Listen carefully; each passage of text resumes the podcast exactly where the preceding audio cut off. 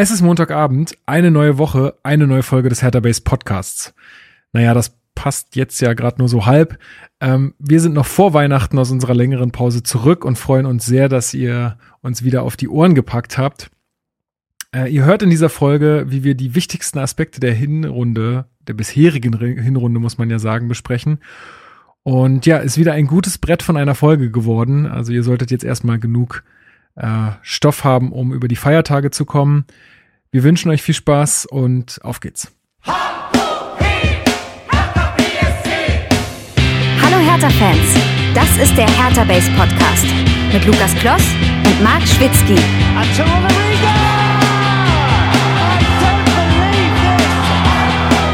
Das habe ich noch nie gesehen. Herzlich willkommen zum Hertha Base Podcast. Mein Name ist Lukas und ich bin heute wieder euer Moderator dieser blau-weißen Fußballsendung. Und äh, ja, wir sprechen hier in der Regel jede Woche über Hertha BSC und alles, ähm, was sich äh, darum so dreht. Und das mache ich ähm, wie immer nicht alleine, sondern mit meinem geschätzten Hertha-Experten Marc Schwitzky. Ich grüße dich. Hi, ich weiß gar nicht mehr, wie das funktioniert nach so einem Monat Pause. Wie, wie funktioniert? Hier ist ein Mikro, ich rede da rein und wir reden jetzt irgendwie über Hertha oder sowas. Ne? So, genau so ist es, ja. Okay, gut, dann, dann habe ich's wieder. Um, und äh, um dem alten Mann nicht irgendwelche Rückenschmerzen zu bescheren, äh, hol ich ihn rein. Champagner Steven, ich grüße dich. Das ist Showbiz, Leute, für die Leute, die das auf YouTube gucken. Ein alter Mann musste sich lange, gerade sehr lange den Rücken verdrehen, um nicht im Bild zu sein und jetzt wie aus magischer Hand plötzlich einfach zu spawnen. Ähm, ja. Mein Wahnsinn. Rücken ist gut, ich habe tatsächlich Fußprobleme. Ah ja, mm. das ja. kann aber auch vom Rücken kommen, ne? Also das sind ja so, das ist ja hat ja alles miteinander zu tun und so. Äh, wie heißt äh, das? Hat Muss ich mich immer so umdrehen, oder? Ich guck dich. Es hat sogar einen Namen. Guck mich da an. Ähm, ich habe ja vergessen, wie der Name ist. Wie heißt äh, das hinten der der Fußballen? Der hat doch ein also am Hacken unten. Wie heißt denn das? Am, am Hacken unten. Ähm, keine Ahnung. Müsste ich meine Schwester fragen, die ist Physiotherapeutin. Aber. Aber die kannst du tatsächlich mal fragen. Ich habe wirklich Probleme beim Auftreten, so ein Druckschmerz. ja, mach ich mal. Mach ich mal. Ähm, äh, nur für äh, nur für ähm, die Transparenz. Also Steven und ich sitzen hier in meiner wunderschönen, noch nicht äh, fertigen Wohnung. Ähm, da muss ich ganz kurz direkt einhaken, weil ich habe heute gesehen, die letzte Folge ist ja ziemlich genau ein Monat her, bisschen länger ja, sogar, glaube ich. 15. November. Genau. Und in der Folgenbeschreibung steht, Lukas ist in den letzten Zügen seiner Renovierung. Und ich sag mal, wenn ich mich hier umgucke, bin mir nicht ganz sicher. Ja, aber vorne sieht schon gut aus. Das stimmt. Vorne sieht super aus. Das stimmt. Ja, es ist halt so riesig, dieses Schloss, dass erstmal der vordere mhm. Teil gemacht wurde und der hintere Teil äh, steht. Nochmal danke an Herrn Gegenbauer, die genau. Millionen wurden gut investiert. Genau so ist es. Gut, äh, und wir sind äh, heute aber zu viert, weil wir heute ja ein ordentliches Programm vor uns haben und ähm, genau, nicht alle irgendwie alles wissen. Wir nutzen die Schwarmintelligenz. Äh, ich begrüße Benny noch in unserer Runde. Hallo, hast du dich gut vorbereitet? Äh, ja, ich habe gerade so eine halbe Stunde nochmal mir alle Highlights angeguckt. Ob nice. ich viel zur Intelligenz beitragen kann, wird man sehen. Ansonsten äh, muss ich ja fast zugeben, ein wenig eingeschüchtert zu sein hier mit den drei Grunden des äh, Hertha Base Podcasts. Elefantenrunde. Ja, bitte, bitte sei eingeschüchtert. Ne? Ja, ist wichtig, ist wichtig. Ähm, genau ich habe auch eine Playlist erstellt, die ist tats äh, tatsächlich öffentlich. Also wenn ihr nochmal alle Hertha-Zusammenfassungen sehen wollt dann, und das nicht alles raussuchen wollt, dann ähm, könnt ihr das ähm, auch auf YouTube machen. Ich habe äh, verlinkt die mal äh, in der Folgenbeschreibung, die Playlist dann. Wann hast du es gemacht? Heute. Okay, weil ich habe heute gedacht, ich habe gedacht, letztes Mal hast du es gemacht, jetzt wäre es praktisch. Nee, Marc hat es das letzte Mal gemacht. Ah, okay, sorry. Ja. Ich habe mir die dann händisch rausgesucht. nicht nachgekommen. Ja. ja. Genau, aber äh, ja, verlinke ich euch mal und werde ich auch hoffentlich. Ja auch WM äh, gucken. Wie bitte? Nein, ich habe Marc einen kleinen, er meint, er kommt seiner Arbeit nicht nach. Ich meinte, er muss ja auch WM gucken. Ach so. ein kleiner Seitenhieb am Rande. Ja, ja, genau. ähm, ja, bestes Finale aller Zeiten, ne, Steven? War das ein geiles Fußballspiel? Wahnsinn. Ich, ich hab, weiß es nicht. Weil ich habe Kevin allein in New York geguckt tatsächlich zu der Zeit. Ich war, Und auf dem ich war auf dem Weihnachtsmarkt und habe mir Pyro-Show angeguckt. Ja. War auch gut, ja. Gab es bei der WM, glaube ich, dieses Jahr nicht. Tja. Hätte man wahrscheinlich mitbekommen. War es wahrscheinlich äh, irgendwie verboten gewesen oder so. Ähm, Genau, äh, das zum einen. Äh, zum anderen äh, möchte ich mich mal nochmal bedanken für die ganzen Spotify-Bewertungen, die noch reingeflattert sind, plus dann auch diese ganzen Spotify-Wrapped-Geschichten, ja. äh, dieser Jahresrückblick, also alle, die Spotify nutzen. Ich weiß, es ist umstritten, aber ähm, gibt's ja mal so eine schöne Jahresrund, ähm, ja, Jahresrückblick ähm, von Spotify, wo immer angezeigt wird, welche Podcasts hat man am meisten gehört, welche Musik und so weiter. Und da waren wir tatsächlich bei sehr, sehr vielen Leuten unter den Top 5 dabei, die uns das äh, auch geteilt haben und ähm, mega schöne äh, Geschichte. Freuen wir uns immer total, wenn, wenn wir das sehen. Ähm, Punkt. Wisst ihr eigentlich, also die Statistik kommt ja am 1.12., ne? Also die bezieht sich ja auf den Zeitraum bis Ende November. Wahrscheinlich, ja. Wisst ihr, was mit den Dezember-Statistiken passieren? Fließen die in die in den Jahresrückblick des nächsten Jahres oder ist das absichtlich nicht, damit es nicht mit mit Weihnachtssongs Das ist immer für die Guilty Pleasures. Da, da im, äh, im, Okay. im De De Dezember darfst du immer Helene Fischer hören und alles sowas. Genau, das ist so ein freier Monat, der existiert gar nicht so richtig. Der ist so zwischen den Welten. Grüße an Alex, der hat zwölf Monate Guilty Pleasure Monat. genau. An, ja, das ist nicht mal guilty, also deswegen. Gut, dann haben wir noch Mails bekommen von Stefan, von Andreas. Äh, Andreas schlägt übrigens mal ähm, Kaihan Öskens vor. Der ist wohl Redakteur beim Business Insider, ist Hertha-Fan Hm, und der äh, Business Insider war in den letzten Monaten ja durchaus präsent. genau, hat auch einen Podcast. Also äh, vielleicht äh, müssten wir da mal irgendwie Kontakt herstellen. Da hätte ich auf jeden Fall Bock drauf. Ja. Und ähm, Christian vom Arete Verlag hat uns nochmal angeschrieben. Ähm, der würde gerne mal mit äh, Michael Jahn äh, uns verbinden. Müssen wir mal gucken. Ähm, der hat uns auch schon öfter geschrieben, tut mir mal ein bisschen leid, dass wir da irgendwie nicht so antworten, aber wir sind halt auch irgendwie immer total busy und so und dann geht das immer in, den, in dem Wust der ganzen Mails, die wir so kriegen, geht das natürlich Business, total unter. Business. Ja, ja. Genau. Aber ähm, ja, seht uns ein bisschen nach. Wir haben echt super viele Ideen und da stehen ja auch noch Sachen aus mit unserem Präsidenten und so weiter und so fort. Aber jetzt war irgendwie gerade bei mir total stressig und jetzt ist erstmal Weihnachten und dann startet erstmal das neue Jahr und dann gucken wir mal. Aber an der Stelle können wir Werbung machen für einen anderen Hertha-Podcast. Ich glaube, Plumpe Träume. Ich gucke gleich nochmal nach, bin mir ziemlich sicher. Plumpe Träume hat ein Interview gemacht mit Michael Jahn zu seinem neuen Buch. Denn darum geht es wahrscheinlich. Ja, dann ist es wahrscheinlich genau das. Das doch, nein, dann ist es doch Die größten Hertha-Spiele. Ja, dann, äh, dann. Äh, Quasi, ja, quasi ein Jahresrückblick. Du hast Glück, dass ich jetzt hier so weit weg sitze von meiner Maus und so weiter. Ähm, you have no power here. ähm, genau, dann ist es das vielleicht sogar schon, was sie machen. Also dann hört mal bei Plumpe Träume rein. Äh, das lohnt sich auf jeden Fall. Die machen da auch einen guten Job. Ähm, ja, top, cool, freut mich. Dann, ähm, würde ich sagen, starten wir direkt rein, oder? Wir haben hier heute na, kein Jahresrückblick vor, sondern einen Hinrundenrückblick in Anführungsstrichen. Also es, es wird ja nicht die gesamte Hinrunde sein, aber ich denke, wir können einfach starten. Äh, Wo wollen wir anfangen, Benny? Ähm, ich glaube, wir hatten überlegt, bei der Bernsteinwahl reinzustarten. Ne? Also Relegation ist ja streng genommen letzte Saison. Ist sicher auch äh, im, im Saisonrückblick aufgegriffen gewesen. Wer erinnert sich denn noch, äh, wann begann dieser Wahlkampf? War das schon während der Das Relegation? war danach. Ja, das, das war davor schon. Also der Name Kai Bernstein fiel schon im Mai. Echt? Also Anfang Mai. Ja, also Kai Ja. Bernstein früh, das stimmt, während der Saison. Es war ja auch noch ähm, das Gegenbauer und Windhorst raus. Diese Positionierung der Ostkurve war ja auch, nachdem sich Kai Bernstein, ähm, ja, also da- nachdem es die Homepage war und es klar war, dass er sich zur Wahl stellen möchte. Ähm, aber der richtige Wahlkampf ist ja dann erst entfacht, äh, als dann plötzlich zwei, drei Wochen vorher, habe jetzt nicht mehr das genaue Datum im Kopf, also im Juni dann äh, der Name Frank Steffel aufgetaucht ist. Und das war meines Wissens nach der erfolgreichen Relegation. Da kam man dann raus, ne? Äh, genau, und dann, ähm, ja, also vielleicht können wir da auch noch mal so ein bisschen drauf zurückblicken, weil also mit dem heutigen Wissen ist es ja schon lustig. Also ich habe mich so ein bisschen erinnert, äh, wie wir darauf auch geguckt haben, also auf die Kandidatur von von Kai dann irgendwie, äh, wo wir die die Homepage auch so ein bisschen auseinandergenommen haben damals. Also wo wir das auch, also ich meine, gibt's die, ist die eigentlich noch so online wie damals? Weiß das jemand? Hab ich ewig nicht geguckt. Müsste man, müsste man mal nachgucken. Wie hieß die? Wir, Herr Tana? wirhertana.de Ist Übrigens, mich hat letztens jemand angesprochen, dass es ihm oder ihr wie Schuppen von den Augen gefallen ist, dass wir Herr Tana eher der Titel ist des alten Stadionmagazins von Hertha.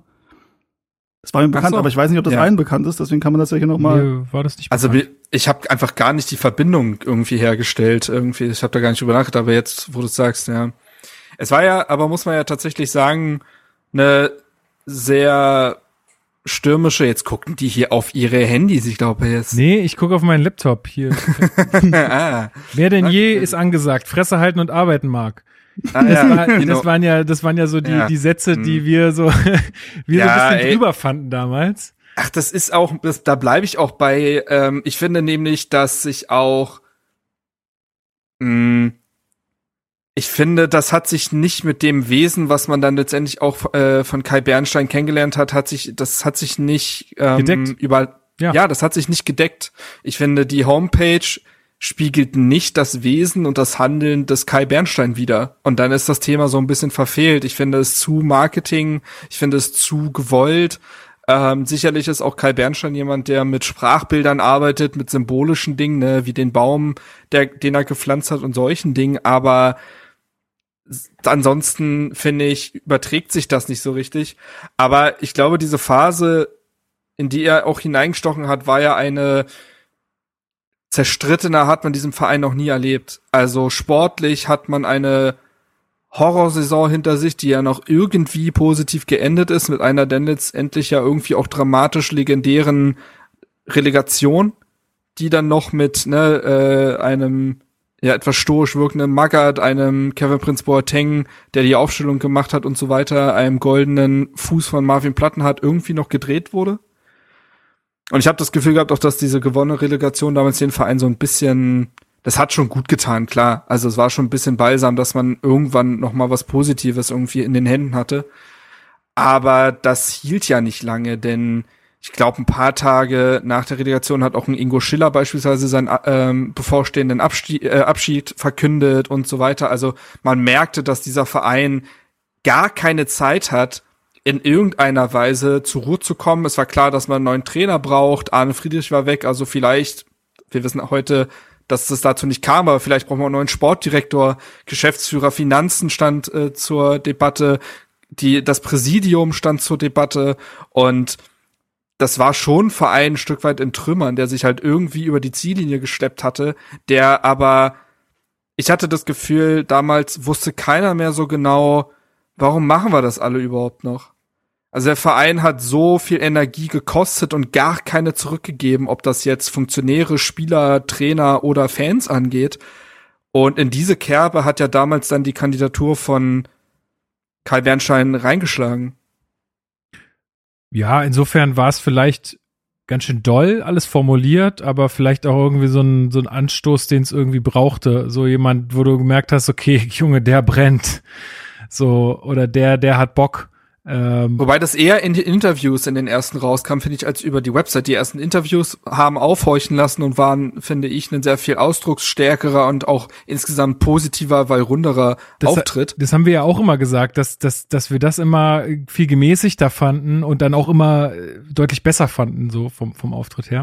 Wobei, ich, oder Benny, sag du erst mal. Ja, ich, ich glaube, was äh, auch super hilfreich war, war diese Konferenz ähm, mit den Fans weil man da quasi auch nochmal hautnah erleben konnte. Ich weiß nicht mehr, wann genau die war, aber die war auch, glaube ich, auch relativ vorher. früh. Nee, die war eine Woche vorher. Nee, die war spät, vorher. weil Frank okay. Steffel weil Frank Steffel selbst Stimmt, ja auch da, ne? vor Ort ja. war. Also muss aber, das. Und ich glaube, Frank Steffel war zwei, hat sich ziemlich genau zwei Wochen vor der Wahlentscheidung damals dann gemeldet.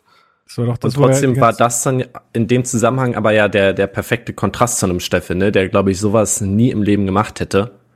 Ähm, und auch einfach hat, diese also ganze Authentizität ja. und dieses, er will wirklich dem Verein helfen, das war das perfekte Symbolbild, finde ich. Und auch dieses Vereinen wieder, dieses gemeinsam machen, zukunftsgerichtet, das, das hat, äh, glaube ich, einen ganz, ganz großen Anstoß gegeben, auch für seine erfolgreiche Wahl dann. Das war der Termin, wo Frank Steffel nur telefoniert hat und am Ende dann er seine Telefonliste veröffentlicht hat, oder?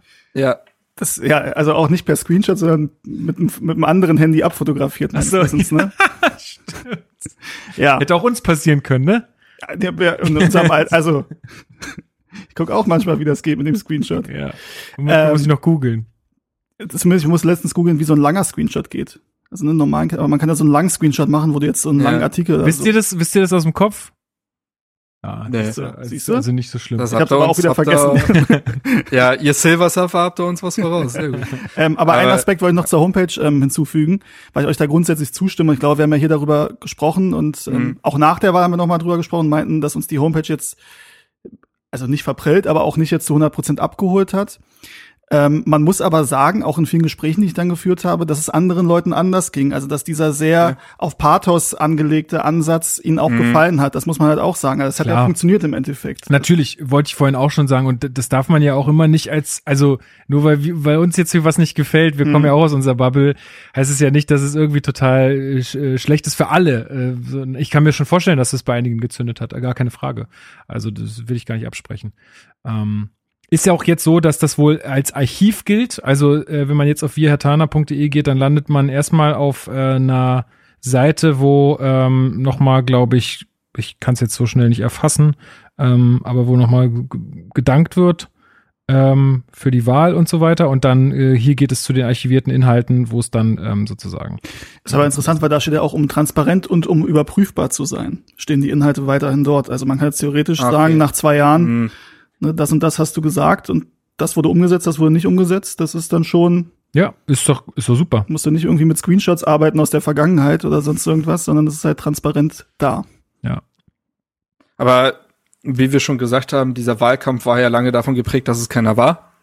Denn lange stand Kai Bernstein alleine dort. Sicherlich ähm, hat sich dann noch irgendwann ein Marvin Brumme gemeldet, der aber, wie wir wissen, zum einen gar keine wirkliche Aussicht hatte auf Erfolg und dann letztendlich auch so ein bisschen laut, also ein bisschen sehr leise wieder hinterm Vorhang verschwunden ist quasi.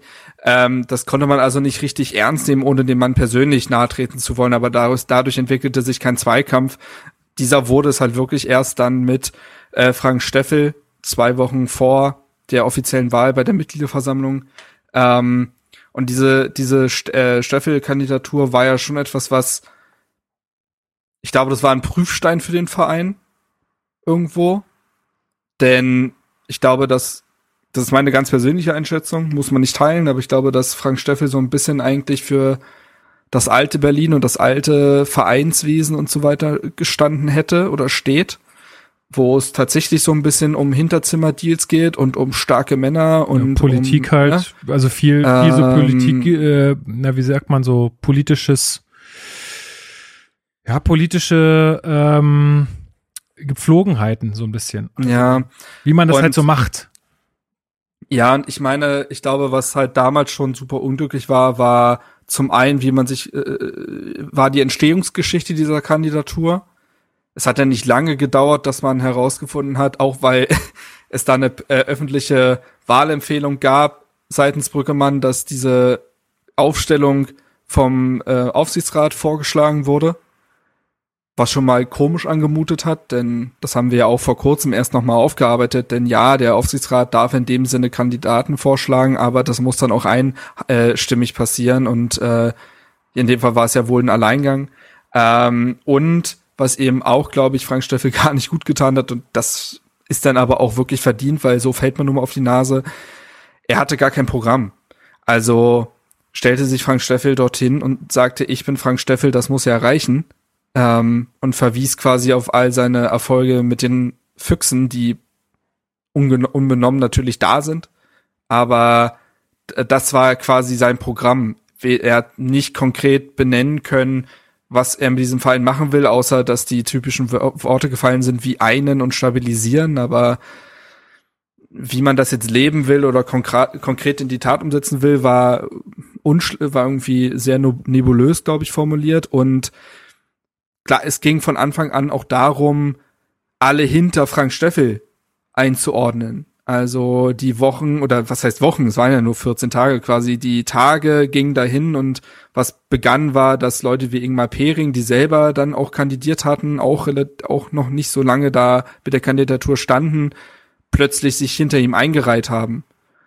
Ähm, Leute teilweise sogar ihre Kandidatur gänzlich äh, zurückgezogen haben, also gar kein gar keine Rolle mehr in diesem Wahlkampf gespielt haben, während Pering ja beispielsweise dann den Vize gemacht hätte unter Steffel oder ähnliches. Mhm. Und es mutete schon komisch an, zumal Frank Steffel ja auch bis zum Schluss betonte, auch eine gemeinsame Lösung für Kai Bernstein, äh, mit Kai Bernstein finden zu wollen. Aber es quasi zwischen den Zeilen auch erkennen ließ, aber nicht so, dass nicht so, dass sich jetzt Steffel hinter Bernstein irgendwie einordnen könnte oder es eine Doppelspitze gäbe oder ähnliches. Das wäre schon unter der Steffel-Flagge gelaufen. Und ich glaube, all das waren so Punkte, die dann auch später äh, einen Ausschlag gegeben haben. Und deswegen hat sich auch eigentlich nie ein richtiger Wahlkampf entwickelt, weil es ja gar keine inhaltliche Auseinandersetzung zwischen den beiden gab. Es gab nicht Thema Stadion, Bernstein will das so angehen, Steffel so jetzt als Beispiel. Diese, das gab es gar nicht. Daran wurde sich gar nicht gestoßen. Es ging einzig und allein um Postengeschacher. Und das war, wie gesagt, dieser, äh, dieser von mir vorhin betonte Prüfstein, glaube ich, für die Fans zu erkennen, wem geht es so ein bisschen um die Sache und wem geht's auch um den Status und um den Namen. Ich glaube tatsächlich im Rückblick hat äh, ich gebe dir diese Flasche hier. darf man das, darf man das auf YouTube überhaupt? Weiß ich nicht. Egal. Ähm,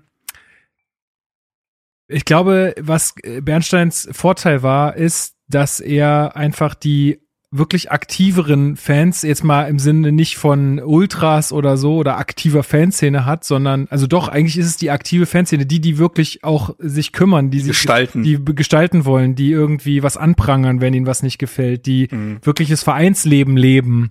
Äh, ich meine, auch, mein, wurden ja auch dann irgendwie Handzettel verteilt und ähm, nochmal, also auch, auch wir haben ja irgendwie Sachen besprochen, ähm, haben versucht, da ja natürlich auch irgendwie so ein bisschen unsere Meinung äh, zu sagen und damit natürlich, also natürlich auch Leute zu überzeugen. Also ich äh, hätte es, also ich hätte, ich habe jedem gesagt, bitte wähle nicht Steffel, sondern wähle Kai sozusagen.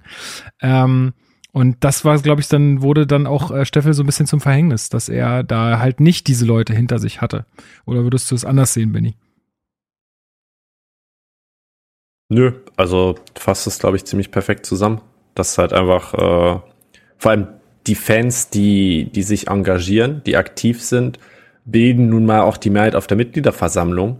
Weil die, die sich nicht engagieren, gehen natürlich auch nicht zur Mitgliederversammlung. Ne? Und das ist im Endeffekt das entscheidende Gremium. Und wenn du da es schaffst, äh, die Leute hinzuholen, die für dich stimmen, ähm, ohne jetzt irgendwie auf unlautere Mittel zurückzugreifen, ne? äh, denke, das ist auch klar, dass du dann äh, gute Chancen hast. Und ansonsten denke ich, dass halt wirklich, was Marc sagte, dieser Unterschied zwischen Programm, Authentizität, wirklich zeigen, man will hier was verändern, zu ich bin halt der und der und wählt mich mal, ist halt einfach ein Riesenunterschied. Und wenn man diese ganzen Faktoren mit einpreist, war das Ergebnis ja tatsächlich gar nicht so eindeutig, ne? Nee, stimmt. Also das wollte ich auch gerade nochmal sagen. Ich weiß gar nicht mehr, wie es ausgegangen ist. War ziemlich knapp. 1640 ne? oder so. 1670 schreibt der Kicker 1670, von 3016. Okay. Ja, und 1200 noch was, glaube ich, für Frank Steffel. Aber es war ja voll, also dass das jetzt kein 80-20 Ergebnis wird für einen der beiden Kandidaten, das war ja von vornherein klar. Ähm, sondern dass es recht eng wird. Ich fand sogar 400 Stimmen Unterschied waren es dann im Endeffekt, war sogar ein bisschen deutlicher, glaube ich, ähm, als viele es erwartet haben. Beziehungsweise viele dachten auch, glaube ich, dass Steffel ähm, schon den Vorsprung hat.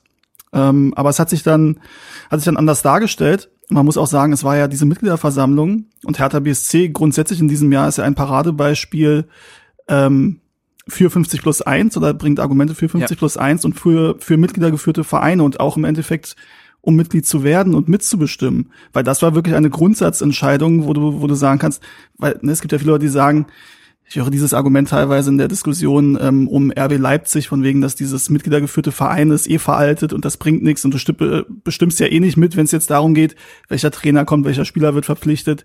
Das stimmt. Aber diese Entscheidung zwischen Kai Bernstein und Frank Steffel war eine Grundsatzentscheidung für diesen Verein. Und das haben die Mitglieder getroffen. Ich glaube, weil Frank Steffel auch also Kai Bernstein wäre für auf etwas Neues gestanden. Er ist jetzt der erste Ex-Ultra, der ein Vereinspräsident von einem Erstligaverein ist in, ja, in ganz Europa auf jeden Fall. Der Pyro-Präsident, so ist es. nee, aber das ist ja schon, das ist ja schon Novum, auch mit dem Alter. Er ist ein sehr junger Präsident, ne, das ist, das ist auch etwas. Also das sind schon mal so Faktoren, die ähm, dann auch fast unüblich sind. Und bei Frank Steffel ist es einfach so, ich glaube, Kai Bernstein hat letztens im Kicker-Interview auch nochmal gesagt, dass quasi das Vereinsestablishment nicht mit ihm gerechnet hatte. Also es war wirklich so ein bisschen Kai aus der Kiste, haha, äh, in dem Fall Kai aus der Kurve. Ähm, mit dem da nicht gerechnet wurde. Und ich glaube, da wurde von vielen Leuten unterschätzt, dass in einem Verein tatsächlich dann immer noch die Mitglieder das Sagen haben. Und ja, du kannst nicht die Transfers bestimmen, du kannst nicht den Trainer bestimmen, aber du kannst, du kannst das Präsidium wählen, du kannst den Aufsichtsrat wählen und damit ein Vereinsklima ja. mitbestimmen, durch die Personalentscheidungen getroffen werden. Und Ähm, bei Frank Steffel war es schon so, dass man das Gefühl hatte, aha, ähm, vom Aufsichtsrat vorgeschlagen, vom Windhorst begrüßt, mit Videos von Ex-Spiel, Ex-Hertanern, wie Paul Dardai ja oder Dick noch, van ja. Burik noch äh, quasi gab es da auch noch mal eine Wahlempfehlung. Man wusste nie genau, wo das jetzt herkam, weil es einfach komisch anmutete, dass diese Person sich plötzlich in Vereinsangelegenheiten irgendwie einmischen. Jetzt kann man sagen, Paul Dardai äh, ist ein sehr verdienter Hertaner. Trotzdem, selbst in seiner aktiven Zeit bei Hertha hat er sich nie zu irgendwelchen Vereins äh, äh, Meiereien irgendwie geäußert und Dick van Burik war ja nun gar kein Faktor mehr äh, im Vereinsleben Hertha BSC. Ähm, deswegen mutet das, mutete das schon komisch an und es wirkte eben dann doch wieder, ohne dass man das, das jetzt klar benennen, benennen konnte, wirkte das schon wieder wie Gemauschel, schon wieder wie Hinterzimmerabsprachen mit einem Pairing, der plötzlich in die zweite Reihe tritt und es hatte schon wieder was von more of the same, so, also ähm, hätte sich der Verein mit einem Frank Steffel tatsächlich in eine Richtung bewegt und ich glaube, so wie wir Hertha jetzt in den letzten Jahren gesehen haben, so wie es dem Verein jetzt gerade geht und wo es hingehen muss, muss dieser Traditionsverein sich zwangsläufig häuten und einen neuen Weg gehen. Und ich glaube, dass das mit Frank Steffel wahrscheinlich nicht passiert wäre. Ähm, ich meine, ich, also ich wurde vor, in den Wochen vor der Wahl auch öfter bei so, weiß ich nicht, äh, Interviews so, so gefragt, was glaubst du denn, wer gewinnt oder wie knapp ist es denn? Und ich dachte auch so, Leute, das ist hier noch 50-50 und ich glaube tatsächlich, dass der Wahltag es entscheiden wird, wenn die beiden auf die Mitglieder treffen und auch da, finde ich, hat sich ein, hat sich etwas abgezeichnet, denn auch da war es eher so, dass Frank Steffel auf die Bühne trat und er mit Plattitüden um sich geworfen hat und mit seiner Person quasi äh, strahlen wollte und Kai Bernstein sich an konkreten Punkten festmachen lassen konnte, was natürlich auch kritische Fragen hinterlässt, klar. Aber mit denen öffnet, äh, diesen öffnet er sich damit ja erst und ich finde, dass der, dass dieser Tag damals diese Mitgliederversammlung es entschieden hat, denn Frank Steffel hat einen sehr unsouveränen Auftritt hingelegt, weiß ich noch. Das ging irgendwann so, dass man beide Seiten sich gefühlt nur noch angekeift haben. Ähm, Frank Steffel wurde fast ausfallend, hatte ich das Gefühl. Also der war, der war erschrocken davon, dass man ihm tatsächlich auch sehr kritische Fragen stellen wird und hat nicht souverän reagiert. Das ist auch, was ich für einen jemand, der so lange in der Politik war, hätte ich irgendwie ein anderes Verständnis davon gehabt, wie man vielleicht in so eine Veranstaltung reingeht. Ähm, und Kai Bernstein hat das Ding natürlich auch emotional aufgeladen, weil es für ihn eine emotionale Sache ist, aber trotzdem auch nüchtern irgendwo angegangen und ich glaube, das hat den Ausschlag gegeben. Was können die Leute sich von diesen Personen erwarten? Wie greifbar sind sie? Und das waren, glaube ich, dann die 400 Stimmen Unterschied, die denn, die das entschieden haben. Und da kann's, und das ist ein so knapper Sieg, dass auch die Kritik von Frank Steffel im Nachhinein völlig ins Leere ging, von wegen, ja, organisierte Fanszene hätte das Ding entschieden und bla, dann wäre das knapper ausgegangen. Also, Ja. wenn das vorher schon klar gewesen wäre, hätten wir eine knappere Geschichte da gehabt. Ja, okay, jetzt haben wir auch sehr viel noch über Frank Steffel gesprochen. Ich glaube, da, da können wir jetzt den Sack mal zumachen. Äh, also wir haben jetzt, glaube ich, nochmal sehr gut beleuchtet, äh, was da so die krassen Unterschiede waren. Gucken wir mal vielleicht drauf, was sich damit verändert hat, weil ähm, du hast es ja schon ein bisschen. Oder was vielleicht die Aufgaben auch waren, oder? Ich glaube, das ist ja das Ding, mit was für Aufgaben ging denn der Vereinspräsident da rein? Denn, äh, wie gesagt, ich glaube, Hertha war furchtbar zerstritten. Diese Lagerbildungen waren ihr Maximum irgendwie angekommen. Äh, es gab extreme Gräben, nicht nur zwischen den Fans, sondern ja auch zwischen den Gremien. Also, und das war, und dieses ganze Vereinsklima war so kalt. Ähm, ich glaube, das waren so die Hauptaufgaben eines Kai Bernstein.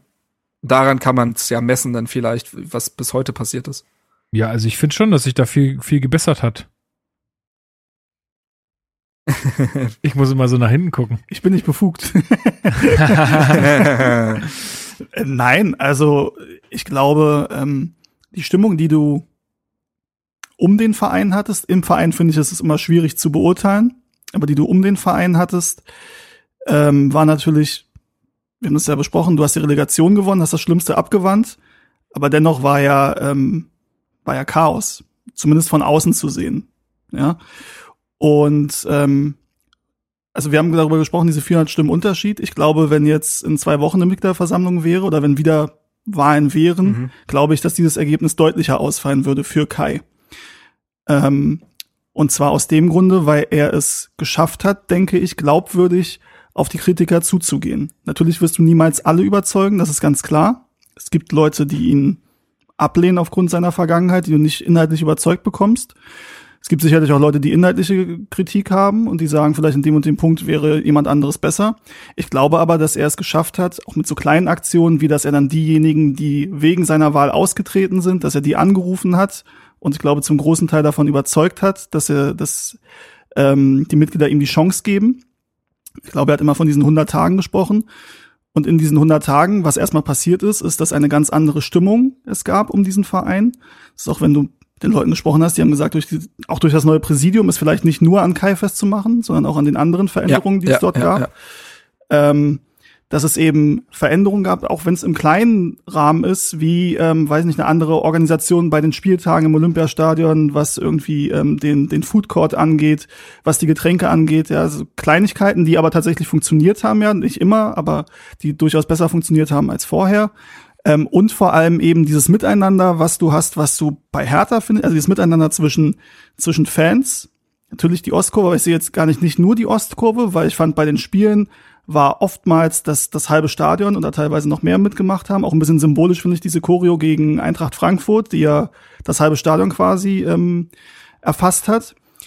Ähm, dann hast du mit Sandro Schwarz einen Trainer, der super da reinpasst. Total. Das weil, ist halt echt nochmal ein Glücksgriff, ne? Ja. Also der, der genau das lebt, glaube ich auch. Und der das auch alles richtig geil findet und genau dafür steht, für diesen Weg, den Kai auch geht. Ja, total. Das muss man eben, weil das war ja vorher, ich weiß nicht genau wann die Entscheidung, aber das war ja vorher die Entscheidung und die hat ähm, das hat Freddy Bobic, da hat er einen goldenen Griff Stand jetzt gemacht, würde ich sagen. Und wenn du Sandro Schwarz reden hörst über, über Hertha und über diese Aufgabe hier, dann hast du Bock, dass morgen das nächste Spiel ist und dass du wieder im Stadion bist und dass du, dass du seine Mannschaft spielen siehst und dass du hoffst, dass er so lange wie möglich hier Trainer ist und dass dieses ganze Ding Erfolg hat. Auch jetzt wieder im Elf-Freunde-Interview. Ich finde die Art, wie er kommuniziert, ist einfach absolut großartig. Und er redet ja nicht nur, sondern das, was er sagt, das siehst du ja auch oftmals, 100% klappt nie, aber oftmals auch auf dem Platz umgesetzt. Und dadurch dieses Miteinander, was du hast und dass du nicht, dann kommen wir dann auch zum Sportlichen, dass du nicht schon wieder den Bruch hattest nach dem Pokalspiel und nach dem wirklich enttäuschenden Derby am ersten Spieltag, sondern dass du dann gegen Frankfurt diese Choreo hattest mhm. und wieder eine gute Stimmung und danach auch den Schulterschluss zwischen Kurve und Mannschaft, den es seit Jahren nicht gab. Erstens durch Corona zwei Jahre und zweitens dann durch das, was danach passiert ist und durch die sportliche Leistung, durch die Reaktionen, haben wir oft genug drüber gesprochen. Ähm, der Ostkurve. Und da hat dieses neue Präsidium, dieser neue Geist, der damit eingekehrt ist, einen entscheidenden Anteil, finde ich, ähm, dass sehr, sehr viele Leute, und wir haben von den Leuten gesprochen, die diesen Verein leben und ihn lieben und die ne, jetzt nicht nur sagen, sie machen mal vielleicht Samstags Geiern oder sie bezeichnen sich als Hertha-Sympathisant, weil vor 20 Jahren Marcelinho hier gespielt hat oder so, ähm, dass die sagen, ihnen macht das so viel Spaß wie seit, weiß ich nicht, seit Favre vielleicht nicht mehr. Ja. Wollen wir, wollen wir dann mal ins Sportliche einsteigen? Wir haben, ja, wir haben so ein bisschen mhm. schon ja schon gesagt, äh, oder wir haben ja schon ein paar so Sachen gesagt, jetzt wie mit Schulterschluss mit der Ostkurve, auch mit der Mannschaft. Aber wie, wer ist denn diese Mannschaft eigentlich? Also da müssen wir ja auch äh, noch mal einsteigen. Es gab ja, ja wahnsinnig viele Veränderungen, Benny, im Kader. Irgendwie in irgendeinem, in irgendeinem Highlight-Video wurde gesagt, 20 Abgänge und 10 Zugänge. Ähm, ich habe jetzt bei transfermarkt.de irgendwie 22 Aktivitäten insgesamt gefunden. Ähm, ich weiß nicht genau, wie, wie die das jetzt gezählt haben, äh, aber vielleicht. Ich kann, ich kann in die Zahl kurz reingrätschen, weil ich für einen RBB-Artikel geguckt habe, wie viel, wie viele Personalentscheidungen hat es denn insgesamt gegeben? Also Abgänge, Neuzugänge und Vertragsverlängerung. Mhm. Und da hat Freddy Bobic in den 100 Tagen seit der Relegation, äh, also in den ersten 100 Tagen seit der Relegation, 30 Personalentscheidungen getroffen. Also äh, 19 Abgänge, 9 Neuzugänge und zwei Vertragsverlängerungen. Das heißt, ungefähr im Schnitt jeden dritten Tag gab es eine Personalentscheidung. Das, ist schon, das ist schon ein krasses Pensum. Benny, was glaubst du oder was ist denn aus deiner Sicht so die wichtigste äh, Entscheidung gewesen? Also theoretisch der Trainer, aber da wir den ja. eben schon angesprochen haben, würde ich äh, das jetzt nicht nochmal alles wiederholen. Wenn wir uns auf Spieler fokussieren, gibt's im Endeffekt ja, wir können ja sagen, drei Entscheidungen. Entscheidung Nummer eins ist, dass man Luke Bacchio hier behält und den nach dem Leihjahr in Wolfsburg nicht probiert, äh, möglichst loszuwerden direkt. Entscheidung zwei ist, dass man auf Christensen baut als äh, Nummer eins. Mhm. Finde ich einen, sehr wichtigen Schritt gewesen. Ähm, und Nummer drei ist für mich stand jetzt tatsächlich Agustin Rochel, der in dieser Innenverteidigung mit Kempf relativ gut harmoniert ähm, und die gefühlt so solide sind wie, wie keine Innenverteidigung der letzten Jahre.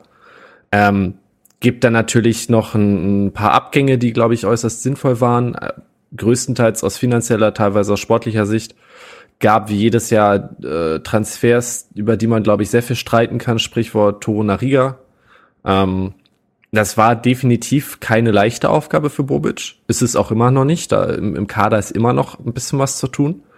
Ähm, Hauptproblem waren natürlich die ganzen extrem teuren Spieler irgendwie loszuwerden mit äh, Piontek, mit Askasiba, äh, um da zwei Namen zu nennen, was ja auch noch nicht endgültig geklappt hat. Nee, das da wird man im auch so bewerten. Sommer da hat sehen. viel nicht geklappt, ne? Also es waren zwar dann viele Entscheidungen am Ende, aber ich finde die richtig teuren Spieler, wo man gesagt hätte, die müssen eigentlich von der ja. Payroll, die sind halt immer noch nicht von der Payroll. Aber das ja. ist eben auch das Schwerste, ne? Also klar, dieses Unterfangen ist nun mal das Schwerste, wenn du weißt, was äh, die gekostet haben und man will ansatzweise irgendwas mit denen nochmal rausholen. Das wird erstens schwer.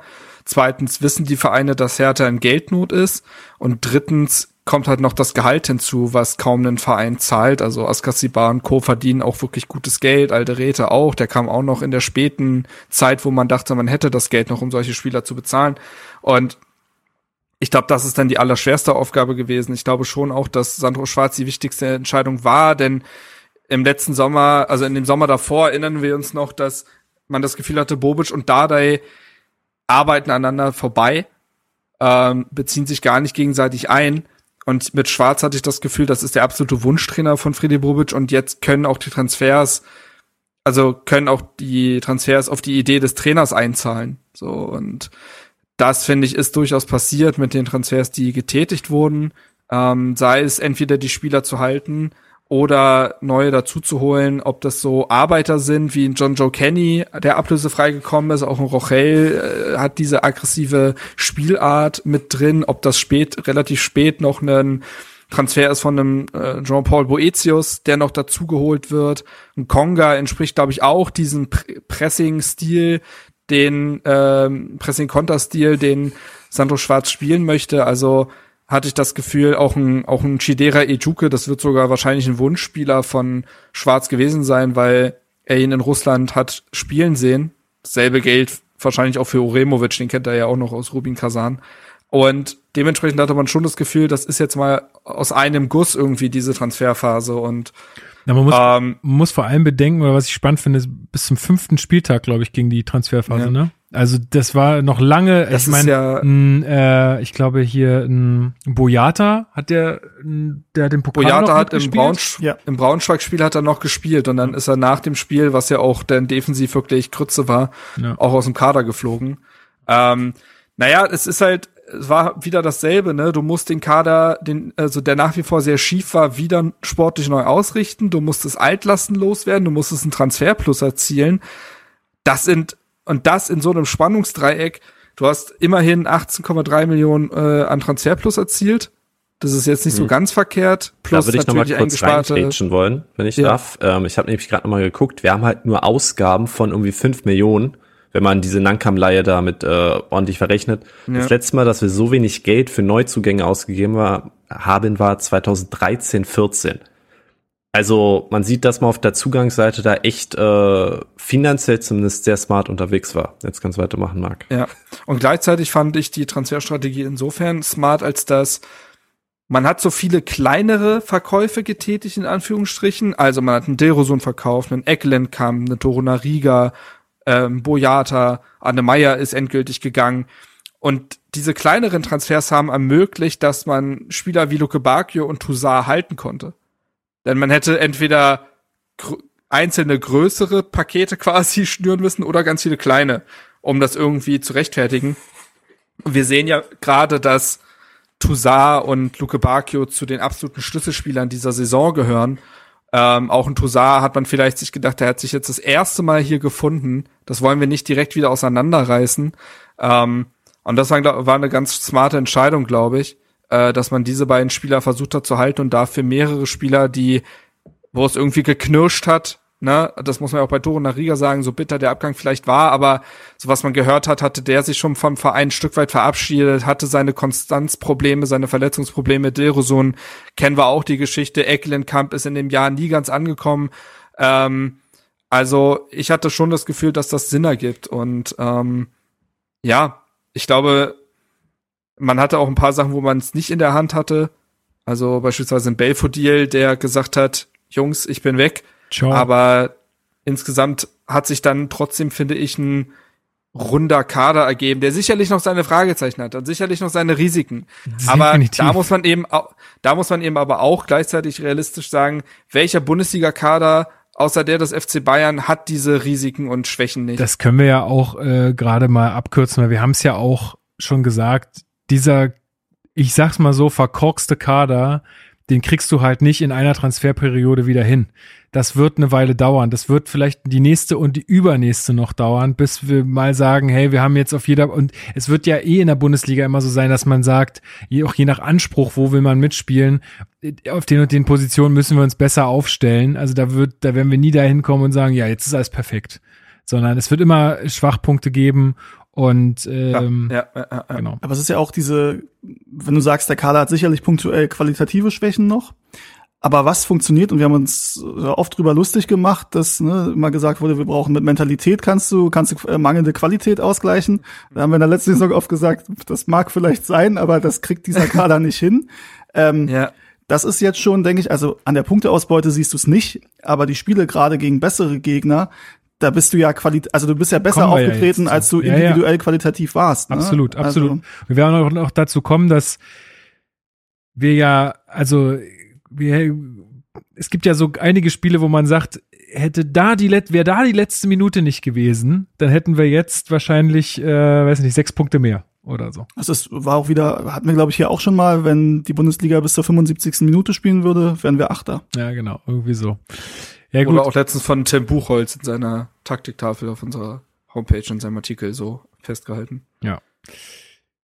Gut, also ähm, ich weiß nicht, wir müssen jetzt, glaube ich, nicht jede einzelne Personalie durchgehen. Man kann sagen, es wurde sehr viel getan. Es ist eine Herausforderung gewesen, glaube ich, auch für Sandro Schwarz, der auch als neuer Trainer hier nach Berlin kam, in so einer Zeit des Umbruchs auch generell im Verein, in der Mannschaft, eher neu. Also er kommt ja jetzt auch nicht in irgendein gefestigtes Gebilde und da läuft alles, sondern es lief ja irgendwie der gar nicht. Der hat ja teilweise 40 Spieler auf dem Trainingsplatz. Genau. Also von, bei, von, bei denen zu 33 Prozent klar war, die sind weg. Also wie lange auch ein Piontek beispielsweise noch bei Hertha im Kader stand und so weiter, ähm, das, das, das, das hat sich alles sehr gezogen. So und ähm, für ihn gab es ja klar mehrere Baustellen irgendwie, was man aus der letzten Saison ableiten konnte. Es war zum einen defensive Stärken. Hertha hatte, glaube ich, über 70 Gegentore kassiert in der Vorsaison. Ähm, dann den Angriff stärken. Hertha hatte 37 Tore erzielt. Das sind beides echt schlimme Werte. Ähm, du musst wieder eine klare Spielidee implementieren, an denen sich die, den Spielern festhalten können. In, in den letzten Jahren war es so, auch durch die vielen unterschiedlichen Trainer und so weiter, hatte die Mannschaft gar keinen gemeinsamen Boden mehr, was irgendwie das Spielsystem angeht. Woran, äh, und dann deswegen waren die Leistungen ja so schwankend, weil es sich alles auf individuelle Klasse berufen hat. Hatte Spieler XY einen guten Tag, naja gut, dann hat man vielleicht noch irgendwie einen Sieg geholt, aber wenn das nicht der Fall war, dann eben nicht. Und dass man sich davon ein bisschen löst und, glaube ich, was auch ein Faktor ist, wieder Spieler entwickeln. Hertha hat in den letzten Jahren ja nur Werte verbrannt. Der letzte war, den man noch gut verkauft hat, war Kunja. Aber das war jetzt auch eher eine sehr individuelle Geschichte. Da, also man muss, musste, glaube ich, wieder, jetzt weiß man auch mittlerweile, dass es finanziell extrem nötig ist, aber auch wieder selber um was zu entwickeln, musste man es wieder schaffen, so Lazaros und Mitchell Weisers und Brookses hinzubekommen und äh, da halt Spieler wieder hinzubringen und Talente im Kader, ob das nun Eigengewächse waren oder welche, die extern dazugeholt wurden, diese auch wieder zu implementieren. Ich glaube, das waren so die natürlich plus ein Teamgefüge herzustellen und ein Team Spirit wieder zu entwickeln, der auffällig verloren gegangen war. Das waren so die Hauptbaustellen für Sandro Schwarz. Eine Sache, bevor wir jetzt ins Sportliche einsteigen, äh, ist mir noch eingefallen, äh, und zwar die 130-Jahr-Feier. Weil ich habe vorhin mal so auf Twitter gefragt, was waren denn so die Mhm. eure Highlights bisher so in der Hinrunde? Und viele haben geschrieben, die 130-Jahr-Feier. Du warst nicht da, ne?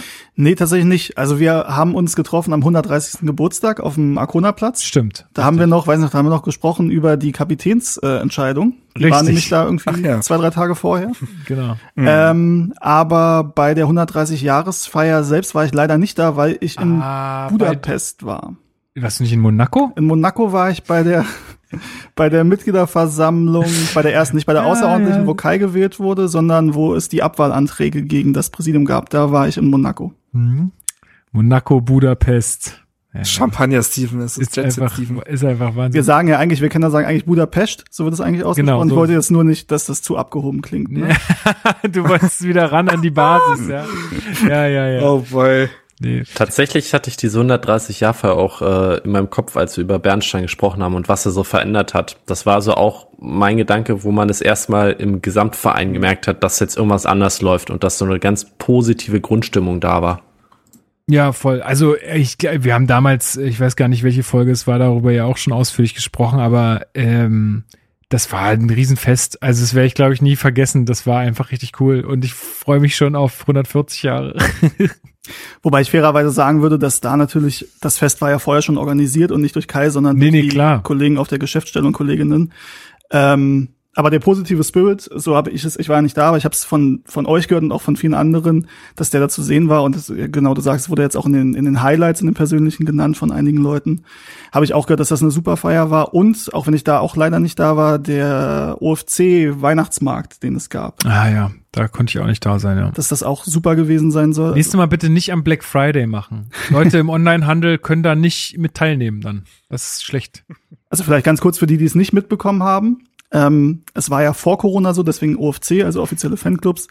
Ähm, die machen ja ihre Weihnachtsfeier oder können eine Weihnachtsfeier machen natürlich und die können dann auch sagen, wir hätten gerne einen Verantwortlichen oder einen Spieler oder so, der da hingeht. Ähm, und das war natürlich auch immer sehr beliebt, weil natürlich gerne die Fanclubs dann Spieler, einen Verantwortlichen oder wen auch immer haben. Und es gab halt Spieler, die, wo du sagen kannst, das ist eine gute Idee, wenn der da hingeht. Also Zecke hat das übrigens, können wir vielleicht in die Shownotes packen. Zecke Ah, ja. hat kürzlich ein YouTube ja, Interview gegeben, 50 Minuten oder so. Und das muss man sagen, das ist einfach sehr unterhaltsam, wenn Zecke einfach erzählt, wie er so, wie so seine Fußballkarriere äh, verlaufen ist. Das kann man sich auf jeden Fall mal angucken. Ah, nee. Und da erzählt er halt auch, ähm, dass er halt wirklich sehr, sehr gerne zu diesen, zu diesen Weihnachtsfeiern gegangen ist und zu den Leuten, weil denen das halt die Welt bedeutet hat und für ihn das halt, ne, er nur mit seiner Anwesenheit quasi denen eine riesen Freude machen konnte. Aber es gibt halt natürlich auch Spieler, die dann da in der Ecke sitzen und auf die Uhr gucken oder aufs Handy und wenn dann die Pflichtzeit rum ist, dann gehen die halt wieder. So, und dann kam Corona und da war das halt dann nicht mehr möglich, logischerweise. Und auch jetzt ist es immer noch so, dass das schwierig ist, dann die Spieler da hinzuschicken. Und dieses Mal war es ja auch noch wegen des Spielplans noch mal komplizierter. Ähm, und dann ähm, wurde eben dieser, dieser Weihnachtsmarkt organisiert. Es gibt ja schon seit Jahren den Weihnachtsbaumverkauf auf dem Olympiagelände für einen guten Zweck. Ähm, und das wurde diesmal halt zu so einem Wochenende gemacht. Am Freitag war dieser Weihnachtsmarkt, wo du dich als Fanclub halt konntest du sagen, hier, wir kommen mit 10, 15, 20 Leuten von unserem Fanclub, ähm, kriegst dann eine Karte und gehst dann dahin. Da gibt's alle möglichen Stände wie auf dem normalen Weihnachtsmarkt und dann waren eben auch die Spieler da und der Trainer und es gab ja auch Videos, wie dann, ich glaube, Djanga und andere, die dann nur nach Hause singen. Und es wurde mir wirklich berichtet von den Leuten, die da waren, dass es zum einen super organisiert war und dass zum anderen halt auch die Spieler nicht nur in ihrer eigenen Gruppe waren und sich abgeschottet haben, sondern dass die halt richtig offen waren und selbst Bock drauf hatten und Spaß hatten. Ähm, einige Fotos zugeschickt bekommen. Ja. Vor allem waren die involviert, weil die zum Teil an den Ständen standen und dir dein Glühwein ausgegeben haben oder das Bier ähm, und haben dann auch immer mal wieder so rotiert und du konntest quasi wirklich mit jedem, wo du ein Foto machen wolltest, konntest du ein Foto machen. Und ich finde, das ist tatsächlich ein wichtiges Ding, weil es war ja einer von zehn Punkten, die Kai quasi sofort umsetzen wollte, ja irgendwie die Mannschaft grillt für die für die MitarbeiterInnen, glaube ich, wenn ich das richtig in Erinnerung Ja, habe. wie sowas, ja. Und das wurde dann von teilweise von Kritikern so aus den zehn Punkten dieser eine Punkt und sich darüber lustig gemacht von wegen, ja, ist doch unwichtig, wer braucht denn sowas, dann wird er gegrillt. Also erstens war es ja nur einer von zehn Punkten und zweitens, wenn du das weiterdenkst und dann sowas macht wie diesen Weihnachtsmarkt und die Spieler sind da und zapfen das Bier oder den Glühwein oder so oder verkaufen da, weiß ich nicht, eine Bratwurst, das für die für die Fans, also dass es mal komplett umgekehrt ist eben. Ich finde, das ist schon ein ähm, ja, ein Schritt und eine Geste, die, die einiges macht und die eben für ein Wir-Gefühl sorgt. Und dieses Wir-Gefühl. Das haben wir gesehen, was in Vereinen, wo Ruhe ist und wo das vorhanden ist. Leider bei unserem, Wollte ich gerade sagen, ja. ähm, bei unserem Stadtrivalen. Stadtrivalen. Ja. Aber auch Keine bösen aber auch Wörter. Freiburg könntest du ja zum Beispiel da als Beispiel nehmen. Natürlich viel, viel kleiner alles, aber ähm, So, genauso groß wie Köpenick, oder? Wahrscheinlich, keine Ahnung. Nein, aber ne, dass das ja nicht nur irgendwie ähm, eine, eine Geste zur Show ist, sondern dass das was macht. So, deswegen Ja, ja. finde ich das sehr, sehr gut und auch dieses 130-Jahresfest dann eben. Müssen wir gucken, dass wir sowas in Zukunft öfter, öfter hinbekommen. Das kann halt auch sportlichen Impact haben am Ende, glaube ich. Das ist was, was du meinst. Ja, also, das ist ja ganz schon. klar. Also da, da haben wir schon öfter, glaube ich, auch drüber gesprochen. Ähm, durch, dadurch, dass sich die Fans von einem Kai Bernstein, einem Sandro Schwarz so viel mehr gesehen und mitgenommen fühlen, entsteht ein viel besseres Klima um die Mannschaft herum. Ähm, überlegt mal, vor nicht allzu langer Zeit wurden die Spieler noch etwas unfreundlich gebeten, doch ihre äh, Trikots bitte äh, vor die Kurve zu legen. Das ist nicht so lange her. Wenn die Fans das Gefühl haben, dass die Spieler sich zerreißen, dass sie, dass den, der Verein etwas wert ist und gleichzeitig sie sich von den Verantwortlichen gesehen fühlen, dann wächst natürlich auch wieder das Vertrauen in das, was dort passiert und einen, eine gewisse, ja, einfach eine gewisse Zuneigung und auch äh, keine Missgunst. Teilweise hatte man ja das Gefühl, dass dies, schon die eigenen Fans eine Form von, na, wann verkacken sie es wieder irgendwie hatten. Ähm, und fast schon danach gelächzt haben, damit man so vom eigenen Bild des Vereins irgendwie bestätigt wird. Und natürlich ist es dann so, dass wenn dieses Klima sich verbessert, Druck von der Mannschaft genommen wird, weil die wissen, wir werden hier nach dem Spiel nicht zerfleischt. So. Ähm, wie lange haben sich die Spieler ni nicht, also wie, äh, wie scheue Rehe nicht in die Kurve getraut, so. Ähm, ich habe das Gefühl, diese Annäherung hilft natürlich, allem die, den Druck ein bisschen zu nehmen. Die haben nicht mehr die Angst, dass die äh, organisierte Fanszene denen aufs Trainingsgelände steigt, wenn irgendein Spiel verloren geht. Aber sie treten dafür, müssen dafür natürlich auch immer wieder eine Vorleistung ja, aber ich glaube, äh, die haben auch Bock ne? einfach. Aber- die haben auch Bock, das zu zeigen und Bock, den Leuten eine gute Zeit zu bereiten. So, das ist Ja. weil sie da jetzt erinnert, ja, weil sie, Hm. weil, weil sie jetzt daran erinnert wurden, wie geil das sein kann. Das meinte ich auch am Anfang kurz, dass bei Hertha zwischendurch, glaube ich, niemand mehr wusste, warum man, den, warum man das alles noch macht, weil man vergessen hat, wie geil Vereinsleben und wie, wie geil Fußball sein kann. Mich ja meine und Freundin auch. gerade alle wieder erinnert. hat unsere, also unsere Freundin haben uns ja auch gefragt, so, warum guckst du das eigentlich noch? Also du bist doch nur am Meckern, das ist doch einfach nur alles scheiße. Warum, warum schaust du dir das eigentlich nur an? Ja. Lust auf Gewinn bringt mehr als Angst vorm Verlieren. So. Benny, du wolltest noch was nicht unterschätzen, als Wandtattoo raufgemalt im Büro. Sag mal, Äh, Marc! Ja! ähm, dass das ja auch diese Weihnachtsmarktsachen und so bei den Spielern eine ganz, ganz andere Identifikation mit dem Verein gibt, weil die ja auch die Fans kennenlernen und sehen, da sind Leute, die, die brennen für uns und es nochmal viel persönlicher und emotionaler wird und dann natürlich auch der Spieler sich dem Verein viel mehr verschreibt. Der wird jetzt nicht das einzelne Gesicht vor Augen haben beim Aufwärmen nach dem Motto, für den gebe ich heute extra Mühe, aber dieses Gefühl von, da kommt auch was zurück außerhalb des Stadions, pusht die Spieler nochmal ungemein, kann ich mir vorstellen. Ja. Äh, Und mit diesen Worten, ich würde gerne mal jetzt ins Spo- ins Sportliche einsteigen, weil wir haben die, die erste Runde im Pokal in Braunschweig, wo man jetzt schon viele Verbindungen äh, zum Du guckst jetzt jetzt nicht in meine Notizen, du hättest dich selber vorbereiten können. Ähm, Der alte Spicker. Jetzt ja wohl nicht. ähm, ja, Lukas baut gleich die, nein, das Buch vor sich ich, auf. ich habe mir jetzt spontan was überlegt, mal gucken, ob das so funktioniert. Äh, Wie wäre es denn, wenn wir äh, immer reihum gehen und ähm, jeder mal so einen Aspekt sich rausgreift aus, aus diesem Spiel, bis wir einfach nichts mehr interessant, äh, äh, nichts mehr Interessantes zu erzählen haben. Fände ich ganz gut. Steven, fang doch mal an. Erstes Spiel Braunschweig. Ja, Ähm, Pokal. Ja, das, das, das weiß ich noch. ähm, okay, für mich ein interessanter Aspekt war, dass das in großen Teilen spielerisch sehr, sehr ansehnlich war und ich positiv überrascht war, gleichzeitig schockiert war darüber, wie naiv und schlecht man das verteidigt hat und es nicht fassen konnte, wie man dieses Spiel überhaupt verlieren konnte.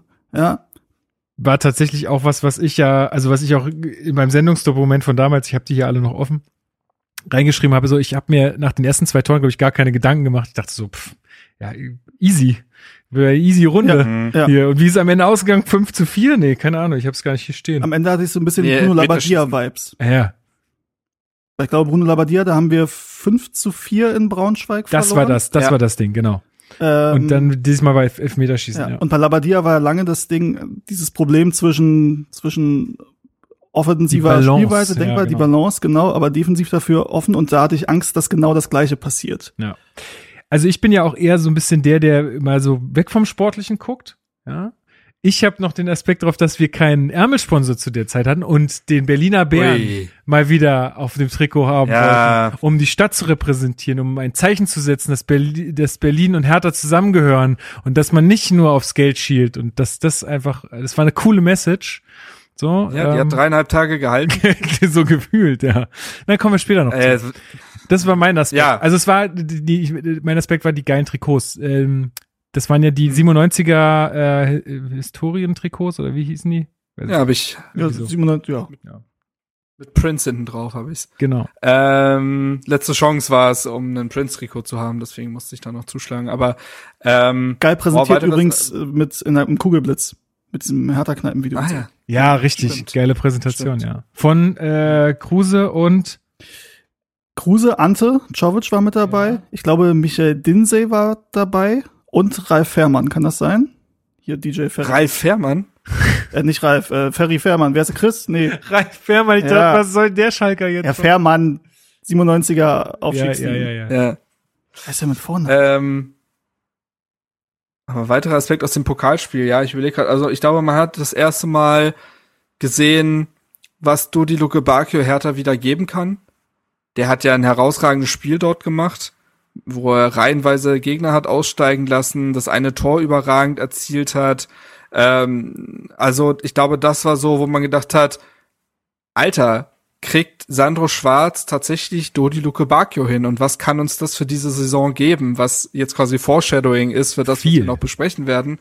Aber ein, ein, ein Dodi Luke Bacchio, der nicht wiederzuerkennen war nach seiner insgesamt ja auch missglückten Laie nach Wolfsburg, wäre, glaube ich, ein weiterer Aspekt, der aus dem Spiel hängen geblieben ist. Christian Fährmann übrigens. Christian. Ich nenne ihn nur Ferry deswegen. Grüße. Ähm, für mich gerade so eine Retrospektive zwei Dinge, die sich den Rest der Saison immer wieder wiederholen sollten. Man steckt nicht auf. Also es gab ja direkt nach Beginn der Verlängerung äh, das 3 zu 2 für Braunschweig und Guter wir Punkt, drehen ja. es in den 4-3. Ähm, gleichzeitig aber ein sehr spätes Gegentor, was schlussendlich äh, elementarer Bestandteil der Niederlage war. Das sind, glaube ich, so zwei Stichpunkte, auf die wir heute noch das ein oder andere Mal äh, zurückkommen. Tatsächlich. Ist so noch was? Ich hätte noch, dass Maulida tatsächlich ein, Tor schießt. ein Tor schießt und auch ein okayes Spiel gemacht hat, so wie ich es in Okay. Erinnerung Ja. habe. Ähm, das Tor war, muss man sagen, aber zum großen Teil Luke Bakios Tor. Absolut. Ähm, dennoch hat er, also nach diesem, er wurde, glaube ich, 60. Minute ungefähr ausgewechselt, aber nach diesem Einsatz hätte ich nicht gedacht, dass er nur noch einen weiteren Einsatz bekommt. Ich glaube, er hat dann Das gegen Frankfurt noch mal einen Einsatz bekommen und das war's. Ja, aber nach dem Köln-Spiel, nach dem letzten, muss man den halt auch erstmal machen. Ne? Wir sind, wir wissen, dass man auch Bälle noch aus der Distanz Stimmt, er war schwieriger als Ja. ähm, Ich habe noch ich hätte noch einen Aspekt. Ich auch. Ah, ja, ich ich habe äh, eigentlich dran, ja. genau. Ich habe noch ein äh, und zwar das, äh, worüber wir gerade gesprochen haben, dass der Capo nach dem Spiel, nach dem Elfmeterschießen auf dem Platz war und bei der Mannschaft war und ja, denen noch mal stimmt. Mut zugesprochen hat und wir alle gedachten, was geht? Also das ist ja Wahnsinn. Sowas haben wir ja auch lange nicht gesehen und da schon klar wurde, okay. äh, Die aktive Fanszene oder die Leute, die wirklich zu jedem Spiel fahren, die werden diese Mannschaft jetzt bedingungslos unterstützen zumindest für eine Zeit lang, ja, also klar, sowas ist nicht, sowas ist auch endlich irgendwann mal, aber da war ganz klar zu sehen, hier wird jetzt niemand direkt wieder an den Pranger gestellt, sondern hier geht's jetzt darum, gemeinsam äh, diese Schritte zu gehen. Klar, es war dann ja auch das Derby am nächsten Spieltag, insofern war das, glaube ich, auch die Motivation, äh, die er da geben wollte ins nächste Spiel. Aber das fand ich einfach ganz besonders äh, an dem Tag. Ähm, hat mich äh, sehr gefreut. Weiterer Aspekt, es war das letzte Spiel des Derek Boyata für Hertha BSC. Oh ja. Er und Kempf hatten da ja noch die Innenverteidigung gebildet. Ich nenne ihn ja nur noch Nationalmannschaftsbojata. Hm, schön. Bundesboyata. hat er denn bei der Ähm. WM eine Rolle gespielt, Marc? Nein. Hat er nicht. Okay, hätte er sein können. Nee, aber war, war nicht im Kader. War nicht im Kader. Okay. Aber ähm, nee, es war ja so, dass er und Kempf die Innenverteidigung, die sehr wackelige Innenverteidigung gebildet hatten. Boyata muss man ja auch sagen, Relegationsheld, ne, hat sein Tor in Hamburg gemacht, das kann man ja auch sagen. Aber nach drei Jahren war es dann vorbei. Man hatte schon in der Sommervorbereitung gemerkt, dass äh, Schwarz, wenn er die Wahl hatte, in Testspielen eher auf Oremovic gesetzt hat. Rochel kam ja sehr viel später erst. Ähm, und ich glaube, man hat dieses Spiel gegen Braunschweig dann dankend zum Anlass genommen, um Boyata quasi schon zu rasieren, weil man auch wusste, dass man den im Sommer definitiv noch verkaufen will, weil die Perspektive fehlt, weil er das Kapitänsamt entledigt werden wird und welcher Spieler erholt sich im Verein von so einem Vertrauensentzug und auch sein Gehalt war, glaube ich, eins, wo man sich gesagt hat, wenn wir uns das sparen können, da sind wir jetzt auch nicht ganz unglücklich mit. Ähm, aber ja, nach drei Jahren, ne, immerhin, drei Jahre ja mehr oder weniger auch Stammspieler gewesen in diesem Verein, immer wieder seine Probleme gehabt, verletzungsbedingt, dann zwei Jahre lang mit dieser Kapitänsrolle extrem gefremdelt. Ähm, aber genau, also ich finde ganz spannend, weil genau so ein Typ Spieler, den wir eigentlich nicht mehr gebrauchen können in dieser Phase jetzt. Also wir haben ja darüber gesprochen, mhm. was brauchen wir für Spieler, um da wieder was zu entwickeln. Und ich finde, er war, er hatte sicherlich auch seine Höhen, also der hatte ja super konstante Phasen. Sein erstes Jahr war brutal. War, war, super, ja, gar keine Frage. Ähm, aber halt wirklich auch Profi durch und durch. Also so, okay, ich mach Fußball und sonst lass mich alle in Ruhe. Mhm. So zumindest hat es hat so angemutet, so auf mich. Also er wollte, er hat ja auch keine Interviews gegeben. Ähm, und er war halt so unsichtbar, außer auf dem Platz. Ja. Das ja. war's dann. Richtig. Und ja, das war sein letztes Spiel gegen Union. Stand er gar nicht im Kader, obwohl er noch eben Teil von Hertha BSC war, meine ich. Das musste Schwarz dann noch erklären. Aber ähm, ja, genau. Das war noch ein Aspekt. Äh, Benny, hast du noch einen Aspekt, der irgendwie interessant wäre, oder wir gehen zum nächsten Spiel? Ja, er heißt Emanuel Ferrei nachdem äh, ich glaube Martin hm. Kobilanski uns vor zwei Jahren gefühlt äh, alleine aus dem Pokal geschossen hat, war es diesmal Emanuel Ferrei, der äh, glaube ich absoluter Dreh- und Angelpunkt im, im Braunschweiger Spiel war und äh, sehr maßgeblichen, maßgeblichen Einfluss äh, auf unser Ausscheiden hatte. Wo stehen denn die Braunschweiger jetzt eigentlich? Die waren doch damals, also die waren ja richtig schlecht irgendwie in den ersten ja, Spielen oder den ersten Spielen gestartet in der Die hatten noch Liga. kein Tor geschossen und machen dann vier gegen uns. Genau so. Ja, und mittlerweile gut, also 18 Punkte nach 17 Spielen als Aufsteiger ist jetzt nicht ganz verkehrt, aber trotzdem nur ein Punkt vor der Relegation und jetzt soll ja auch Linus Gechter ah ja, äh, als Leihspieler helfen, das Ding da über die Bühne zu bringen. Ähm, Nee, aber ich glaube, dann können wir fast ins nächste Spiel, ne, ins Derby. Genau, also wer, äh, ich habe das extra nochmal rausgesucht für euch, falls ihr euch nochmal äh, in diese Zeit zurückversetzen wollt, könnt ihr euch Folge 201 immer wieder härter anhören äh, von uns. Da haben wir ganz ausführlich über das Spiel gegen Braunschweig gesprochen. Ähm, über das Spiel gegen Union haben wir in Folge 202 dann dementsprechend ähm, gesprochen. Griffigkeit hieß diese Folge. Und mein erster Aspekt wäre hier der neue Ärmelsponsor. Die CG-Gruppe, die man dann natürlich einfach, der Bär, scheiß drauf, haben wir jetzt äh, lang genug getragen. Ähm, jetzt wird die CG-Gruppe draufgeklatscht und ja. Das ist wie mit Bruno dem Problembären damals. Der Bär wird abgeschossen. Wisst ihr noch, Leute, als wir keine Probleme hatten und Bruno der Problembär konnte so ein Sommerloch füllen? Ja, wirklich, es war das, wirklich so, ne? Ja, der hat Deutschland terrorisiert. Also Bruno der Problembär hat sich quasi in den Wald geklebt. Mit Harz also, an den Baum. Harz. Ja, die neue RAF sehen wir da. Naja, egal, anderes Thema. Geil. Okay. Ja, genau. Also das war mein erster Aspekt. Benny, du darfst mal weitermachen. Ist nicht eigentlich, war nicht ich der letzte Braunschweig-Aspekt? Müsste nicht bei Steven weitermachen? Ich hatte eben schon den ersten Aspekt zum Braunschweig-Spiel. Genau, dann, also, dann, macht, ja, dann macht Mark weiter. Dann bleiben wir in der Dann macht Mark und dann. Ähm, ja, ich, ich glaube, ich hatte das sogar, damals sogar getwittert. Ich hatte nach zwei Minuten gefühlt schon das Gefühl, es hat nie eine Sommerpause gegeben. Das Spiel hat einen sofort in extrem düstere Zeiten zurückgeholt. Hertha stand von der ersten Minute an unter Druck. Ähm, es war nur Union. Hertha war, haben so die, also, also, das war auch ein Aspekt, den Sandro Schwarz nach dem Spiel vollkommen richtig benannt hat. Man konnte in diesem Spiel noch gar nicht über Taktik und neue Spielphilosophie und bla bla bla reden, weil Hertha völlig die Basics abgegangen sind. Man war eben nicht griffig, man war fast schon verängstlicht, man wurde von Union wurde einem der Schneid abgekauft, was Aggressivität, Intensität, Zielstrebigkeit und so weiter angeht. Und Hertha hat einfach wirklich die Grundattribute vermissen lassen, um überhaupt in diesem Spiel bestehen zu können. Deswegen ging es gar nicht um Spielerisches erstmal. Benny.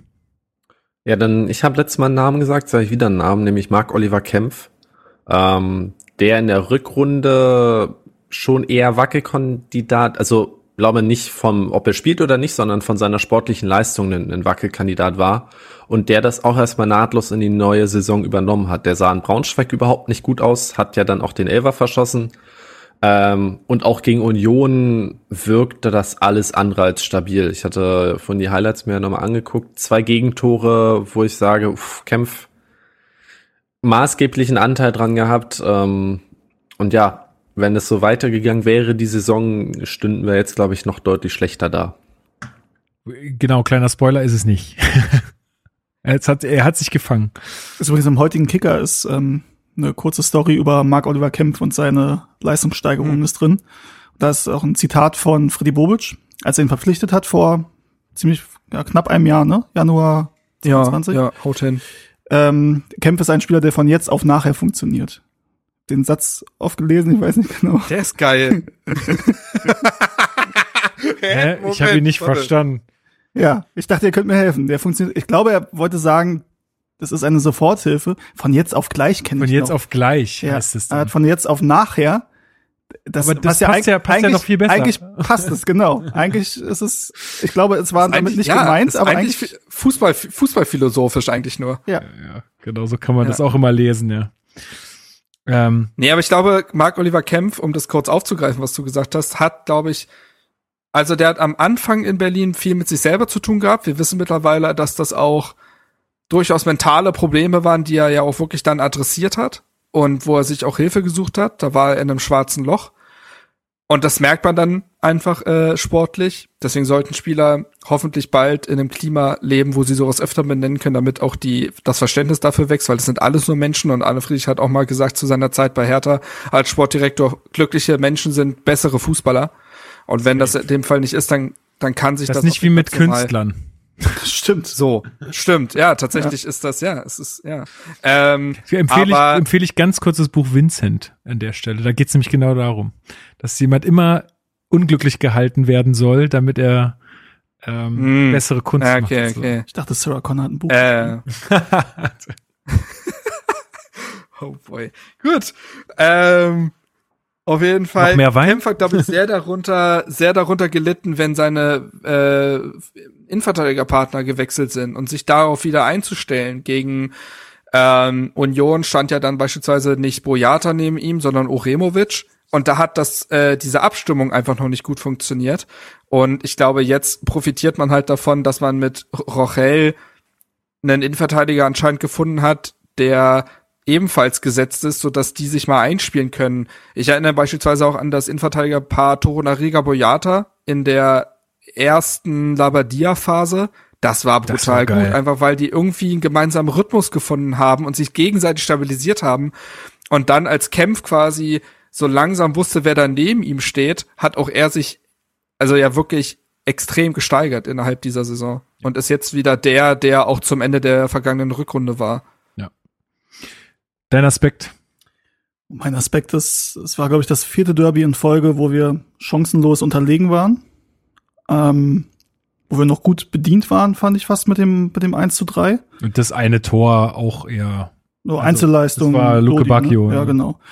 Ähm, und es gibt ja, es gibt so Spiele, die siehst du und du denkst, also du kannst die Fehler, die passieren, benennen oder das Hauptproblem, was es gibt. Entweder, weiß nicht, du kriegst vielleicht einen gegnerischen Spieler nicht in den Griff oder ein Innenverteidiger von dir ist ein Totalausfall oder der letzte Pass kommt nicht. Das hatten wir häufiger dann später das Problem. Aber in dem Spiel, zumindest jetzt aus der Stadionsicht, ich habe das Spiel danach nie wieder über 90 Minuten gesehen, ähm, da gibt's nicht ein oder zwei Fehler, die zu benennen waren, weil wir einfach in allen Belangen schlechter waren. Und wie gesagt, das vierte Mal in Folge. Das war schon erschreckend und vielleicht führt das auch so ein bisschen zu meinem Aspekt. Ich weiß gar nicht mehr, was wir dazu damals gesagt hatten in der, äh, in der Sendung. Aber ich habe mich, ich weiß noch, dass ich mich wahnsinnig aufgeregt habe, dass man hat gemerkt, also es stand ja zur Halbzeit 1 zu 0 und man hat ja gemerkt, Hertha kriegt nix auf die Kette. Und Sandro Schwarz wechselt nicht. Er wechselt nicht einen Spieler aus, wo ich mir so denke, das mhm. muss doch nach so einer nicht, was hat, ähm, nicht Leistung? Schlechtleistung. Schlechtleistung. Das ist eine Schlechtleistung. Genau, eine Schlechtleistung. Muss man doch, äh, da muss man doch irgendwas tun, irgendeinen Impuls geben, ja. Und dann irgendwie nach dem 3-0 dann dreifach zu wechseln, da dachte ich mir, ja gut. Also irgendwie bisschen, bisschen spät. Bisschen spät. Ja, und, aber also ich, ich glaube, dass er, also dass Sandro Schwarz da auch mittlerweile besser, äh, also ja, daraus hat er gelernt, glaube ich auch. Ähm, ich fand es damals eine falsche Entscheidung einfach. Hm. Ja, ich glaube, Wechsel sind was sehr Empfindliches im Fußball, wofür du deinen Kader sehr gut kennen musst. Ja, genau. Und das konnte zu dem Zeitpunkt noch nicht der Fall sein. Ja. Ähm, ja. Ansonsten äh, glaube ich, dass äh, wenn man sich jetzt anguckt, äh, wenn man sich jetzt Hertha anguckt, was ein weiterer Aspekt von mir wäre, ist die rechte Seite von Hertha BSC die beste. Also wenn man rechte, rechte Seite hat, Zentrum und linke Seite ist rechte Her Herthas rechte Seite das Prunkstück des Kaders. Und wenn ich an dieses Spiel zurückdenke, war das aber die größte Baustelle, weil du hattest rechts hinten einen völlig überforderten Kenny, der mhm. noch gar nicht klargekommen ist. Du hattest als rechten Achter Kevin Prince Boateng, der das wissen wir mittlerweile ja wirklich zu Genüge, dieses Tempo eines Bundesligaspiels als Startelfspieler besonders gegen so eine Mannschaft wie Union, die nur übers Körperliche und nur über dieses Intensive kommt, das kann er nicht mitgehen, dieses Tempo. Und einem Dodi Lukebakio, der zu diesem Zeitpunkt wiederum der alte Dodi Lukebakio war, weil er in diesem Spiel gar nicht nach hinten gearbeitet hat. Und diese Dreierkonstellation war, äh, das war eine Horrorshow. Und, mit, und da sieht man wiederum, wie Sandro Schwarz an dieser Mannschaft getüftelt hat und mit den einzelnen Spielern gearbeitet hat, denn Kenny hat einen riesigen Sprung gemacht. Luke Bacchio hat nie wieder so schlecht gespielt wie gegen Union. Und der rechte Achter ist mittlerweile nicht mehr Kevin Prince Boateng, sondern Lucas Toussaint. Mhm. Der aber auch war dann halt eine Personalentscheidung. Ne? Der war aus dem, Dör, äh, aus dem Relegationsrückspiel nämlich noch gesperrt ja, und ja, hat nicht mitgespielt. So es, ja. Ja, wobei auch da, glaube ich, ich sagen muss, Toussaint als Achter, das hat auch Schwarz erst in der Saison dann entdeckt. Also vielleicht wäre das gar nicht da der Fall gewesen. Aber ne, also die rechte Seite, was die für einen Sprung gemacht hat in ihrer Entwicklung, ist dann schon massiv. Und ich glaube übrigens, wenn wir dieses Spiel jetzt nochmal spielen würden, wir spielen es ja bald wieder. Kommt, ja, kommt, kommt ja noch. Ja. ähm, aber ich glaube, dass Sandro Schwarz heute anders und früher reagieren würde. Ähm, er ist ja da durchaus selbstkritisch. Das hat er ja auch nach dem Mainz-Spiel, glaube ich, gesagt, dass er dann schon sehr, sehr lange überlegt, ob die Wechsel so schlau waren. Ich glaube, er hat Darida da eingewechselt ähm, und hat dann gesagt, vielleicht wäre die Erfahrung eines Boatengs schlauer gewesen. Hat da so, einen, so einen Einblick in seine Gedankenwelt gegeben, den ich sehr, sehr interessant fand. Ähm, deswegen glaube ich, Marc, um das auch zu unterstreichen, was du gesagt hast, mit der Kenntnis, die er heute hat von diesem Kader und von den Spielern, glaube ich, dass er da anders reagieren würde. Ob das Spiel dann anders gelaufen wäre, sei noch mal dahingestellt, weil wir waren einfach kategorisch schlechter. Benny, hast du noch einen Aspekt?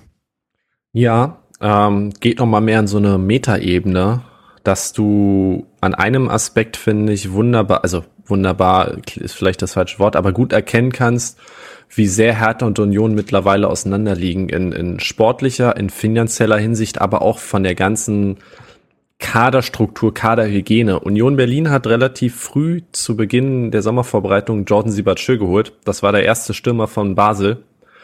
Ähm, der hat gespielt von Anfang an, hat das erste Tor gemacht, gegen uns getroffen, während wir dann nach der Halbzeit äh, Wilfried Konga eingewechselt haben, der der zweite Stürmer bei Basel war, ähm, preiswerter war und auch bis heute nicht so eingeschlagen hat wie ein Sibachö. Und das ist einfach, Union ist mittlerweile leider in Berlin sportlich, stand jetzt die bessere Mannschaft, kann sich teurere und bessere Spieler leisten und die funktionieren meist auf Anhieb. Das sind drei Aspekte, in denen wir hinterherhängen und wo man viele Jahre noch brauchen wird, wenn man das einholen möchte. Mhm. Dafür sind wir blau-weiß und einfach geiler. So. Ähm, dein Aspekt? Ich will dazu eigentlich gar keinen Aspekt mehr nennen. Ich kann nur sagen, ähm, das auch dort nach dem Spiel, es war sowieso ein relativ ruhiges Derby. Ja, also ich fand es auch mal sehr würdig so. Also es war auf den Rängen ja schon schön Pyro und Fahnen und Choreos und also war, da war alles dabei, aber sonst war alles ruhig. Ja. Und ähm, es war auch nach dem, nach dem Spiel war es eher positiv. Also es war auch, es gab auch viele Leute im Blog, was ich auch nachvollziehen kann, die halt da standen und die Arme verschränkt haben und sich das angeguckt haben und dafür nicht applaudieren wollten, was ich auch völlig legitim finde. Aber es gab jetzt nicht irgendwie, was wahrscheinlich auch Teile der Mannschaft befürchtet haben und auch andere Teile vielleicht erwartet haben. Ähm, es gab jetzt nicht irgendwelche Beleidigungen, Beschimpfungen oder Schlimmeres. Also es war alles im Rahmen. Ähm, und mein letzter Aspekt ist, dass ich danach in die Waldbühne gefahren bin auf dem Broilers-Konzert. Ich noch eine Weile gebraucht habe, um das Spiel zu vergessen, es dann aber sehr gut funktioniert hat tatsächlich. Ich habe noch ein äh, spannende, äh, also finde ich noch mal eine spannende Sache. Du hattest vorhin, vorhin kurz ein bisschen angesprochen, diese Plattenhart-Geschichte, äh, dass äh, er zum Kapitän gemacht wurde. Er hat danach ein Interview gegeben nach dem Spiel und hat äh, sowas gesagt äh, wie: Wir sind gut in die Partie gekommen und wir hatten einige Chancen. Und ich dachte mir, wie, in welcher Dimension hat der gerade da gelebt, dass er das jetzt wirklich in, in, in, Fernsehinterviews sagt, nach einem Derby. So, also das ist, also da hat sich das für mich schon so angebahnt und ich mein, bin ja immer noch der Meinung, dass das halt einfach leider der falsche äh, Spieler ist. Äh, sicherlich kein schlechter äh, und auch kein schlechter Mensch und nix, aber er ist einfach der falsche Typ für ein Kapitänsamt. Und das hat sich da auch mal wieder so gezeigt, schon so früh am ersten Spieltag der Saison. Genau. Gut, dann gehen wir zum nächsten Spiel, oder? Zweiter Spieltag, 1 mhm. zu 1 gegen Frankfurt ähm, zu Hause. Die Folge 203, da könnt ihr alles nochmal nachhören, äh, nennt sich Cool oder Crash. Ähm, bevor wir da jetzt ins Spiel einsteigen, ähm, also ich weiß nicht, vielleicht habt ihr noch Aspekte zu der ganzen Zeit da drumherum, weil das eine ganz bestimmte Sache passiert. Ich glaube nämlich, dass dort in der Phase äh, Rune Jahrstein ähm, nicht mehr war sozusagen für Hertha BSC. Also ich glaube in dieser in dieser ja in dieser Zeit ähm, haben, haben sich er und Andi Menger ja anscheinend irgendwie äh, sehr in die Haare bekommen, so dass äh, Hertha wohl keine Wahl mehr blieb ähm, nach einem Gespräch und ähm, ja ihn suspendiert hat. Aber auch sehr lange drüber gesprochen. Äh, wie seht ihr das Ganze in der, in der Retrospektive, Benny? Nicht so viel anders als vor den zwei, drei Monaten, weil das Hauptproblem an der Thematik ist, wir wissen nicht, was vorgefallen ist. Wir wissen nicht, welche Worte gefallen sind. Wir wissen nicht, in welcher Art und Weise diese Worte geäußert wurden. Es gibt immer noch das Gerichtsverfahren, was läuft. Ähm, von daher schwer zu beurteilen. Ich finde, was man an die Menge zugute halten kann, ist auf jeden Fall Christensen und dessen Entwicklung. Ähm, zumindest die beiden scheinen sich zu verstehen. Und zumindest in der Hinsicht scheint Animenga kein, äh, kein komplette Fehlbesetzung zu sein auf sportlicher Ebene. Ähm, ich habe ihn auf dem OFC Weihnachtsmarkt äh, von einer sehr angenehmen Seite kennenlernen dürfen. Ähm, Grüße an Tim an der Stelle. Und ähm, ja, ich, es ist einfach sehr unwürdig, wie die Zeit von Jahrstein bei Hertha zu Ende geht. Ähm, leider etwas, was in den letzten Jahren noch öfter mal bei mehreren Spielern aufgetaucht ist, dass man sich nicht irgendwie sauber, ordentlich verabschieden und trennen konnte. Sportlich ist er oder vermisse ich ihn momentan nicht, nicht allzu sehr, was halt einfach daran liegt, dass unser Stammtorhüter recht solide spielt. Und wie sehr er innerhalb der Mannschaft fehlt, ist von außen leider auch schwer zu beurteilen. Von daher ist das irgendwie ein, ein schwieriges Thema wo beide Seiten sich nicht mit Ruhm bekleckert haben. Ich glaube tatsächlich, ich, äh, ich glaube tatsächlich, dass er, also ist jetzt einfach nur Wild Guess, ja, dass er fürs Mannschaftsgefüge gar nicht mehr so wichtig war. Ich glaube, er war noch einer der erfahreneren, älteren Spieler, die aber, glaube ich, mit den ganz, also ich meine, der war, wie alt, wie alt ist er jetzt? Der 37 jetzt, oder so? 37. Ja, ich meine, wenn ich jetzt mit den ganzen 21, 22-Jährigen da rumhängen müsste, also ich weiß nicht, die haben ganz andere Interessen als ich. Also das ist dann auch irgendwie nicht mehr so eine Einheit. Aber was da viel mehr ins Gewicht fällt, ist, dass er so lange aufgrund seiner Corona-Erkrankung und das dem Folgeproblem ja. raus war. Also in einer Zeit auch, in der sich die Mannschaft von Hertha sehr verändert hat. Ja, klar. Also der Bezug hat dann, glaube ich, gefehlt und ja, ansonsten würde ich äh, würde ich es mit Benny Worten Bennys Worten halten. Man weiß nicht genau, was passiert ist und dass es eine unwürdige Geschichte ist dafür, wie lange er hier ist, wie lange man einander mochte und geschätzt hat und was für eine gute Zeit man hatte und wie verdient er auch ist. Aber ich glaube, damit können wir das auch abhaken. So, Christensen, ja. auf ihn ist die Wahl eh getroffen. Man muss sich nicht wäre, wäre irgendwelche äh, Konjunktivfragen stellen, denn bislang ist er nicht ausgefallen oder so, so dass man jetzt sagen würde, ja, und jetzt haben wir ja gesehen, was wir mit Tjag Ernst uns da als Nummer zwei rangeholt haben. Ne? Also diese Thematik hat sich auch noch gar nicht aufgemacht. Ja, also ich glaube, dann kann man das da auch bei belassen, tatsächlich. Der, Katzenschwanz in Bennys Gesicht ist immer stark. In Wirklichkeit ist da gar keine Katze und der hat einfach nur so einen so ein Wedel. Schweif die ganze Zeit in der Hand. Wedel. So mit der Hand. Hast du, hast du wieder einen Staubwedel geklaut, Benny? Ja, ja. Nee, aber Warte. ähm, aha, da ah, ist ja. er. Oha, Cat-Content. Jetzt, jetzt, jetzt gehen wir durch die Decke, Leute. Jetzt. Das ist das Thumbnail. Podcat. Ja, genau. Guck mal, sehr gut. Ähm, aber ich glaube, dann können wir tatsächlich in dieses Frankfurt-Spiel gehen, ne?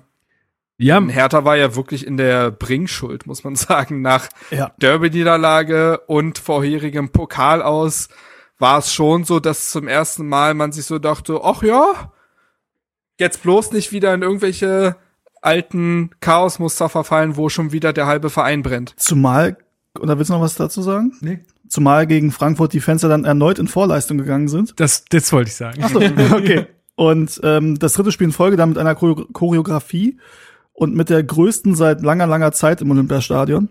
Es gab mal diese ganz ähm, Stadion-Choreografie, ich glaube 99 gegen Dortmund. Mhm.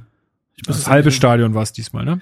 Ja, da war es tatsächlich äh, außer äh, dem Gästeblock das ganze Stadion damals. Aber es war auch nur in Anführungsstrichen eine Z-Choreografie. Aber es ist ja auch viel passiert, ist ja über 20 Jahre her. Ja. Diesmal war es das halbe Stadion. Und es war schon eine sehr beeindruckende Atmosphäre, auch wenn nur in Anführungsstrichen 45.000 da waren. Was ich interessant finde, weil wir über die Hinrunde jetzt einen Schnitt von 53.000 haben. Klar, Bayern zieht den Schnitt hoch, ist klar. Ähm, aber gegen Köln waren es auch 60.000 Leute, die da waren. Ähm, insofern muss man schon sagen, der, der Zuspruch, auch auswärts die Zahlen, die richtig, richtig gut sind.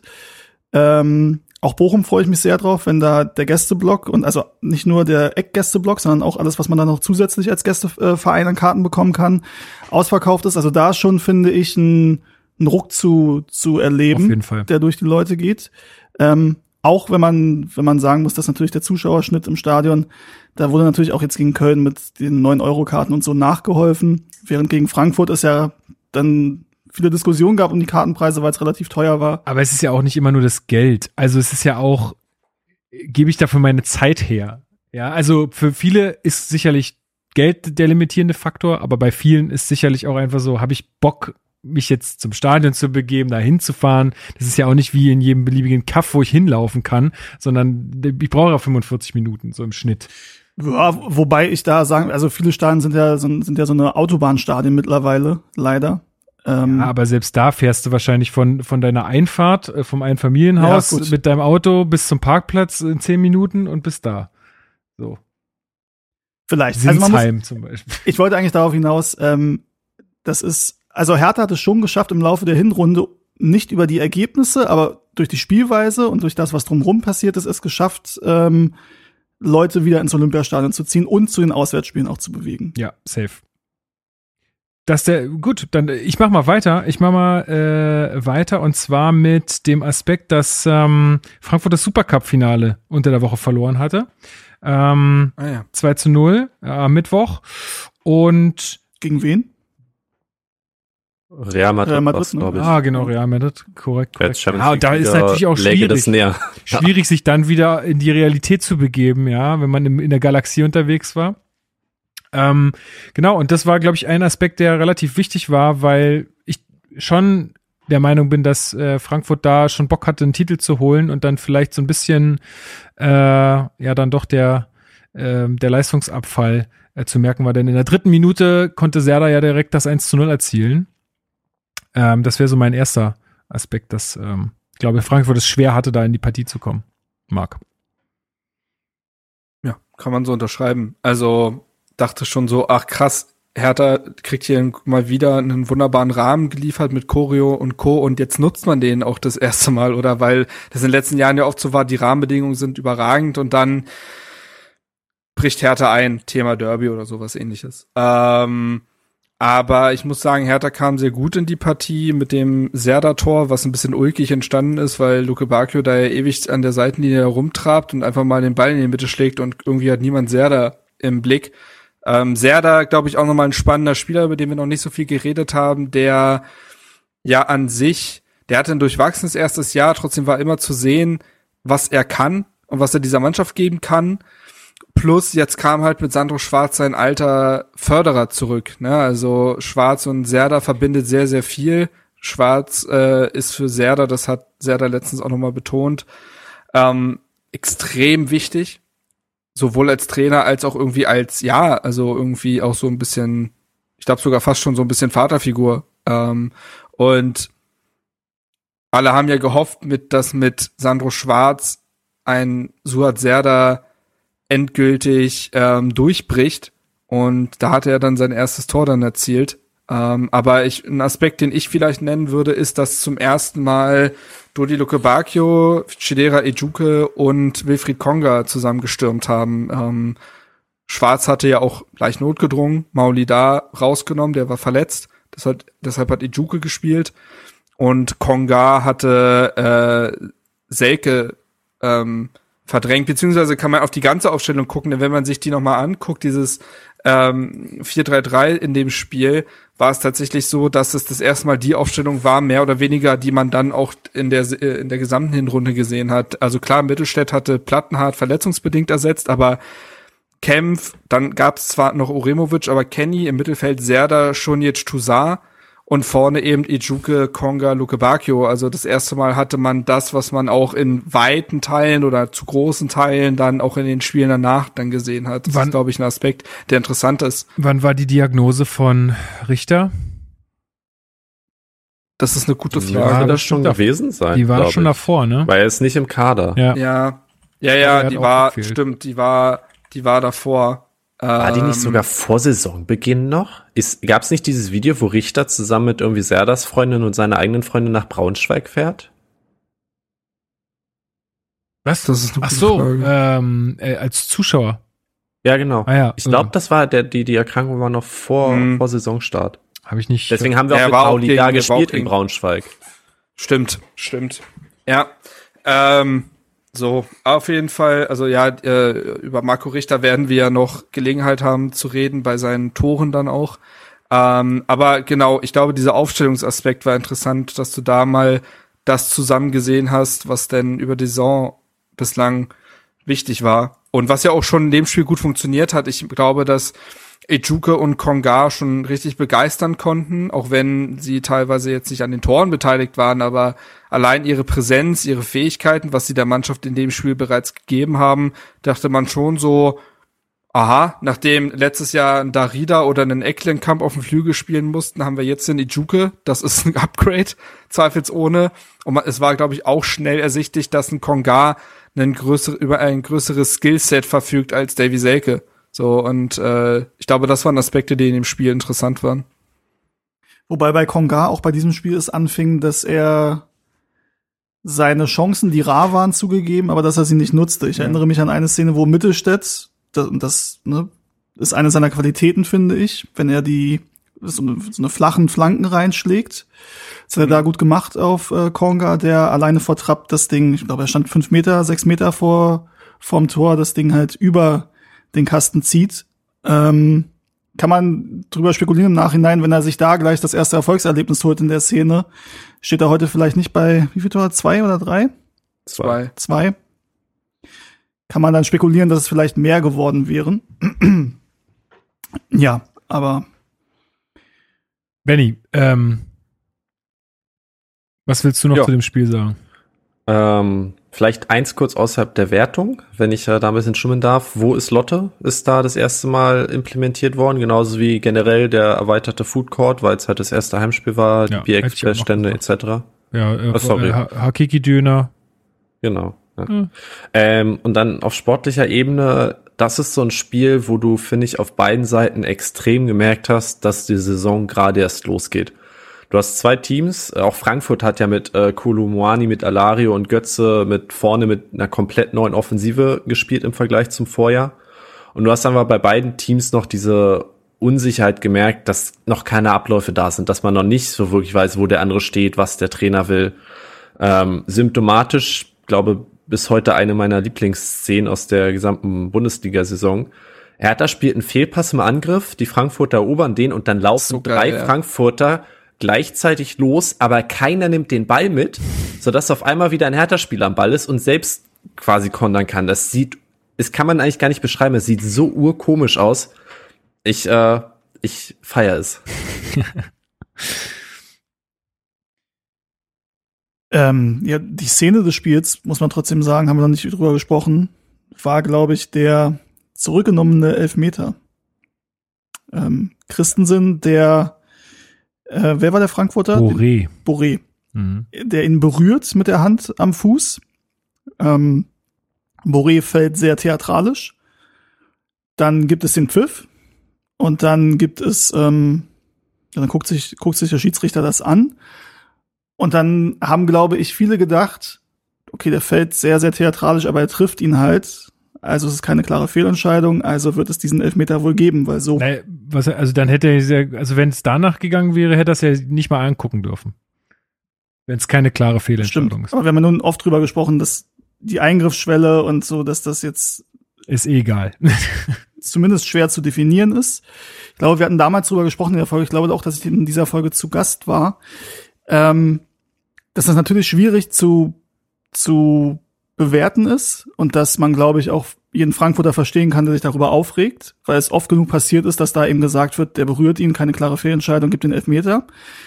Trotzdem ist es eben so, dass so theatralisch wie er fällt und so leicht, wie er berührt wird. Ich glaube, er fällt sogar schon, also die, die Fallbewegung ist schon vor dem Kontakt da, so dass man sagen kann, diese Berührung ist nicht ursächlich für diesen dramatischen Fall. Dass man sagen kann, ich glaube, in der Folge hatten wir gesagt, es ist, es ist eine gute Entscheidung für den Fußball, da zu sagen, nee, das reicht nicht, nicht ja. jede Berührung ist ein Elfmeter. Ich glaube, auch das muss es gewesen sein, weil, wie gesagt, also ich sag immer noch, man das kann, das kann man nicht durchziehen. Also es wird immer wieder eine, äh, eine Ermessensentscheidung sein, war es jetzt ursächlich oder, oder nicht. Das kann man nicht wissen, wenn man nicht selber in der Situation steckt. Und das ist der Schiedsrichter ja nie, äh, außer wenn er selbst gefault wird. Ähm, aber da, da haben wir uns ja das damals auch in den, äh, da haben wir uns damals ja gezofft, äh, in Anführungsstrichen, Lukas, weil ich halt sage, doch kann man in der Szene wissen, dass der davon nicht fällt. Ich bleibe dabei, dass Boré mit Absicht fällt, weil er zwar berührt wird, aber ähm, Christensen seinen Fuß einfach nur ganz kurz streichelt. Er setzt danach völlig normal auf und entscheidet sich dann bewusst zu fallen. Stimmt das so ist und deswegen sehe ich das voll, als vollkommen richtig an. Deswegen hatte ich damals auch viele wütende Frankfurter in meinen Tweets.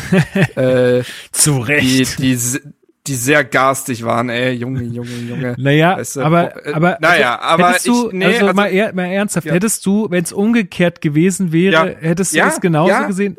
Da bin ich mir leider ich nicht die sicher. Szene klar, ich finde die Szene so klar, es tut mir leid. Also da werde ich auch bis zum Tode bei, bei bleiben ich finde die Szene sehr eindeutig. Und ich finde es richtig gut, dass das so entschieden wurde. Weil ich so, auch richtig, so müsste es eigentlich andersrum sein. hätte ich mich massiv aufgeregt. Ich will, du bist nee.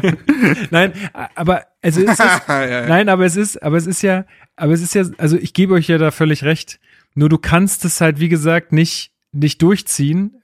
Äh, also ich glaube nicht, dass, dass die Schiedsrichter bei so einer Linie, äh, also dass das immer ähm, durchgehalten werden kann in allen Spielen und dann ist es nicht fair. Dann ist es fast fairer zu sagen, der batscht dem da auf den Fuß, der fällt, okay, ist ein Strafstoß, weil die Hand hat am Fuß nichts zu suchen von dem Torwart. Äh, also von dem Spieler, vom Torwart, mhm. die Hand am Spieler. So. Das ist fast fairer zu sagen, wenn ein Spieler danach fällt, dann heißt es wieder so schön, dumm angestellt. Das hatten wir auch früher ganz oft, dass Niklas Stark irgendwie von hinten irgendwem in die Beine gedingt, also äh, ja, gerätscht hat, wo man nicht hätte sagen müssen, ja, der hätte ja jetzt unbedingt fallen müssen, aber da haben wir gesagt, ja, hätte er sich halt klüger anstellen müssen, der Niklas Stark. So, ähm, wirst du halt nicht Gut, ich glaube, wir, also ich glaube, die Diskussion jetzt nochmal aufzumachen ist müßig.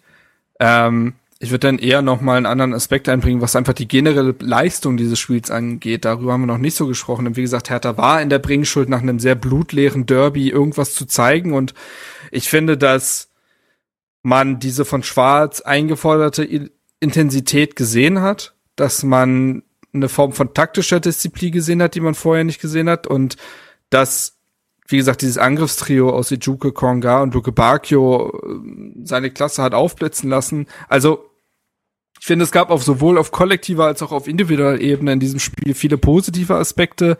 Man konnte gegen Frankfurt mithalten. Man hat sich öfter in dieser Partie in die Position gebracht, das Ding zu gewinnen. Gleichzeitig muss man aber auch sagen, dass es auch äh, einen individuellen Aussetzer gab von Uremovic, der Hertha die Kontrolle genommen hat und danach wackelte die Abwehr mal wieder. Man hatte da viele Szenen, wo Frankfurt auch ein Tor hätte machen können und so war das Problem, dass man mal wieder nicht über 90 Minuten ein einheitliches Bild abgegeben hat. Ähm, aber ich glaube, nach so einem schwachen Derby war das auch nicht zu erwarten. Und dementsprechend war das Spiel in meiner Wahrnehmung schon ein positives. Du hast wahrscheinlich verdient einen Punkt gegen Eintracht Frankfurt geholt, die seit Jahren europäisch spielen. Ähm, Sicher sogar kann man so nach so einem Derby mit einer neu formierten Mannschaft auf jeden Fall mal so mitnehmen. Ja. Gehen wir zum nächsten Spiel, oder? Da gab es nämlich einen Elfmeter, der wohl unstrittig war. Ja, Tatsache. Tatsache. Äh, dritter Spieltag, Hertha gegen Gladbach. Auswärts ähm, haben wir 0-1 verloren. Ähm, die Folge mit der mit dem wunderschönen Titel Rotze, äh, Folge 204. ich weiß gar nicht mehr, wie wir darauf gekommen sind.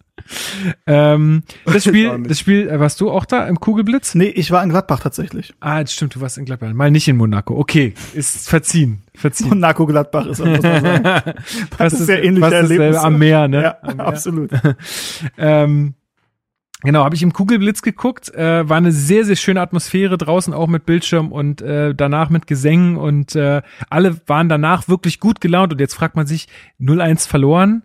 Äh, wie sind denn da, warum stehen denn da alle auf der Straße und, und äh, besingen dann die Hertha? Alkohol. Ähm, das zum einen, das zum einen, aber ich glaube tatsächlich, dass, dass ja auch Alkohol einfach Gefühle verstärkt und es hätte ja auch gut in die andere Richtung gehen können, wenn, wenn es so gewesen wäre, wie du jetzt hier versuchst äh, zu suggerieren, ja. Ähm, wer möchte anfangen? Benny, fang du mal an mit deinem Aspekt. Mhm.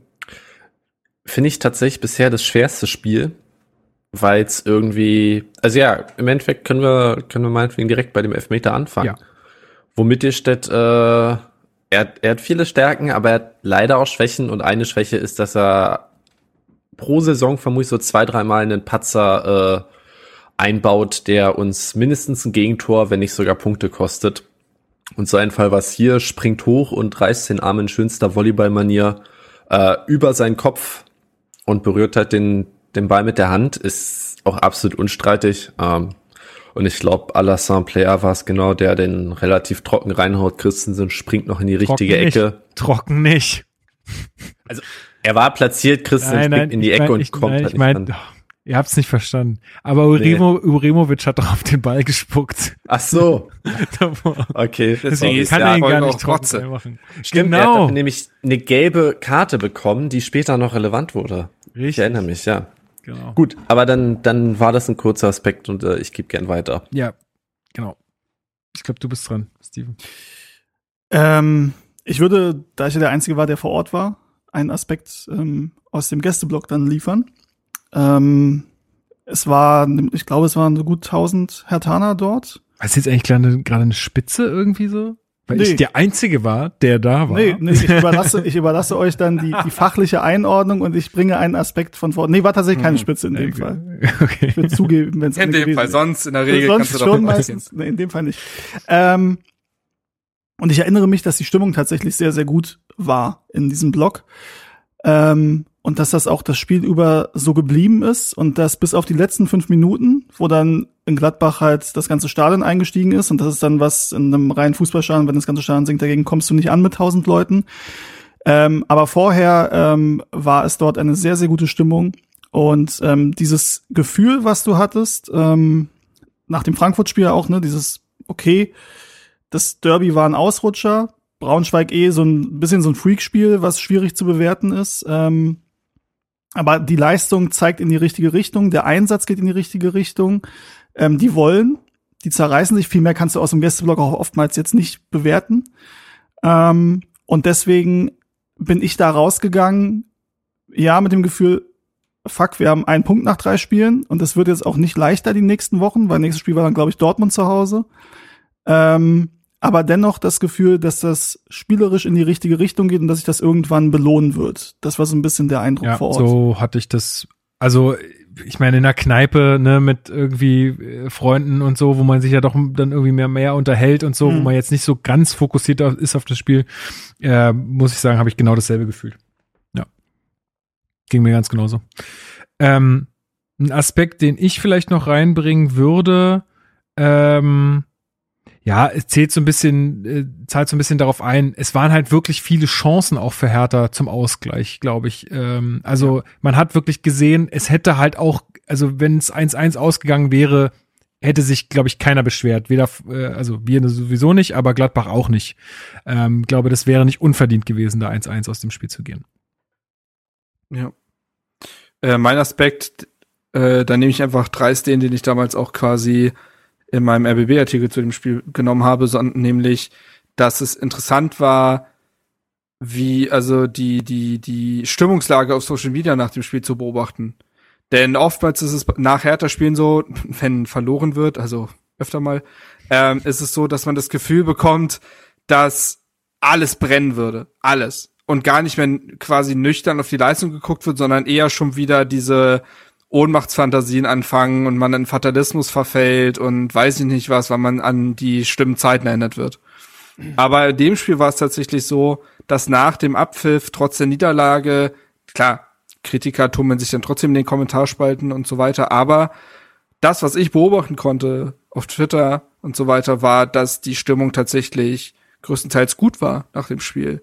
Es wurden Durchhalteparolen angestimmt, es wurden äh, es gab viel Lob für die Mannschaft ähm, und die positiven Stimmen haben, haben überwogen, weil Hertha in diesem Spiel ein, also das war das beste Saisonspiel bis dahin. Das war noch mal besser als gegen Frankfurt, das war noch mal einheitlicher, es war noch mal besser vor dem Tor. Man hatte die Probleme mit äh, zwei Elfmetern gegen sich. Gut, der eine wurde von Christensen gehalten, aber dann auch der Unterzahl dadurch, dass Oremovic dann auch vom Platz geflogen ist und hat sich in diesem Spiel nie aufgegeben. Das war eine sehr imponierende Leistung, die, glaube ich, im Nachhinein sogar von Daniel Farke sehr gelobt wurde, dem Trainer äh, von der Gladbacher, weil es einfach, das war einfach gut, das war einfach mitreißend, das war das hatte Leidenschaft, aber gleichzeitig hast du auch den Fußballstil erkannt. Das war jetzt nicht irgendwie nur Hau ruck.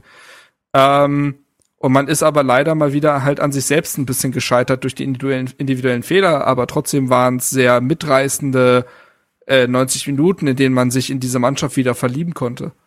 Findet ihr nicht auch, dass bei Daniel Farke Erscheinung und Stimme nicht zusammenpassen? Ja, ja Erschei Erscheinung, Erscheinung ist Stahlbetonbauarbeiter aus Bottrop und Stimme ist äh, ist Yogalehrer aus dem Prenzlauer Berg. Also das, das ist äh, Hey, nix gegen den Prenzlauer Berg.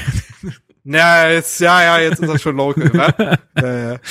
Nee, aber, aber das ne? ist so hart, ist mir wieder in den Highlights aufgefallen, wie ich das einfach, ich, ich habe mega Typ. Ja, super, super sympathisch auch, aber irgendwie so, ich habe irgendwen reden hören und schalte dann so hin und dachte, oh, okay, das ist ja deine Facke, alles klar. Ja, ja, ja, ja, ja. Aber ja, es ist bei Hertha halt fast schon trag, also ist fast schon eine Tragikomödie, ne? Also man spielt das Spiel, beste Spiel der Saison, aber wie schon gegen Braunschweig und wie schon gegen Frankfurt gibt es halt diese individuellen äh, Patzer, die halt alles zunichte machen. Ähm, auch etwas, was sich auch durch diese erste Labadia-Zeit so ein bisschen gezogen hat damals, also in der neuen Saison dann, nachdem er uns gerettet hatte. Ähm, aber ich fand trotzdem, also Kempf hatte, glaube ich, nach dem Spiel gesagt, er fühlt sich heute nicht wie, nicht wie ein Verlierer. Mhm. So, das hat es, glaube ich, ganz gut zusammengefasst, dass man trotz der Pleite stolz auf sich sein konnte. So. Und ähm, etwas wieder war, auf dem man aufbauen konnte, zumal ich glaube, Gladbach war, hatte einen guten Saisonstart. Ähm, und in Gladbach zu verlieren ist für Hertha BSC keine Schande. So. Äh, die Umstände waren wieder so ein bisschen bitter aufgrund der individuellen Fehler. Aber insgesamt war das trotzdem, wie gesagt, bemerkenswert, wie die Mannschaft damit umgegangen ist, mit dem Spiel als solches und wie die, auch danach die Fans mit dem Spiel umgegangen sind. Und ich glaube, das hätte es auch so vor einem Jahr nicht gegeben. Benny, hast du noch irgendeinen Aspekt, der interessant wäre zu dem Spiel? Ähm, den Ava würde ich glatt noch mal eine Runde weiterschieben. Ich sehe nämlich, dass Marco Richter wieder auf der Bank saß. War quasi sein Kader-Comeback, das Spiel. Hm. Und ist eine, eine schöne Story. Tatsache. Ja. Ähm, lustig war nach dem Spiel, habe ich noch, äh, das hatte ich damals auch rausgeschnitten, auf der PK äh, meinte Schwarz, also Schwarz ist dann fertig, wird geht ja, ja, ja. und äh, läuft an Farke vorbei und sagte Farke quasi genießt das Wochenende und Farke mit so einem dumm dreisten Grinsen so ja werden wir und Schwarz ja Drecksack und läuft weiter. Das fand ich sehr sympathisch, äh, weil das offensichtlich ja alles äh, nicht ernst gemeint war. Aber ja, ähm, das sind also ich, ich habe hier nochmal das Zitat gerade rausgesucht. Farke sagte nach dem Spiel, wir sind auf eine extrem gute Berliner Mannschaft getroffen. Sie haben viel Aufwand betrieben, waren sehr gut strukturiert und im Konter brandgefährlich. Ich bin mir sicher, dass sie noch eine Menge Punkte holen werden. Gut, wie viel man jetzt eine Menge definiert, ist dann natürlich allen selbst überlassen. Aber ähm, ja, ich glaube, was das Spiel vielleicht tatsächlich noch mitbringt, ist halt, dass man an Uremovic so langsam gezweifelt hat. Also, was natürlich auch bisschen drastisch ist nach drei Spieltagen, aber es war schon so, dass man sich so dachte, boah, ist er jetzt wirklich die A-Lösung für die Innenverteidigung oder passiert da nicht eher noch mal was? Beziehungsweise ich weiß gar nicht, ob Rochel zu dem Zeitpunkt schon da war. Der wurde ja auch wochenlang erstmal nicht im Kader mitgenommen, ähm, um ihn quasi ein, sich einleben zu lassen. Aber zu dem Zeitpunkt hatte ich auch das Gefühl, ja, Uremovic, erst das Ding gegen Frankfurt, jetzt die Leistung gegen Gladbach. Ah, da kann man schon Bauchschmerzen haben. Ja. Tatsache. Ähm, ja, wollen wir jetzt auf den Elfer noch eingehen? Glaube, brauchen, also, macht, also Christensen hält den halt gut. So, das ist, glaube ich, das, ja, was man noch sagen kann. Ich fand in dem Moment irgendwie, habe ich mich ein bisschen geärgert, weil ich dachte, das ist ein Elfer, den man nicht geben muss. Ähm, jetzt so ein bisschen mit einem Abstand, sage ich, ist in Ordnung. Gut, dann gehen wir mal zum nächsten Spiel, würde ich sagen. Vierter Spieltag, äh, Dortmund im Olympiastadion. Äh, leider wieder eine 0 zu 1 Niederlage aus unserer Sicht. Folge 205 Sample Size könnt ihr euch dazu nochmal anhören, wenn ihr denn mögt, ähm, wo ihr nochmal alles ähm, zu diesem Spiel erfahrt. Steven, ich habe zu diesem Spiel tatsächlich sehr wenig Erinnerungen. Ich glaube, wir standen zusammen in der Kurve. Ja. Ich weiß schon, was mein Aspekt ist auf jeden Fall. Ähm, ein Aspekt, ähm, den würde ich mal, auch wenn der teilweise auch nach dem Spiel ist, Richter wurde dann eingewechselt in der zweiten mhm. Halbzeit. Wir gehen jetzt nicht chronologisch durch, deswegen kann ich das ja machen. Und trifft dann direkt mal die Latte. Mhm.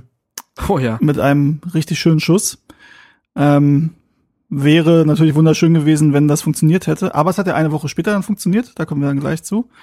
Ähm, nach dem Spiel kam die Mannschaft in die Kurve und Marco Richter wurde dann auch vom Vorsänger nochmal explizit ähm, ja zurückgeheißen quasi und ähm, wurde gesagt, schön, dass er wieder da ist, schön, dass er wieder gesund ist. Etwas, was sich dann später mit äh, Boetius auch wiederholt hat.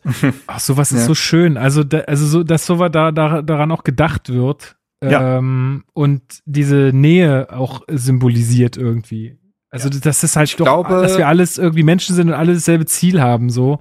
Ähm, Finde ich cool, ja. Ich glaube auch, dass Richter, ich habe da, ich hatte heute die Ehre für quasi für die Sportschau einen Artikel zu Marco Richter zu schreiben ähm, und habe da auch noch mal viel drüber nachgedacht über ihn und Boetius und dachte so, na, ich glaube nicht, dass die Geschichten jetzt, die werden, wie soll ich das sagen, die hätten trotzdem Unterstützung des Vereins und der Fans erfahren vor einem Jahr, wäre das vor einem Jahr passiert. Und doch glaube ich, dass das vor einem Jahr stärker untergegangen wäre. Dass es nicht dieselbe Wucht gehabt hätte, diese Unterstützung. Und ich glaube, dass, dass, dass wie sie jetzt unterstützt wurden, dass das zeigt, dass der Verein heilt irgendwo und sein Herz so ein bisschen zurückbekommt und dass jetzt Platz für solche Geschichten ist. Ähm, das nur ein Gedanke dazu. Ähm, und für Marco Richter und Poetis kann man sich ja auch nur freuen und ähm, bei Richter muss ich sagen, war der Schock irgendwie fast schon größer, einfach weil das das erste Mal war. Bei Boetius war der Gedanke eher, das kann ja gar nicht wahr sein, dass das jetzt ein zweites ja. Mal passiert. Ähm, aber ja, ähm, zu dem Spiel, also mein Aspekt ist relativ klar Marvin Plattenhardt, über den wir sicherlich auch noch mal reden werden, aber ähm, Mittelstädt hatte ihn ja bei den äh, ersten, bei den ähm, ja, bei den vorherigen zwei Spielen ersetzt.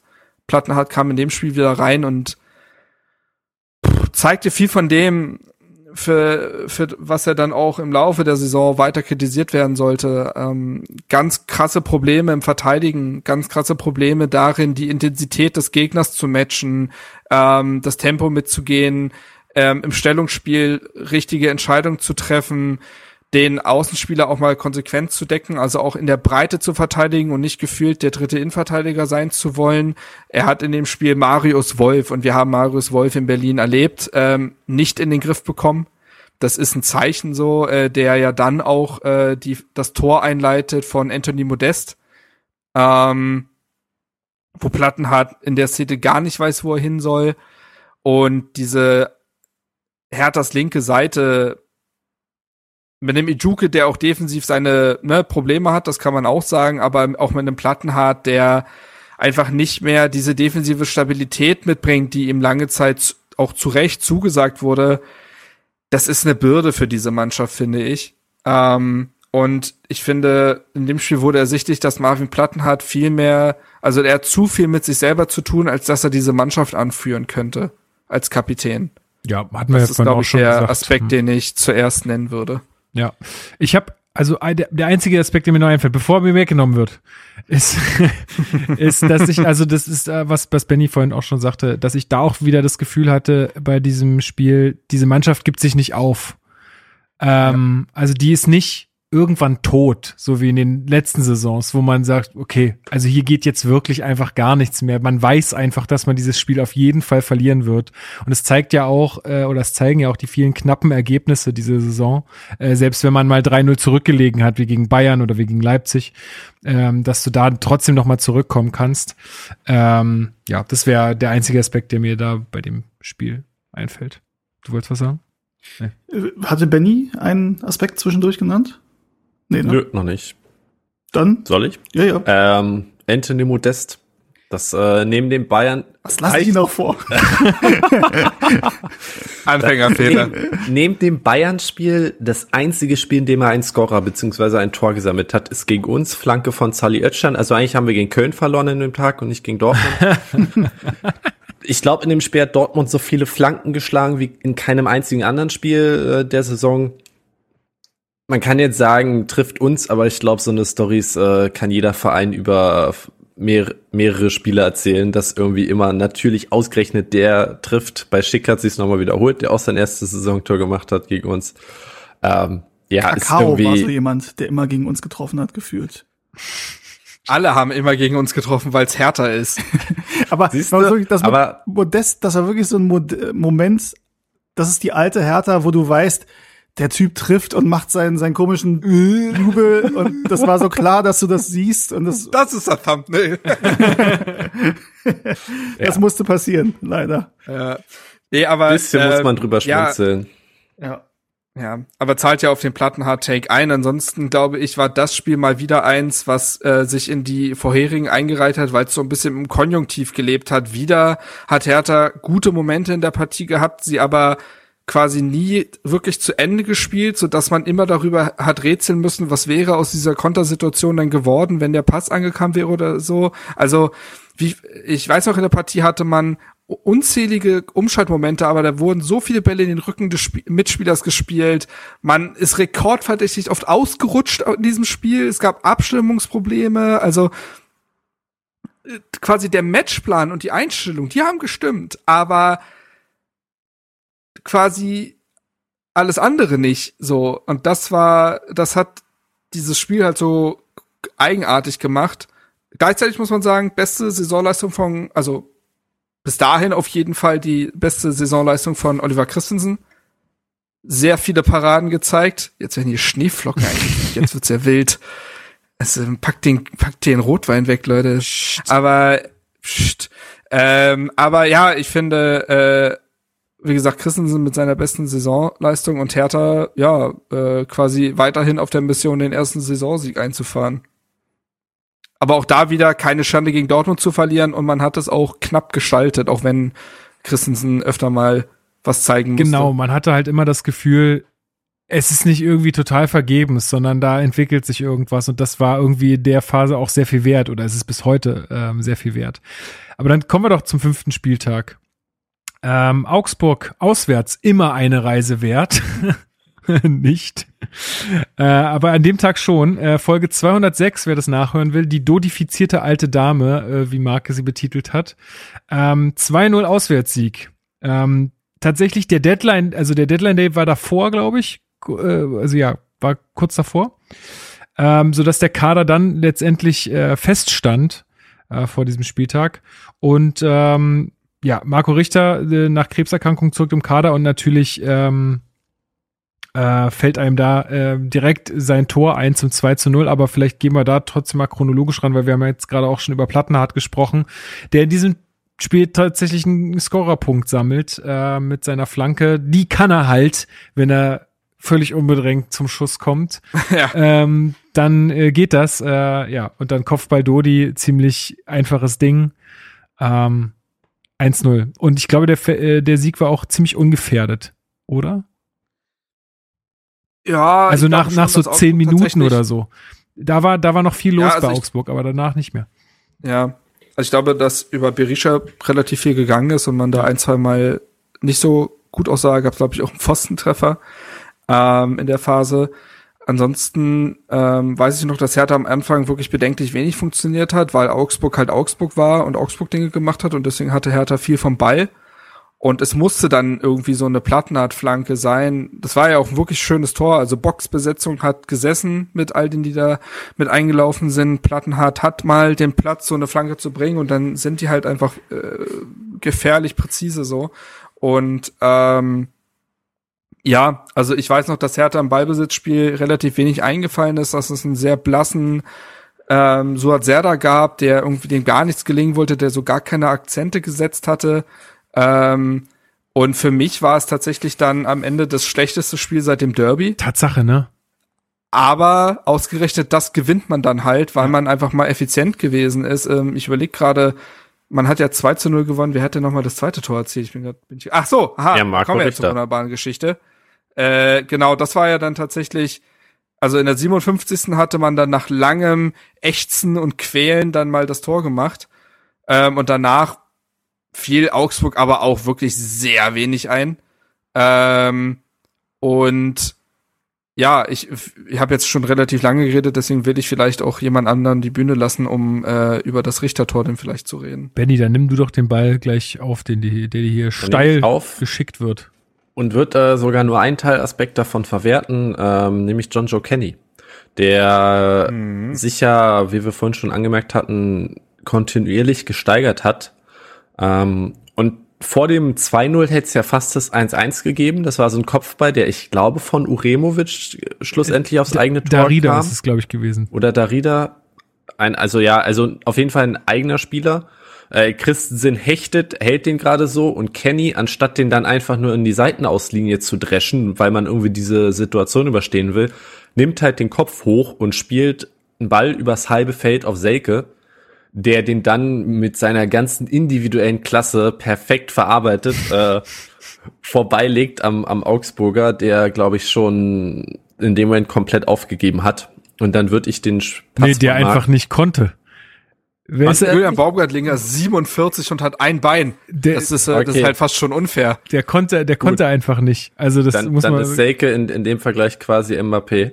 Ähm, aber dann würde ich den Pass von, von Marc äh, an Steven weiterleiten, der das Tor dann vielleicht zu Ende erzählen kann. Oh, ist das hier eine Kombinationskette? Ich mach ihn rein. Humorlos. Ja, bitte.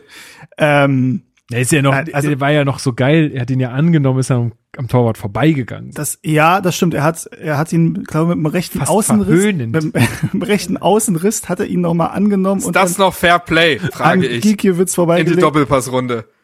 Ja, es war gegen Gikiewicz. Gegen Exio Unioner kann man das machen. Muss man diese Sprüche in Zukunft. Naja, egal.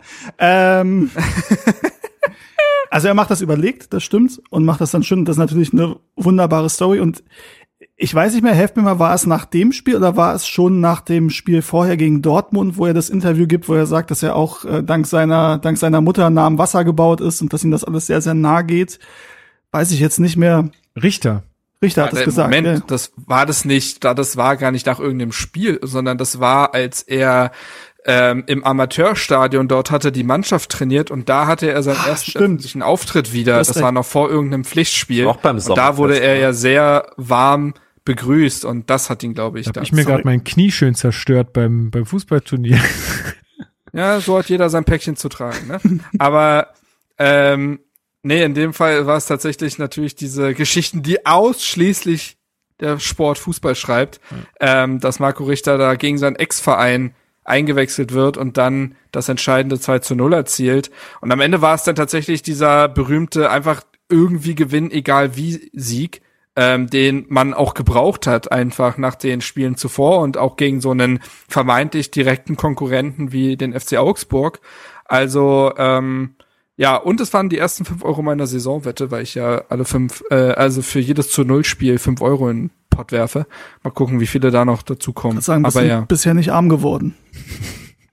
nee, nee, aber ich habe auch gesagt 20 Euro, falls der Prince noch mal trifft. Also da hoffe ich auch noch ein bisschen drauf. Okay. Ähm, ich glaube, das war halt, du sagst, das erste Spiel, wo man sagen muss, das muss man gewinnen oder zumindest darf man es nicht verlieren. Angesichts dessen, wie die Spiele vorher gelaufen sind, musstest du es eigentlich gewinnen. Ähm, und das war eben dieses Ding, das du vorher gesagt hast, weil ich hatte, glaube ich, vorher beim Spiel gegen Dortmund, nach dem Spiel noch ein Gespräch in der Kurve mit einem Pärchen, das war so ungefähr in unserem Alter, und die waren sehr, sehr negativ eingestellt. Ne, und das ist wieder dieses Ding, wir sind ja sehr in unserer Bubble und wir ne, sehen das halt positiv, weil wir der Meinung sind, wir sehen dann eine spielerische Verbesserung, eine deutliche. Und du kannst aber natürlich auch sagen, bringt alles nichts, solange du keine Punkte holst. Und natürlich kann auch aus einer Ergebniskrise eine Leistungskrise werden. Und diesen Moment hatten wir noch in dieser Saison, wo wir Angst hatten, dass eben genau das passiert. Und deswegen war dieses Spiel so unglaublich wichtig, ähm, dass du es dann eben ähm, ähm, hinbekommen hast, weil du ja sonst auch tabellarisch schon relativ früh mit dem Rücken zur Wand gestanden hättest. Ähm, ich würde gerne noch rausstellen oder hier an der Stelle mal äh, auch Christensen noch mal äh, herausheben wollen, weil ich finde, Klar, er hatte auch einige Schwächen, da kommen wir jetzt auch noch gleich dazu. Ähm, aber er ist halt einfach ein krasser Rückhalt für die Mannschaft. Also nicht, nicht nur in der sportlichen Leistung, sondern einfach so als Typ, ist immer ganz vorne mit dabei in der Kurve, danst da rum, ist einfach ein krasser Sympathieträger, äh, der gibt dieser Mannschaft auch irgendwie wieder ein Gesicht und jemand, mit dem, also wo, wo man einfach irgendwie eine Connection hat, wo man merkt, der hat Bock da drauf, vor Leuten Fußball zu spielen und will nicht einfach nur da seinen Stiefel ähm, runterzocken und dann war's das, sondern der hat irgendwie Bock, da auch im Rampenlicht zu stehen. Ähm, und das, ähm, ja, fand ich. Mhm. Ähm, also hat hier auch mit der Parade dann äh, kurz vor dem, also fast 1-1, hat er das ja auch nochmal bewiesen. Also ich finde, er hat der, also das, was wir an Kraft ja auch schon, äh, an Kraft, äh, an Schwolo, Kraft ist ein bisschen her, ähm, an Schwolo ja auch immer so häufig äh, kritisiert haben, dass der uns nie so einen richtigen Sieg festgehalten hat. Ich glaube, das hat äh, Schwolo, äh, sorry, äh, das hat uns ähm, Christensen jetzt schon öfter. Ah, geil. Wie auch das sehen jetzt natürlich die Podcast-HörerInnen nicht, äh, aber äh, Marc hat gerade so ein Bild von äh, Kraft in die Kamera gehalten und der hat so eine Autogrammkarte. Ja, hat so ein Blur-Effekt äh, bei seiner Kamera und nur ja. Kraft war nicht geblurrt. Das war auch geil. ähm, mit, äh, mit unterschriebener Autogrammkarte habe ich immer bei mir. Ja. das wäre so weird. Aber auch immer so, nicht geknickt, sondern du hast immer so einen kleinen Hefter dabei wo, wo die ja, ja, drin klar. liegt. Ähm, nee, aber ihr wisst, was ich meine. Also Christensen hat sich jetzt irgendwie schon mehr bewährt, finde ich, als Scholo damals. Ja. Punkt. So. Was ja zum Leverkusen-Spiel super überleitet, ja, dann machen wir das da doch. eine herausragende Leistung gezeigt hat. Äh, sechster Spieltag. Äh, Leverkusen äh, zu Hause 2 zu 2. Folge 207, das Richterfest. Oder Richtfest, wie auch immer man will. Ähm, genau, war die Folge. Könnt ihr alles nochmal nachhören. Ja, krasser Fehlstart von, von Leverkusen in der Saison. Also das war schon sehr, oder ist ja immer noch bemerkenswert, wie wenig Punkte die äh, zu dem Zeitpunkt haben. Viele, glaube ich, haben Leverkusen äh, sehr weit oben gesehen in der äh, Jahresendtabelle. aber das wird wohl nicht so kommen, so wie es aktuell aussieht. Ähm, Wobei die sich, also jetzt Exkurs, ich glaube, die haben sich ein bisschen gefangen und so groß ist der Abstand nach oben gar nicht für die. Ähm, aber zu dem Zeitpunkt krass, weil ich, wenn du dir den Kader angeguckt hast und es war auch ähm, beim Spiel dann oder als wir im Stadion waren, dann die Aufstellung kam von Leverkusen, du hast diese diese Offensivreihe gesehen. Ja. Ich glaube, es war Hudson O'Doy.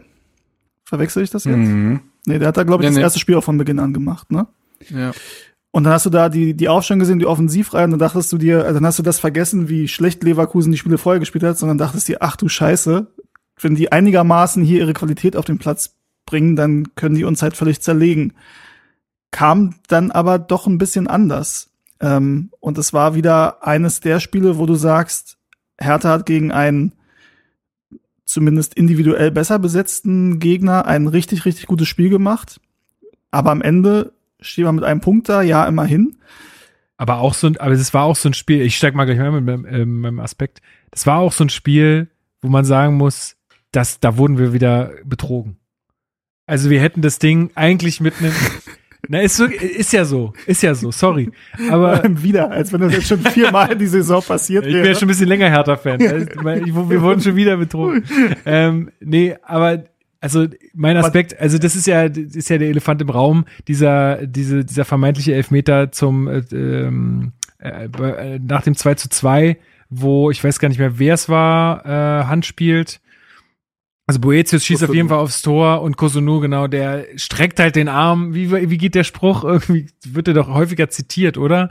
Ja, irgendwie hängt ohne Spannung runter oder ist nicht unter Anspannung oder so. Genau. Ähm, war das nicht auch äh, das Spiel, wo dann Colinas Erben ja. äh, danach den Twitter-Account ja. eingestellt ja. haben? Oder der Hertha Mob Colinas Erben in die Knie gezwungen hat? Ähm, ich glaube, das war aber eine, ja, das war ein, das war der ganze Spieltag so ein bisschen. Ich glaube, es gab irgendeine andere Geschichte noch an dem Spieltag, wo äh, ist auch ja, viel, wo auch viel los Tag war. ja direkt die Entscheidung war mit Köln Union, wo quasi Union den Elver kriegt, den ja. so nie hätte geben dürfen, weil der Kölner von hinten angeschossen ja, wird. Richtig. Und quasi diese Gemengelage, und ich glaube, am Freitag gab es auch einen Elfer bei Wer Bremen schon, der, der irgendwie so mhm. ein bisschen hä war.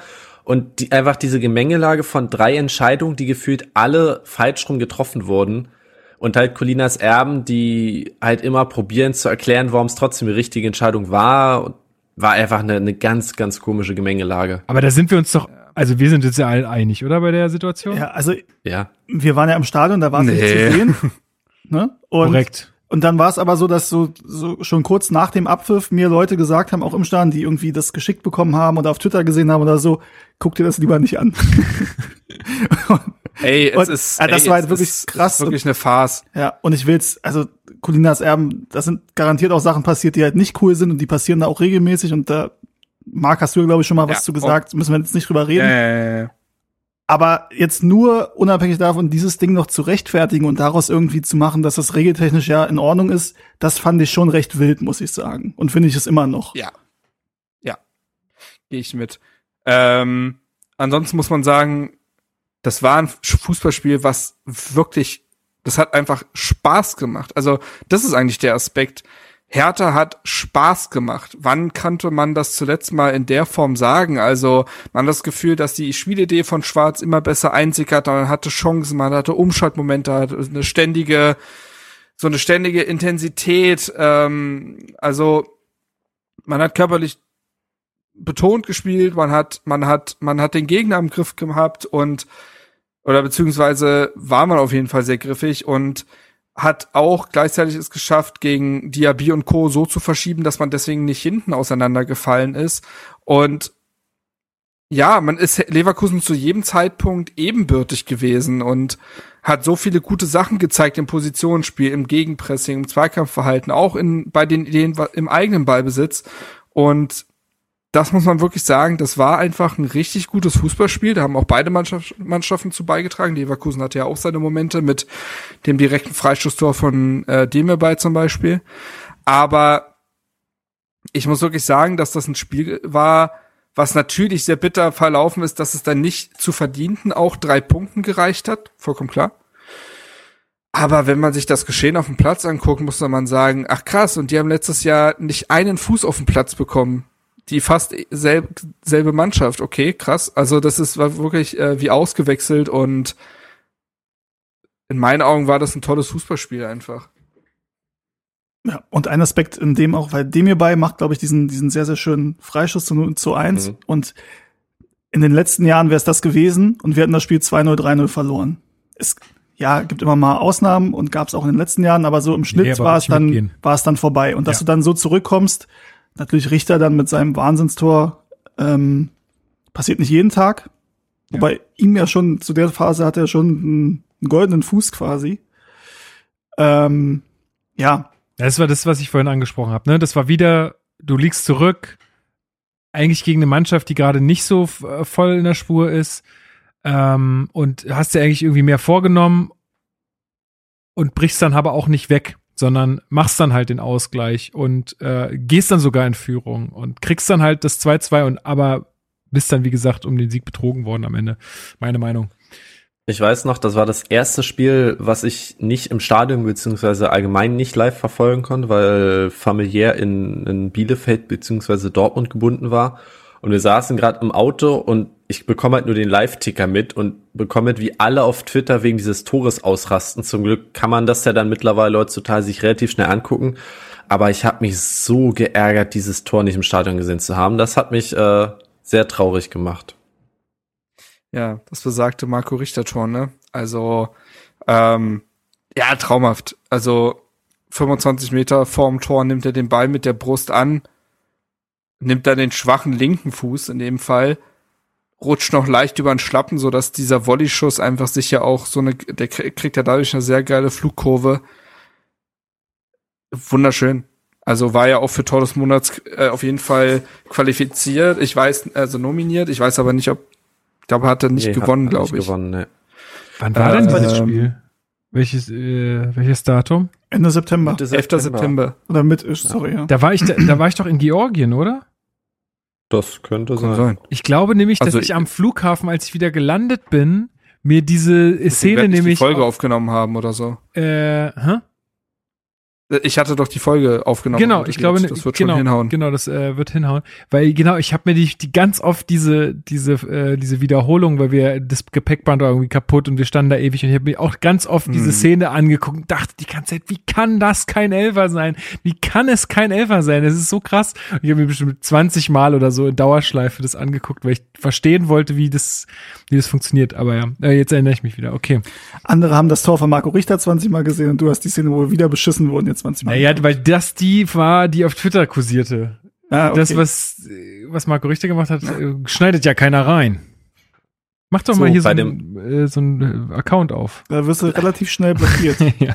Vielleicht, obwohl, sagen, jetzt vielleicht nicht mehr, keine Ahnung, jetzt ist ja. Ja, Elon, jetzt ist Wilder Westen, Attacke. Also du darfst zwar nicht auf Mastodon verweisen, aber Bundesliga-Rechte, egal.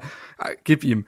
Aber nee, ich, ähm, ohne jetzt das Spiel nochmal komplett auseinandernehmen zu wollen, äh, vielleicht so eine Bilanz bis dahin auch. Also man hatte absolut verdiente Unentschieden gegen Frankfurt und Leverkusen. Man hatte einen verdienten Sieg gegen Augsburg und man hatte in jeder Begegnung quasi außer dem Derby die absolut die Chance, auch mehr herauszuholen. Und ich fand, das war zu dem Zeitpunkt, nach dem absoluten System Neustart mit einem neuen Trainer, vielen neuen Spielern und bla bla bla. Das ist eine ordentliche Bilanz. Natürlich haben da auch schon Punkte gefehlt, aber rein von dem, was auf dem Platz passiert ist, abseits des Derbys, konnte man, glaube ich, nicht meckern. Das hat Hoffnung gemacht, tatsächlich. Aber man ist dann nach, nach Mainz gefahren und hat auch wieder gesagt, jetzt muss es klappen. Jetzt muss der Sieg her eigentlich. Ja, das der der Beginn der Unentschieden-Serie. Es ist ne? so ein bisschen, also Mainz und müssen ist dann halt nee, halt auch immer Leverkusen so, ist auch immer so ein bisschen schwierig. Ja, genau. Also genau, das kommt dann ja, äh, das äh, diese ungeschlagen Serie. Aber am achten Spieltag, nee Quatsch, am siebten Spieltag fährt man dann ähm, nach Mainz. Äh, war unsere Folge 208. Die Wahrheit liegt in der Mitte und ähm, tatsächlich äh, habe ich mir hier auch nochmal als Fact rausgeschrieben äh, gehabt. Äh, das letzte Mal, dass, dass wir in Mainz gewinnen konnten, war Schwarz noch Trainer bei Mainz. Also auch schon ein bisschen her. Ähm, warst du auswärts dabei? Nein, ich überlege nur gerade, war es das Spiel, das erste Spiel von Paul Dardai oder haben wir danach nochmal da gewonnen? Und war Sandro Schwarz zu dem Zeitpunkt Mainz Trainer? Weiß ich nicht, auf jeden Fall habe ich den Fakt habe ich bestimmt jetzt nicht ohne Grund aufgeschrieben. Nee, aber ich glaube, wir haben da das letzte Mal 2-0 gewonnen.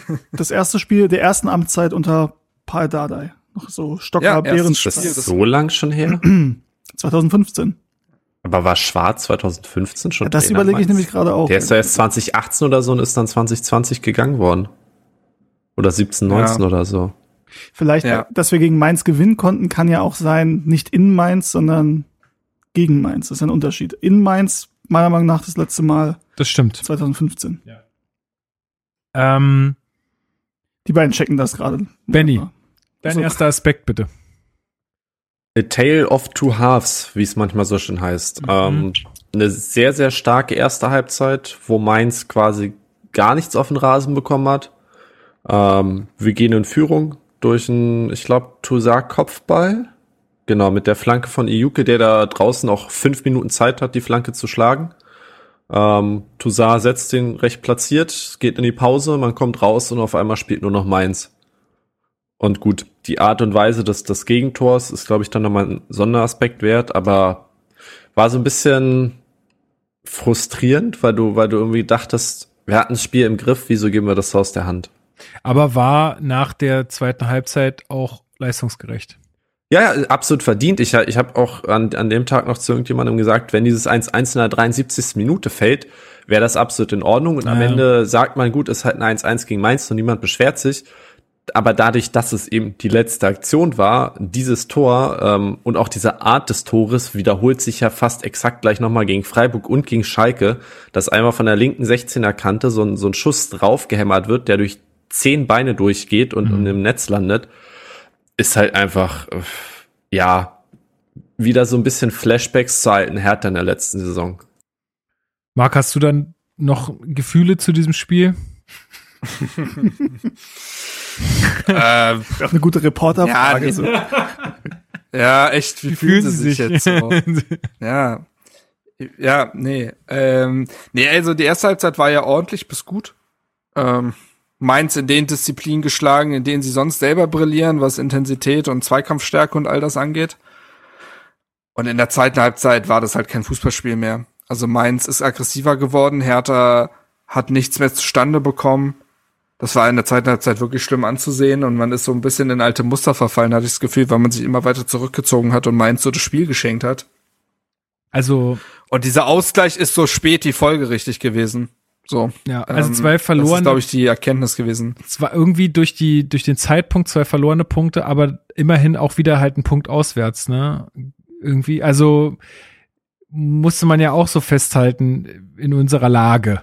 Äh, Ja, vor allem, weil Mainz unter Bo Svensson ja auch keine komplette Gurkentruppe mehr ist. Also, Nee, die spielen ja soli also soliden Bundesliga-Mittelmaß-Fußball seit anderthalb Jahren. Und das ist eine Mannschaft, gegen die, gegen die gewinnst du nicht mal eben, verlierst du halt auch nicht unbedingt gegen. Aber ich finde, so ein 1, 1 gegen Mainz spiegelt, glaube ich, das Leistungsniveau beider Teams zu dem Zeitpunkt Ja. ein- einfach ziemlich gut wieder. Wenn du es isoliert betrachtest, aber wenn du dir die 90 Minuten anguckst, musst du einfach sagen, dass Mainz eine sehr schwache erste Halbzeit gespielt hat und dass du in der zweiten Halbzeit daran eigentlich anknüpfen müsstest. Und Hertha hatte mehr Angst tatsächlich, da sind wir wieder bei dem Tapetenspruch von Steven, Hertha hatte mehr Angst vor der Niederlage oder dem Ausgleich, als noch den Mut, irgendwie selber was in die Richtung zu machen. Das ist einfach so. Und dann wirst du in der Bundesliga in der Regel einfach bestraft. Das war ja selbst später, ich greife mal kurz vor, gegen Schalke so, dass du führst und danach selber eigentlich nichts mehr kommt von dir, ja, dann schafft es selbst Schalke gegen dich ein Tor zu schießen. So. Und das versucht ja Schwarz gerade auch, auch dieser Mannschaft auszutreiben und das ist ein Lerneffekt und gleichzeitig muss man aber auch sagen, was mir nach dem Spiel gefallen hat, war, wie selbstkritisch Sandro Schwarz mit sich selber umgegangen ist, dass er in der Medienrunde dann einen Tag nach dem Spiel gesagt hat, ey, ich habe mir natürlich auch noch viele Gedanken nach dem Spiel gemacht und ich bin jetzt auch so an dem Punkt, wo ich sage, vielleicht wäre es klüger gewesen, Kevin Prince Boateng zu bringen, anstatt Wladimir Darida. Ich glaube, dass vielleicht wäre das der richtige Touch ge gewesen. Und auch diese, ich finde auch diese Kommunikation von Sandro Schwarz ist etwas, wo, wo sich Fans mitgenommen fühlen, wo man nicht das Gefühl hat, so wie jetzt bei deinem Plattenhart-Zitat von vorhin, Lukas, sag mal, was hat er denn für ein Spiel gesehen? Was will der mir denn hier gerade verkaufen? Ich glaube, auch in den letzten Jahren hat man bei Hertha Trainer oftmals gehabt, auch wenn es in der Endphase war, wo sie verzweifelt wirken, wo diese Bewertungen der Spiele so gar nichts mehr mit dem zu tun hatten, was die Fans eigentlich wahrgenommen hatten und man sich so dachte, wollen die uns jetzt ja alle veräppeln. So, bei Sandro Schwarz hat man das Gefühl, sehr viele Gedanken spiegeln sich auch in den Köpfen der Fans wieder. Und dadurch, dass er, ich finde, dass auch etwas ein Learning ist für eigentlich die gesamte Liga und das für den gesamten Fußball. Es ist nicht schlimm, Fehler zuzugeben. Das stärkt die Person meistens eher. Also, wenn du es mit der richtigen Attitüde machst, nämlich einer Lernwilligkeit und so weiter, dann kann man das ruhig mal zugeben. Das kannst du halt machen, wenn du dir sicher bist, dass du es irgendwie oder wenn du das Selbstvertrauen hast, dass du es irgendwann besser machen wirst. Aber wenn du gar nicht weißt, wie du irgendwas besser machen sollst, dann wirst du natürlich das immer abstreiten. Äh, ja, aber äh, gehe ich ja. voll mit, gehe ich voll mit. Äh, gut, super Punkt, super Aspekt auch für das Spiel. Ähm, Glaube ich, ähm, fast mit das Wichtigste, was man daraus ziehen kann äh, in der Phase. Ich habe da jetzt nicht noch mehr zu ergänzen. Gut, sehr gut, sehr gut. Äh, achter Spieltag, Hertha gegen Hoffenheim. Ein 1 zu 1 äh, Heimunentschieden. Folge 209 bei uns. Einwürfe sind auch Standards. Und bevor wir über das Sportliche sprechen, ähm, können wir dann äh, doch noch mal über eine andere Sache sprechen. Und zwar ist wieder unser Investor, unser noch Investor Lars Windhorst Thema. Äh, ja, wie, wie kam das Ganze eigentlich noch mal hoch? Ich glaube, welches Medium war's? Die Financial äh, Times. Ne? Times. Ja, genau. Äh, die Times äh, deckte auf, dass ähm, Windhorst in äh, ja eine oder ein bisschen Geld bezahlt hat, um eine Kampagne gegen Werner Gegenbauer zu fahren. Oder auch nicht bezahlt. Oder auch nicht bezahlt. So kam es denn nämlich am Ende raus. Er, er hat ihn versprochen zu zahlen, hat es am Ende nicht getan, zumindest nicht vollständig. Ähm, Welche Folge war denn das, Lukas, in der wir das besprochen haben? Weil wir werden das. Einwürfe sind auch Standards. Oder? 209. Ja, Genau, also müsste müsste eigentlich diese Folge gewesen sein. Äh, ich habe jetzt da nicht alle wir, Folgen. Ich, bei Lukas in der alten Wohnung, ne? Das kann sein. Die Frage ist, ob man in dem Kontext jetzt noch mal die aktuellen Ereignisse in dieser Thematik besprechen möchte oder, ob man das dann. Ich glaube, ihr habt, ich glaube, ihr habt alle mitbekommen, was da vorgefallen ist. Wenn ihr es euch, wenn euch das noch mal interessiert, hört die Folge gerne noch mal nach. Was ist denn gerade aktuell los, Steven? Na, aktuell los ist, ähm, dass es einen neuen interessierten Investor gibt. Ich glaube, das wurde ja bei Hertha Base noch nicht besprochen, weil es nach Aber der letzten ich, Folge war. Oder ich, ich dachte nee, erstmal. Haben wir hier noch nicht besprochen, nein. Haben wir noch nicht besprochen. Können wir aber auch gleich noch kurz in dem Zuge machen. Ähm, aber du meinst die Erkenntnisse es gab ja, der, genau, es der gab Untersuchung. Ja, genau, eine Untersuchung, die von Hertha in Auftrag gegeben wurde von einer Kanzlei. Irgendwie. Genau. Ähm, die Kanzlei ist, das ist ja auch bekannt, ist kein Geheimnis, NÖR, NÖR LLP. Das ähm, die sind auch relativ bekannt. Das relativ kann man streichen, die sind schon bekannt. Ähm, die wissen auch, was sie tun. Und die hatten den Auftrag, halt zu untersuchen, inwiefern das stimmt. Und das war auch das, was, glaube ich, direkt einen Tag, zwei Tage nach der Veröffentlichung durch die Financial Times damals, was das Präsidium dann bekannt gegeben hat, dass man diese Vorwürfe prüfen lässt. Was dann wiederum Lars Winters dazu veranlasst hat zu sagen, das ist eine Vorverurteilung und dann ein paar Tage später zu sagen, ähm, auf Facebook, er ähm, also er sieht keinen kein, keine Grundlage mehr für eine vertrauensvolle Zusammenarbeit und dementsprechend stellt er seine ähm, Anteile zum Verkauf. Und jetzt ist halt ähm, der Bericht von Nör, wir müssen mal gucken, ob wir das genaue Wording noch mal hinbekommen. Ähm, das ist dann hinreichende Indizien heißt es, glaube ich. Hinreichende Indizien. Anhaltspunkte oder sowas. ja. ja. Ähm, mit anderen Worten, Sie sagen jetzt nicht, dass es völlig aus der Luft gegriffen ist, wie es ja die Windhorst Tenor, Tenor-Seite gesagt hat.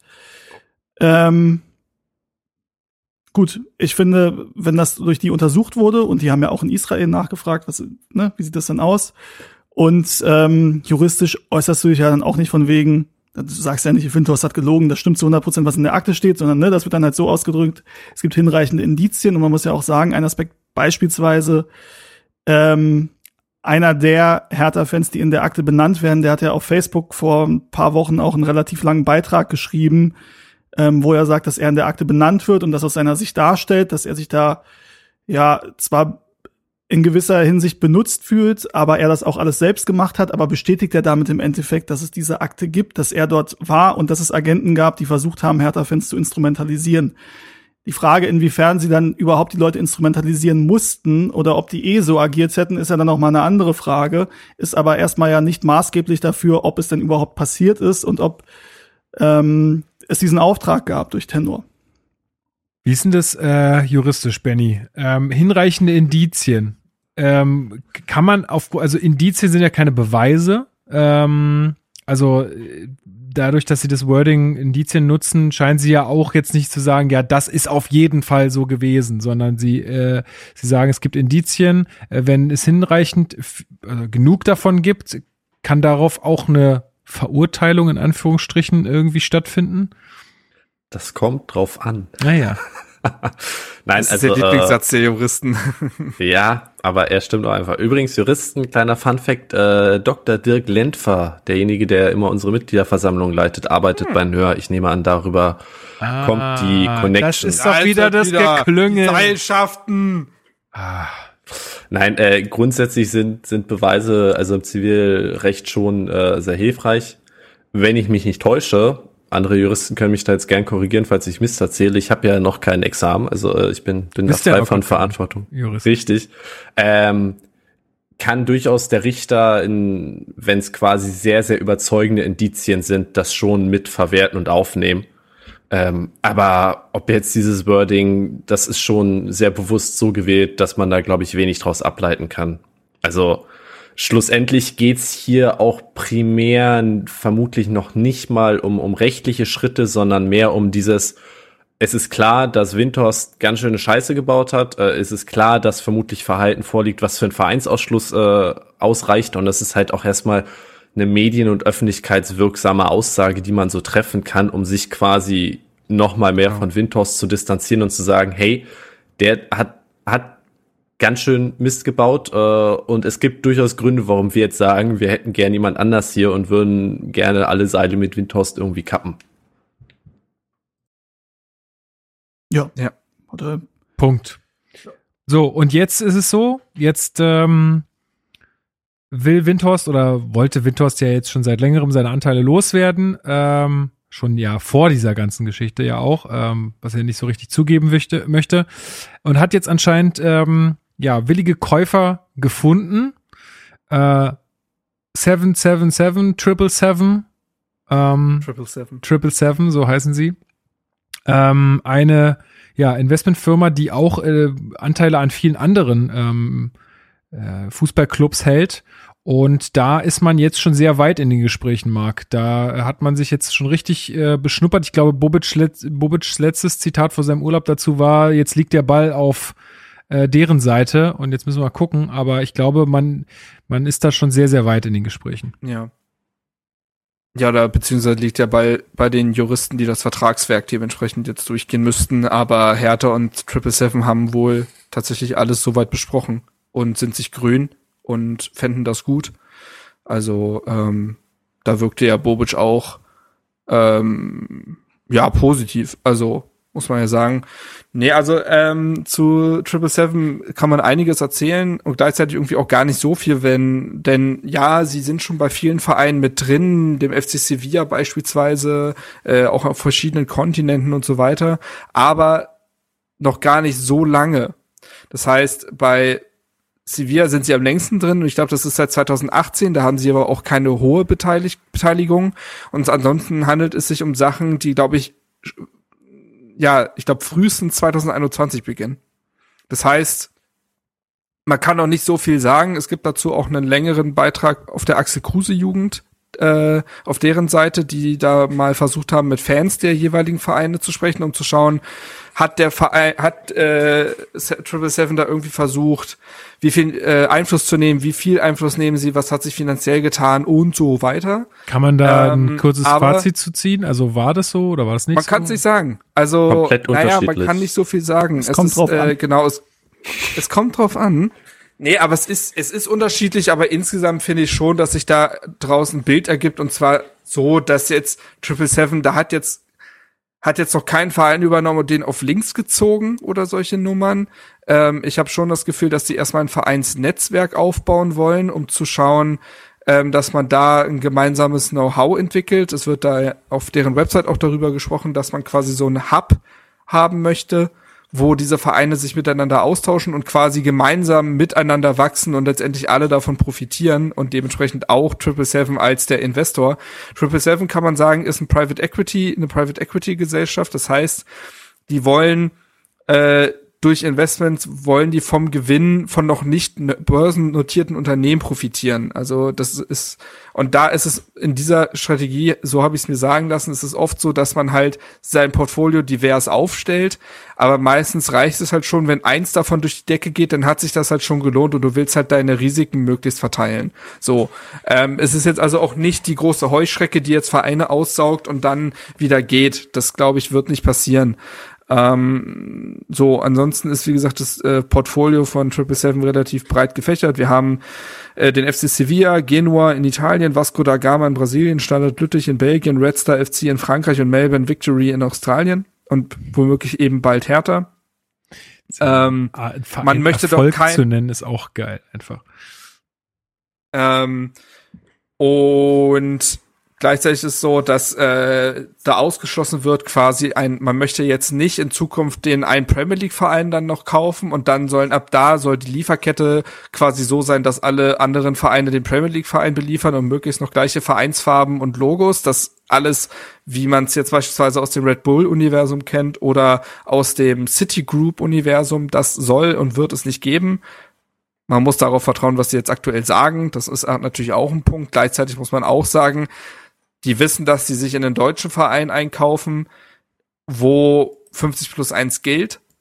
Gleichzeitig wissen wir aber auch, dass 50 plus 1 immer noch ein Thema ist, was kippen könnte, weil das Kartellrecht da einfach ein Problem ist.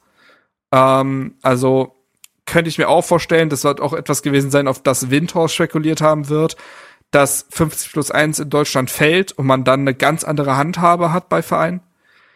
So, aber jetzt muss man erstmal vertrauen, äh, muss man auf das vertrauen, was Triple Seven erzählt und das klingt nicht danach, als ob sie einen Verein quasi die Identität entsaugen wollen.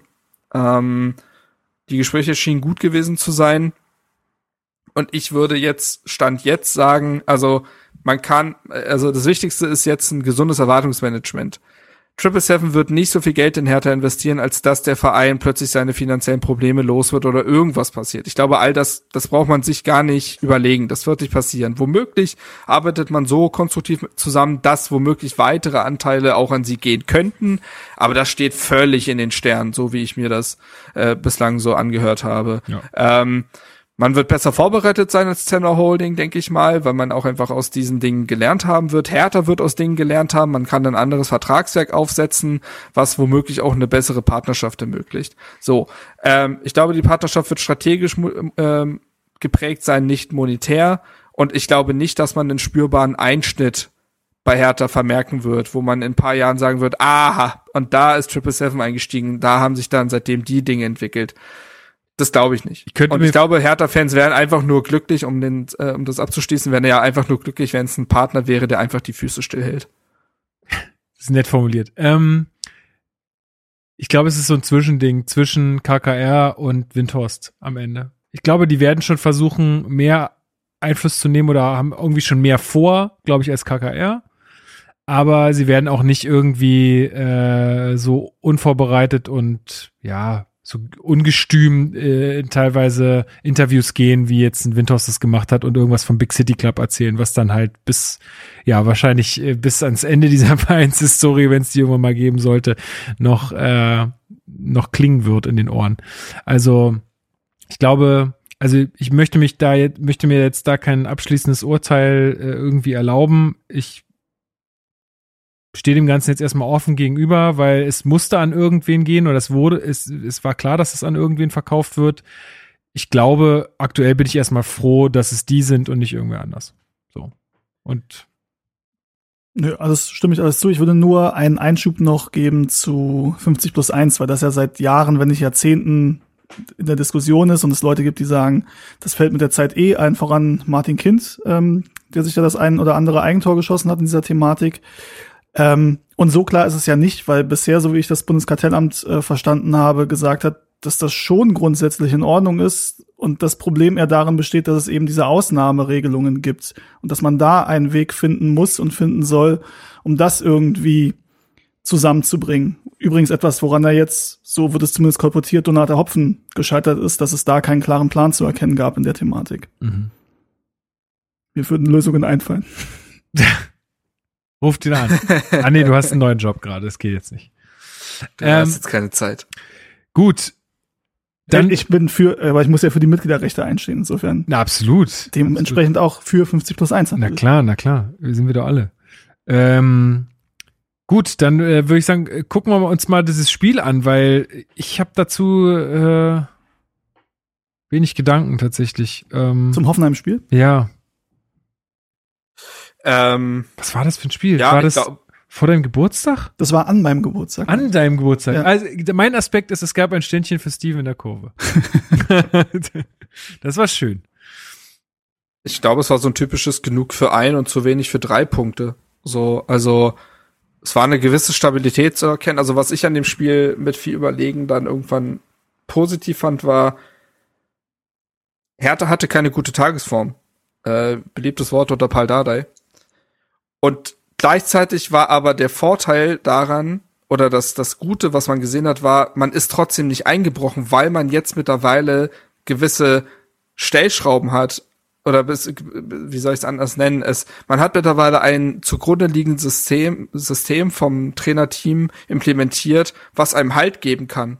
Und selbst wenn die Tagesform eben nicht gerade überragend ist, kann man sich in dieses System und in seine Abläufe ein Stück weit fallen lassen und ist trotzdem konkurrenzfähig. Und das ist, glaube ich, das Positive, was man aus diesem Spiel mitnehmen kann, dass Hertha an dem Tag gar nicht so eine geile Tagesform hatte und man eigentlich sogar durchgeschüttelt wurde von, also während der Länderspielpause waren ja Themen wie Jahrstein, waren ja Themen wie ähm, der Spionageauftrag Windhorst, ne? Ähm, also es wurden wieder die äh, äh, Schlagzeilen gefüllt und man hat sich davon nicht wirklich aus der Ruhe bringen lassen. Man hat, glaube ich, eine schwache erste Halbzeit gespielt, hat sich auch davon nicht aus der Ruhe bringen lassen und hat in der zweiten Halbzeit eine Leistungssteigerung gehabt und dann hat man sich halt einen Punkt gegen Hoffenheim mitgenommen, was jetzt auch nicht das Schlimmste ist. Man hatte das Gefühl, ja, es bildet sich halt, ja, genau. Äh, man bildet langsam vielleicht auch wieder eine Achse, sowohl auf dem Feld als auch daneben und findet vielleicht ein bisschen zu sich und zu einer Stabilität und zu einer Normalität und deswegen ist das Spiel vielleicht gar nicht so im Einzelnen auseinanderzunehmen, aber im, auf der Metaebene quasi zu sehen, es kann auch mal ohne die tolle Tagesform und ohne den alleinigen Retter auf dem Feld funktionieren, mal einen Punkt mitzunehmen, gegen Hoffenheim, was zu dem Zeitpunkt unter Breitenreiter auch ganz gut gestartet war, meine ich. Ja. Nicht mehr und nicht weniger, glaube ich. Benny, gibt's da noch mehr oder? Ja, man könnte es halt fast schon mit dem Freiburg-Spiel mixen. Das war irgendwie so ein, so ein Doppelschlag. War zweimal Sonntag 17.30 Uhr Heimspiel, zweimal sehr, sehr ähnliche Spielverläufe, zwei sehr starke Gegner. Hertha beide Male was mit. Beide Male ist theoretisch mehr drin, aber muss auch nicht war irgendwie so eine, so eine komische Phase. Es waren genau auch diese, diese vier Unentschieden dann in, in Serie. Da hattest du das Gefühl, dass Hertha eigentlich nicht mehr verlieren kann, aber konntest dir auch schwer vorstellen, wie man, wie man jetzt so eine Spiele gewinnen soll. Da fehlt dann halt doch noch, ich weiß nicht, ob es die Qualität ist, ob es äh, die Eingespieltheit ist, aber ja, das war irgendwie so ein, so ein Spiel, was du in spätestens einem halben weiteren Jahr, glaube ich, komplett vergessen hast einfach. Ja, finde ich ganz interessant, dass du das äh, mixt, weil mir kommt halt immer und immer wieder das, das Ding in den Kopf. Also es war gegen Hoffenheim so, es war aber auch gegen Freiburg so. Immer diese, okay, man liegt zurück, aber man hat in der Kurve gestanden und hat sich gedacht, das ist jetzt hier noch nicht vorbei. Wir können das, hm. wir können hier noch was holen. So, das hat ja, haben ja auch die Spiele davor immer schon bewiesen. Insofern hatte man einfach das, dieses Gefühl wahrscheinlich. Ja. Aber so Witzigerweise fielen auch die Tore Hoffenheim 25. Führung, Hertha 37. Ausgleich, Freiburg 22. Führung, Hertha 34. Ausgleich. Also war irgendwie einfach so, so eine Spiegelung. Ja. Ich glaube, bei Freiburg, was noch wichtig ist zu erwähnen, auch da wieder der Aspekt, also es wiederholt sich alles so ein bisschen, ne? Aber es ist ja auch irgendwie spannend zu sehen, dass das so ein, ähm, ja, so ein Muster ist äh, Olli, äh, Olli Christensen, glaube ich, nicht glücklich in dem Spiel. Also fest ordentlich daneben beim 2 zu 2. Äh, also das war ja eh ein Eiertor ohne Ende. Also erst, erst ja, fest ja, ja. Christensen daneben, dann weiß gar nicht mehr, wer es geschossen hat, aber da verpassen ja drei Leute dann noch den Ball irgendwie, sind dann irgendwie immer den Schritt zu spät. Ähm, aber nach dem Spiel auch die Kurve oder die Vorsänger holen. Christen sind kurz nach vorne äh, und sagen, ey, alles gut, bist ein super Typ, mach dir keinen Kopf, weiter geht's. Auch, so. auch das neue Hertha, ne? Ja, absolut, genau, das ist ja das, was ich meine, ne? Also einfach da auch da zu sein, ähm, menschlich zu sein und nicht ihn irgendwie zu verteufeln, sondern einfach zu sagen, ey, komm, Kopf, Kopf hoch, nächstes Spiel. Und es steht halt, und es steht eben für diesen neuen Weg, wenn du auch sagst, wir wollen aktiv wieder Spieler weiterentwickeln, wir wollen bewusst mit jungen Spielern arbeiten, dann musst du gleichzeitig ein Klima schaffen, was es diesen jungen Spielern ermöglicht, Fehler in ihrer Entwicklung zu machen und daran zu wachsen. So. Ja, das Punkt. Äh, ist ganz wichtig. Ähm, Ähm, Ansonsten war ja. vor dem Hoffenheim-Spiel, glaube ich, noch auch in der Länderspielpause die, die Hohenkrebserkrankung von Boetius, ne? Das war, glaube ich, relativ zu Beginn gleich. ah ja, okay. Also er zumindest steht ja Ich hab mir mal die Rückkehr äh, aufgeschrieben, aber nicht die Diagnose. Das, äh, Aber ich glaube, das dürfte da gewesen sein. hast du noch was zu Freiburg oder Hoffenheim? Nee, ehrlicherweise nicht. Alles gesagt. Alles gesagt. Ähm, dann können wir zehn, äh, zum zehnten Spieltag springen. 3 zu 2 in Leipzig. Also 2 zu 3 aus unserer Sicht in Leipzig auswärts. Äh, Folge 211, Fußballgott erhöre uns, äh, hieß die Folge. Äh, und du warst vor Ort. Das ist korrekt. War Ähm, Benny auch vor Ort? Nee, ich hatte ab der Woche danach Examen und Nein. dachte, das ist für mich nicht ganz schlau, da den ganzen Samstag in Leipzig zu verbringen. Ja, ja. Naja, muss jeder selbst wissen. War so ein bisschen, äh, so ein bisschen, äh, ne, entspannen muss ja auch sein zwischen dem ganzen Lernen. Nein, ich war da und es waren recht viele Hertaner da. 4500. 4500, die eine sehr, sehr gute Stimmung dort gemacht haben. Ähm, leider lief das Spiel so ein bisschen, erste Halbzeit, sage ich mal, typisch Hertha. Oder typisch alte Hertha, sagen wir so. wollte gerade sagen, Steven, Moment mal. Typisch Das alte. sagt man doch nicht mehr. Ja, das ist richtig. Typisch alte Hertha. Du fährst nach Leipzig und ähm, musst du sagen, dass du da jedes Mal bis auf dieses eine legendäre Selke-Spiel gnadenlos untergegangen Ja, bist. frag mal Luis Richter. Schöne Grüße. Ähm, so, und du liegst da 0 zu 3 zur Halbzeit zurück und ähm, entwickelst da an diesem vollen Block, wo du auch stimmungsmäßig klar überlegen warst, dann so ein, ja, so ein, so ein Trotzgefühl ähm, und singst dann die ganze Zeit durch, schießt dann das 1 zu 3, denkst, okay, nicht schlecht, und dann das 2 zu 3 und auf einmal merkst du, wie, ja, wie alle denken, okay, jetzt geht hier doch was, jetzt ist hier doch, ähm, Doch noch was drin. jetzt ist doch noch was drin. Das war in dem so das Gefühl, ne, der Funke ist diesmal von den Rängen zum Rasen übergesprungen. Ähm, und du hattest ja auch die Chancen zu diesem, zu diesem 3 Du zu meinst 3. vom Rasen auf die Ränge? Oder? Nee, tatsächlich in dem Fall andersrum. Ach so, okay. Ähm, Wegen des Durchsings meinst du? Oder? ja, weil ich das Gefühl, also was, was ist das? Es war halt jetzt aus, aus emotionaler Sicht, nicht aus rationaler Sicht, war es halt so, dass du so ein, in der Halbzeit hast, okay, 0 zu 3, du kannst jetzt entweder hier irgendwie ruhig sein oder hier so ein, weiß nicht, Standardprogramm abspielen, hast dich aber dann dazu entschlossen, okay, dann jetzt erst recht und wir machen halt unser Ding draus und daraus wurde dann irgendwann, okay, wir machen hier gemeinsam das Ding und versuchen das Ding noch irgendwie umzudrehen.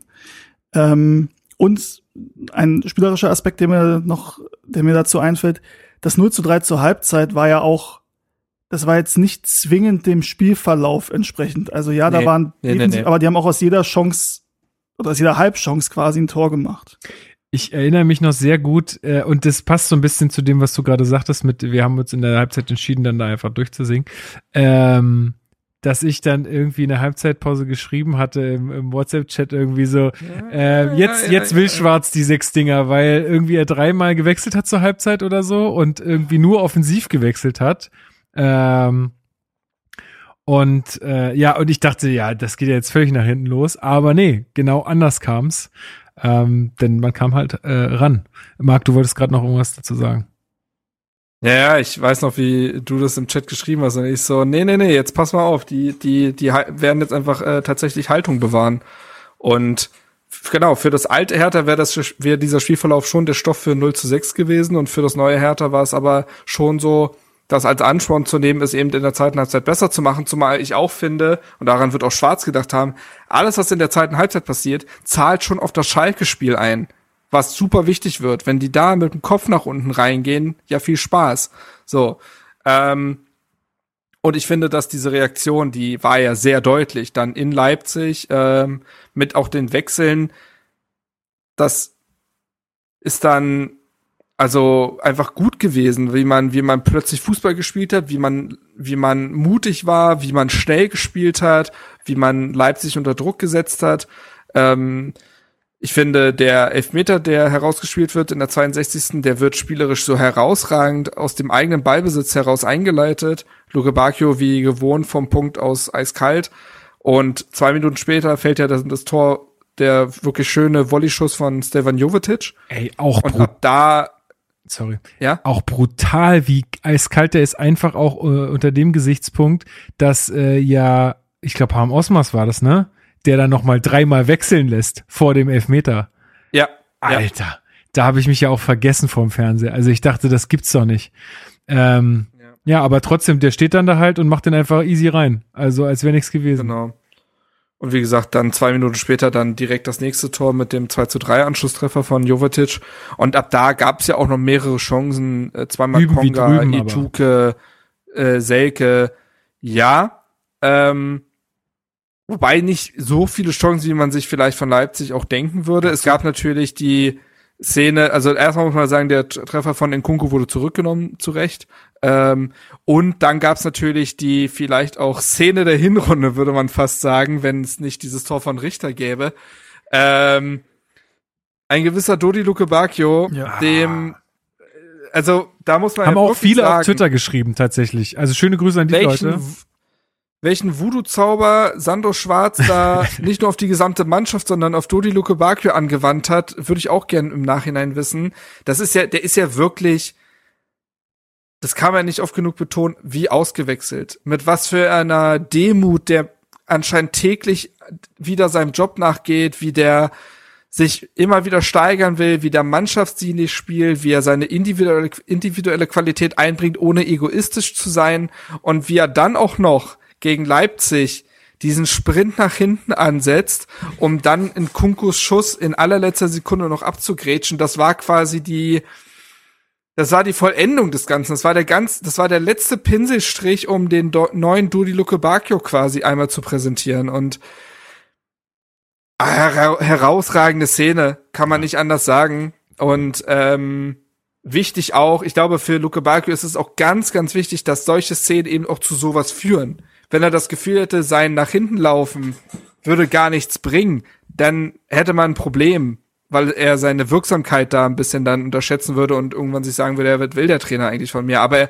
ich glaube, solche Momente sind halt so wichtig, um zu sehen, ah ja, das macht ja Sinn, wenn ich nach hinten gehe und ja, der wird da tolle dafür Szene, gefeiert, die- ne? ja. Also die Auswechselspieler voll. hinten, die sich warm gemacht haben, haben ihn richtig krass äh, auch nochmal gefeiert. Also Das hat die gleiche Wertigkeit wie ein Tor im Endeffekt. absolut. Ja, absolut. voll, genau. Und ja, und wie gesagt, man hatte ja selber dann noch einige Chancen. Ähm, Selke hatte einen Schuss, Konga hatte Abschlüsse, Ijuke hatte diesen Lupfer. Ähm, und es reicht dann nicht. Okay. Aber ich finde, dass man, also gebrauchte Tage wird es ja immer irgendwie auch im Fußball geben, besonders gegen eine Mannschaft, die durch solch gebrauchte Tage dann auch mit gleich drei Toren in einer Halbzeit ausnutzt. Aber Ja. ich habe das Gefühl, diese Mannschaft definiert sich jetzt halt darüber, was sie aus solchen Tagen dann auch macht. Und dass sie sich in, der Letz in den letzten Jahren war es so oft der Fall, dass Hertha BC einfach, die haben sich den Spielverlauf diktieren lassen quasi und haben sich dem gesamten Spielverlauf so ohnmächtig ergeben. Und jetzt hat man das Gefühl, es ist egal, wie der Spielverlauf ist, das Momentum kreiert man immer noch selbst. So und ähm, das hat man gegen Leipzig, obwohl es dann nicht mit dem Punkt belohnt wurde,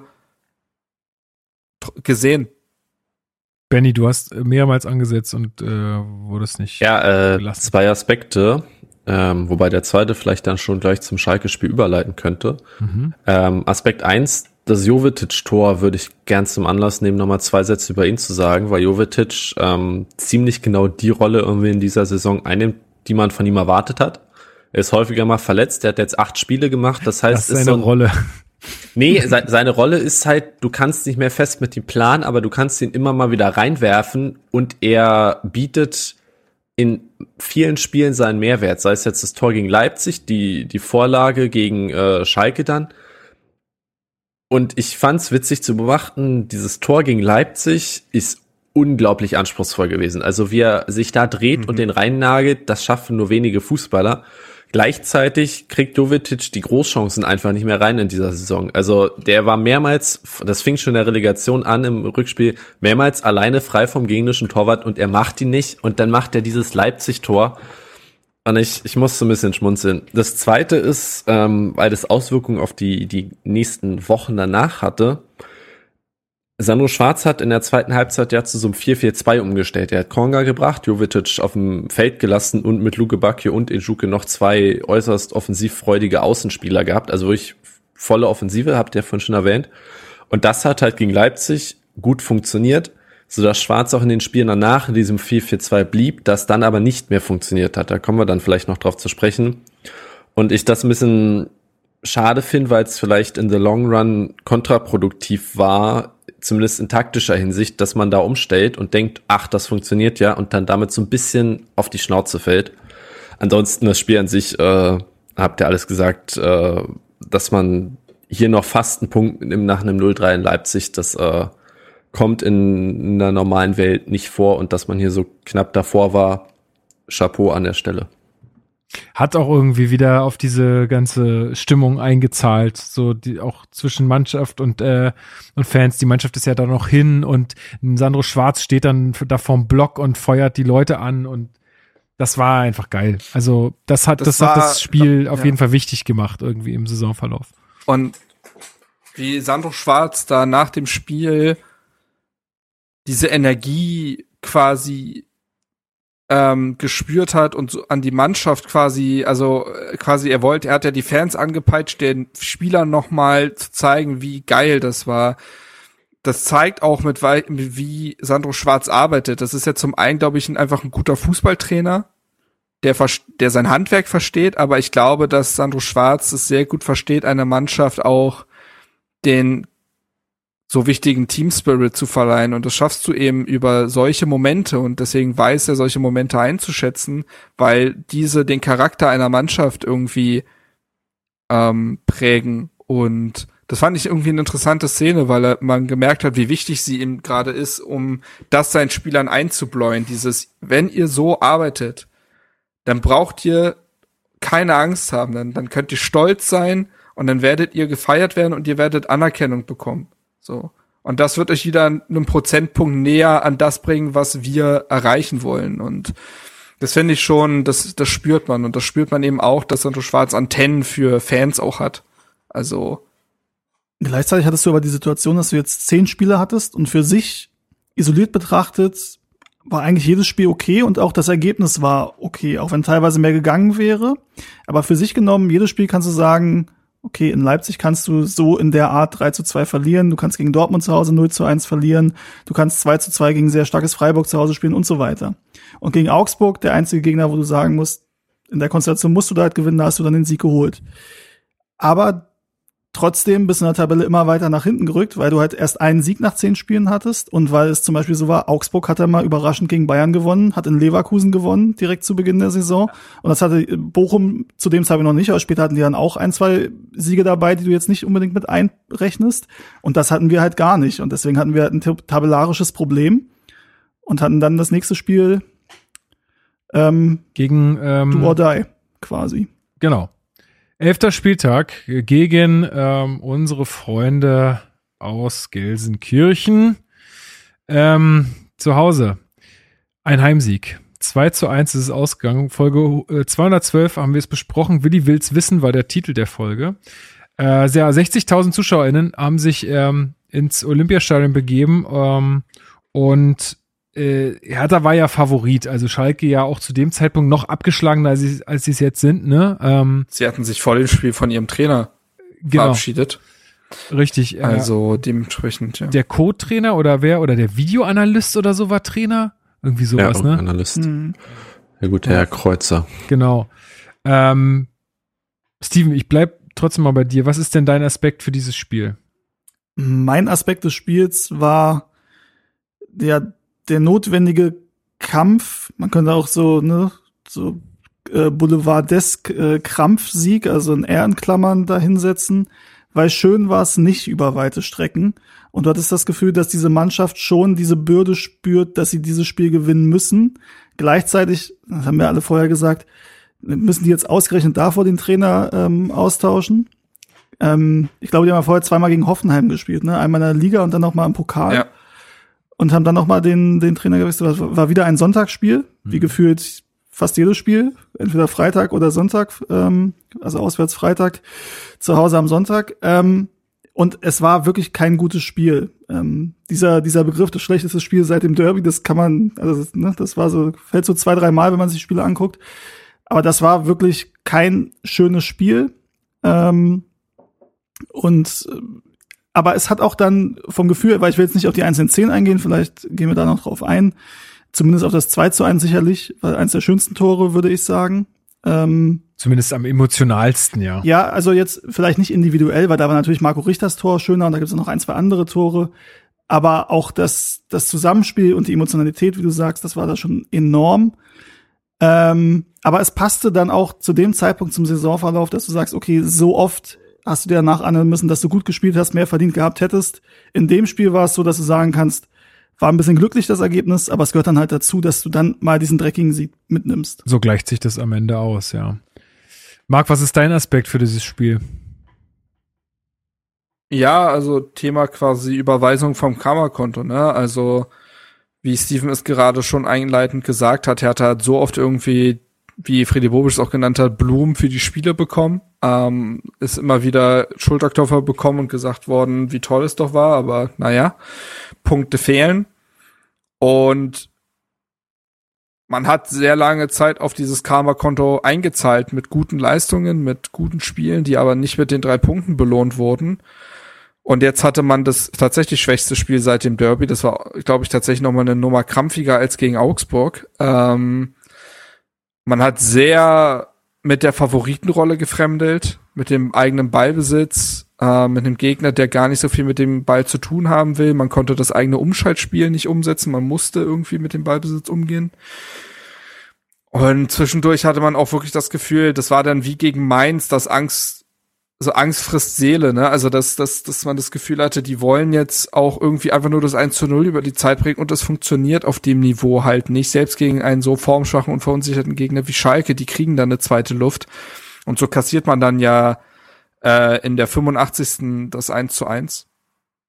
Und dann aber gibt's diesen einen goldenen Moment, der natürlich eine Ekstase im gesamten Stadion auslöst. Ähm, ich will jetzt auch gar nicht Benny zu viel wegnehmen, aber das war, glaube ich, wirklich dieses Gefühl von, okay, darauf haben wir die, all die letzten Spiele, in denen es noch nicht geklappt hat, hingearbeitet. Und jetzt wurden wir mal belohnt, obwohl das Spiel als solches gar nicht so gut war. Altbewährte Passkombination von Marc auf mich. Ähm, ich muss sagen, tatsächlich, für mich ist es nach dem Richtertor und vor allem mannschaftstaktisch das schönste Tor, weil einfach One-Touch-Fußball über, ich glaube, fünf, sechs Stationen. Auch wieder nach einem Einwurfball äh, Ball gepresst. Auch ja ein Muster, was sich durchzieht. Und dann einfach, also perfekter kannst du es nicht spielen. Ähm, ich glaube, das klappt auch gegen bessere Gegner als gegen Schalke, wenn du es so spielst. Und ähm, ja, dann ist natürlich äh, passt alles, dass äh, Konga trifft mit dem ersten Saisontor, dass es vor der Ostkurve ist, dass es ähm, ein eigenes spätes Tor ist, nachdem man selbst in der 85. wieder so ein absolutes Kacktor gegen sich bekommen hat. Ähm, dass es gegen Schwolo ist, der, äh, wo ich auch sage, auch das 2-1 hält ein besserer Torwart vielleicht, vom 1-1, äh, vom 1-0 mal komplett abgesehen. Ähm, ja, und dann ist das einfach äh, erster Heimsieg, erstes Konga-Tor, genau. Also ist einfach viel eine, eine viel Krasses schönere Drehbuch, Geschichte ne? ja. kannst du eigentlich nicht schreiben, genau. Und äh, ich war wieder nicht da, ich ärgere mich wieder. Ähm, aber vielleicht muss ich einfach selten ans Stadion gehen, dann gewinnen wir öfter oder so. Bernstein ähm, steht auch mit Tränen auf der Tribüne ja. Äh, in den Augen. Also, also einfach, äh, ja, vermutlich, also diese Szene hat Potenzial, auch nach der zu Ende gespielten Hinrunde und der kompletten Rückrunde der Moment der Saison für Hertha zu sein. Ja, Boetius auch wieder zurück. ähm, nach der Krebserkrankung. Ähm, Für, ja. Für mich hatte das Spiel so ein bisschen den Vibe von der letzten Saison Rückrunde Heimspiel gegen den VfB, dieses Belfodil-Tor. mhm. Ja. Wo das ganze Stadion so explodiert. Ähnlichen, ähnlichen, ähnlichen Vibe irgendwie. Mhm. Und natürlich Dank an den VAR in diesem Spiel. Absolut, bester Mann. Schon immer Ähm, dass, gewesen. dass dieses 1-0 zurückgenommen wird, finde ich selbst aus härter Perspektive schwierig. Also es freut mich, aber wenn es andersrum so passiert wäre, dumm. Aber ja. also sorry, dass du den nicht gibst. Und wären wir 1-0 in Rückstand gegangen, hätten wir dieses Spiel nicht gewonnen, glaube ich nicht. Also ich glaube, dann wäre Schalke auf so einer Welle gewesen, möglicherweise, dass es sehr schwierig wird, zumindest. Gut, werden wir nie rausfinden. Weiß ich gar nicht. Also, so wie ich die Mannschaft erlebt habe äh, in den Spielen davor, hätte ich, also würde ich auch denken, hätten sie da auch das hinkriegen können. Aber gut, ähm, ich glaube, wir haben alle Aspekte dieses Spiels äh, nochmal besprochen. Äh, ich glaube, eins der krassesten Spiele emotional gesehen äh, der ganzen Saison wird es auch bleiben, denke ich mal. Ähm, kommen wir mal zum zwölften Spieltag. In Bremen, Marc. Eine Auswärtsfahrt Ja, für dich. Ja, Mann, das war super geil. ich hab's geliebt. Von der ersten bis zur letzten Sekunde. Wir konnten ja gar nicht drüber sprechen, weil wir hatten Ah. tatsächlich Podcast-Pause. Aber da gab es ja wirklich einige äh, Sachen, äh, also eine, alleine, wie das alles da stattgefunden hat in diesem äh, schönen Weserstadion. Nicht, äh, nicht nur, dass dieser Block ja auch im Oberring und wie so ein Käfig ist, sondern dass da teilweise Leute gar nicht mehr in die Blöcke ko äh, konnten und so. Äh, das hat euch jetzt, glaube ich, nicht betroffen. Ähm, Nee, wir, Wir waren sind drin. halt, wann sind wir rein? 10, 15 Minuten, so 10 Minuten nach dem Anpfiff, glaube ich, so. ach echt, so spät? Ja. Ah, heftig. Ich war Ich hab, einigermaßen ich hab zum Anpfiff drin. Ich bin aber auch nicht mehr rausgekommen. Also ich wollte in der Halbzeit, wäre ich gerne rausgegangen. Das hat nicht funktioniert. Und Leute, die es geschafft haben, Stimmt, irgendwie, Steven ist ja, wir standen gemeinsam in dieser Traube und irgendwann ist Steven einfach weg und war, und du hast einfach 10 Minuten geskippt. Ja, sich wieder durchgeschoben. Ich da noch stand. Ne? Irgendwie- Er weiß, ja, ja, der kennt schon wieder Leute, irgendwen weiß, und dann- ja. das muss man sagen, Ja, das war ja, draußen ja. ja. schon beim Einlass eine Katastrophe. Mhm. Ähm, Ja, ja. Und also im Block war es dann, es war unglaublich eng, weswegen ich dann sehr weit nach oben gegangen bin, weil es Es einfach war echt, es war unangenehm. Ja. Ähm, und ich meine, auswärts ist immer eng und da darf man jetzt nicht unbedingt zart beseitet sein und nicht jetzt hier sagen, aber hier ist jetzt mein Platz oder so. Das ist halt nicht so. Ähm, aber das war wirklich selbst für erfahrene Auswärtsfahrer keine normale Situation, wie eng es da war und wie schlecht es organisiert war. Und wie gesagt, in der Halbzeit wollte ich gerne rausgehen, weil ich auch Durst hatte ohne Ende. Ja, ja. Ähm, ich glaube, es gab gar kein alkoholhaltiges Wahrscheinlich weiß nicht. nicht. Ich hab, aber hatte ich auch keinen Bock drauf tatsächlich da in der Situation. Und Leute, die es dann geschafft haben, reinzukommen, meinten, geh bloß nicht raus, weil du kommst nicht wieder rein. Du hast keine Chance. Und dann Ja. habe ich ja später erst dann mitbekommen von Leuten, die es erzählt haben und auch auf Twitter war ja einiges los, wie dann also tatsächlich das draußen eine Leinwand ist, wo das Spiel läuft, wo ich mir denke, also das Scheitern muss ja irgendwie System haben da. Absolut. Also ist ja nicht so, dass du spontan sagst, okay, scheiße, heute haben wir es verkackt, hier können wir nächstes Spiel gucken, sondern das muss ja irgendwie, die Leinwand kommt ja nicht spontan dahin. Ähm, also das war schon krass vom, vom organisatorischen her. Und man muss ja auch sagen, Bremen ist ja nicht das erste Mal, dass das ähm, negativ Schlagzeilen macht in der Art und Weise, wie der Gästeblock organisiert ist, wie man da mit Gästefans umgeht. Und gerade bei so einem Verein wie Werder Bremen, der sich ja eigentlich ein sehr ja, also weltoffenes, sympathisches Ich gerne gibt, ähm, finde ich das schon hart, dass man solche Zustände über Jahre ignoriert bei den Gästefans. Ja, muss man so sagen. Gibt's noch was zum Also Spiel? hat- Ja, genauso das scheiße. war das. Ja, das muss man halt sagen. Das hat dann irgendwie den Eindruck auch einfach gedeckt, ne? Also Ja. ähm, war ein Spiel, in dem ich Bremen immer die Nasenspitze vorne gesehen habe. Sicherlich war das jetzt kein katastrophaler Auftritt von Hertha. Und man hatte vielleicht seine ein, zwei Momente, aber insgesamt hat sich das schon sehr zäh und krampfig angefühlt. Man ist nie so richtig in die Partie gekommen. Man hatte nie wirklich Übergewicht. Und trotzdem glaube ich, wenn das Ding mit einem Unentschieden endet, geben sich alle die Hand und sagen, danke für diese 90 Minuten, was auch immer das waren. Aber wie so oft in dieser Saison schafft es Hertha eben nicht, so ein Ergebnis dann nochmal über die Zeit zu bringen. In dem Fall war es dann so, dass man einen Freistoß, meine ich, das war ein Freistoß, in der 85. nicht gut verteidigt, beziehungsweise den aktuell einfach gefährlichsten Mittelstürmer dieser Liga nicht verteidigt bekommt, ähm, weil einem das niemand gesagt hat, dass der aktuell gut in Form ist. Und dann ist Niklas Füllkrug halt da und äh, schädelt das Ding ein ähm, über Christensen so halb rüber. In meinen Augen kein Torwartfehler, das wurde, glaube ich, im Nachhinein diskutiert. Ich finde es schwer, ihm dann Vorwurf richtig zu machen. Es gibt Tage, da hält man so ein Ding vielleicht, aber das macht für mich im Umkehrschluss daraus nicht einen Torwartfehler. Ähm, ja, also insgesamt kein wirklich gutes Spiel. Und da war so die Phase, das sagtest du, glaube ich, auch, Steven, vorhin, ah, kommt jetzt vielleicht nach der Ergebniskrise so eine Formkrise, auch so eine Leistungskrise, denn schon das Spiel gegen Schalke war nicht gut. Mhm. Ähm, gegen Leipzig war es die zweite Halbzeit sicherlich, aber die erste war dann eben auch nicht gut und jetzt ein über 90 Minuten nicht allzu gutes Spiel gegen Bremen. Puh, jetzt muss man auch gucken, so ein bisschen, dass es da nicht so ein bisschen aus den Händen gerät, wie es beispielsweise unter Labadia dann irgendwann der Fall war. Benny, hast du noch was zu Bremen oder wollen wir das Ganze widerlegen oder diese Ängste so ein bisschen einfangen äh, mit dem Spiel gegen die Bayern am 13. Spieltag? Ja, das spielt halt, glaube ich, in diese Gefühlslage mit rein. Ne? Du kommst in so eine, so eine Formkrise und dann kommt halt Bayern ins Olympiastadion, wo auch du davon ausgehst, also ich zumindest eher ausgehe, dass man das tendenziell verlieren wird und dass es sehr schwer wird, äh, da Punkte mitzunehmen.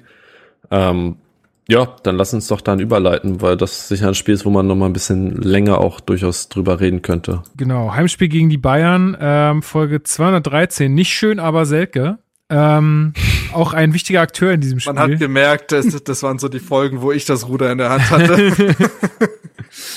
ähm, ja, war eine ausverkaufte Hütte. Neuer war zurück in der Bayernstadt 11 ähm, und ja, ich war mit meinem Vater da. Das war schon, da hatten wir lang, da hatten wir gerade mit den Renovierungen äh, in dieser Wohnung begonnen hier um, und ähm, ich bin auch mit einem relativ, also mir war es, also man fährt ja nie mit dem Gedanken äh, ins Olympiastadion, so heute machen wir sie weg. So, also irgendwie gegen die Bayern hat man da nie so diese das Selbstbewusstsein hat man glaube ich nie. Ähm, allerdings trotz äh, der Bayern war es bei mir wieder so, dass also zwölfte Minute fällt ja das 0 zu 1 irgendwie, Manet auf Musiala und Musiala macht das Ding dann rein. Ähm, auch da war es wieder so, dass ich nicht sofort wieder alles äh, schwarz gemalt habe, sondern ich habe gesagt, mal abwarten. Also mal gucken, was noch passiert. Die haben mich schon so häufig überrascht.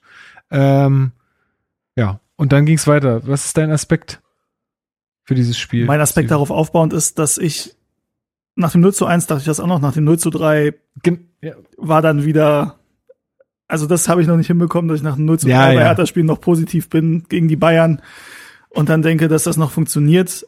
Ähm, insofern dachte ich, das gibt jetzt die erste Klatsche der Saison. Das war mein, mein Gefühlsding, aber ist ja dann anders gekommen. Benny.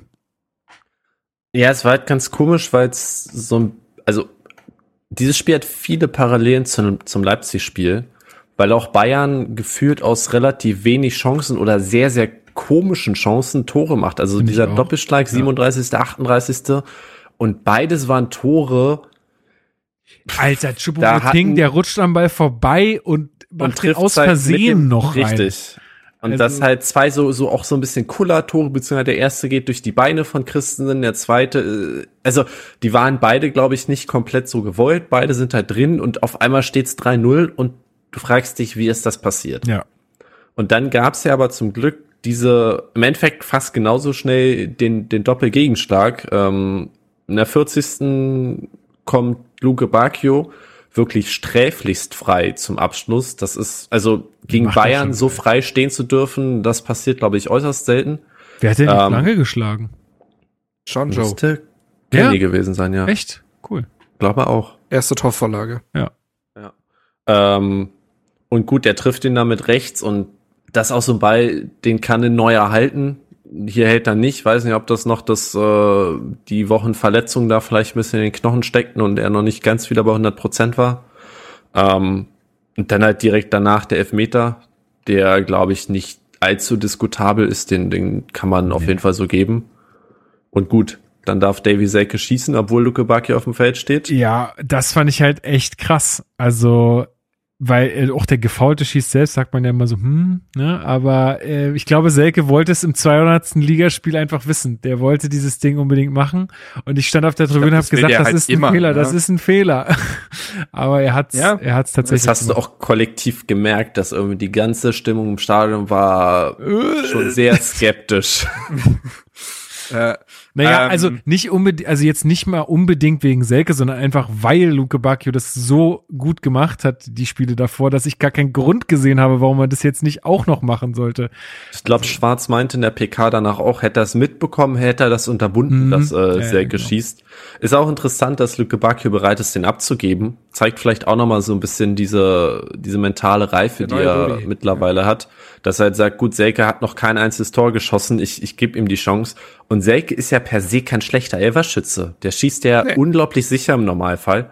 In dieser Situation war das trotzdem so, so ein restmulmiges Gefühl auf jeden Fall dabei. Sieht auf jeden Fall mal sehr spektakulär aus, wenn er schießt.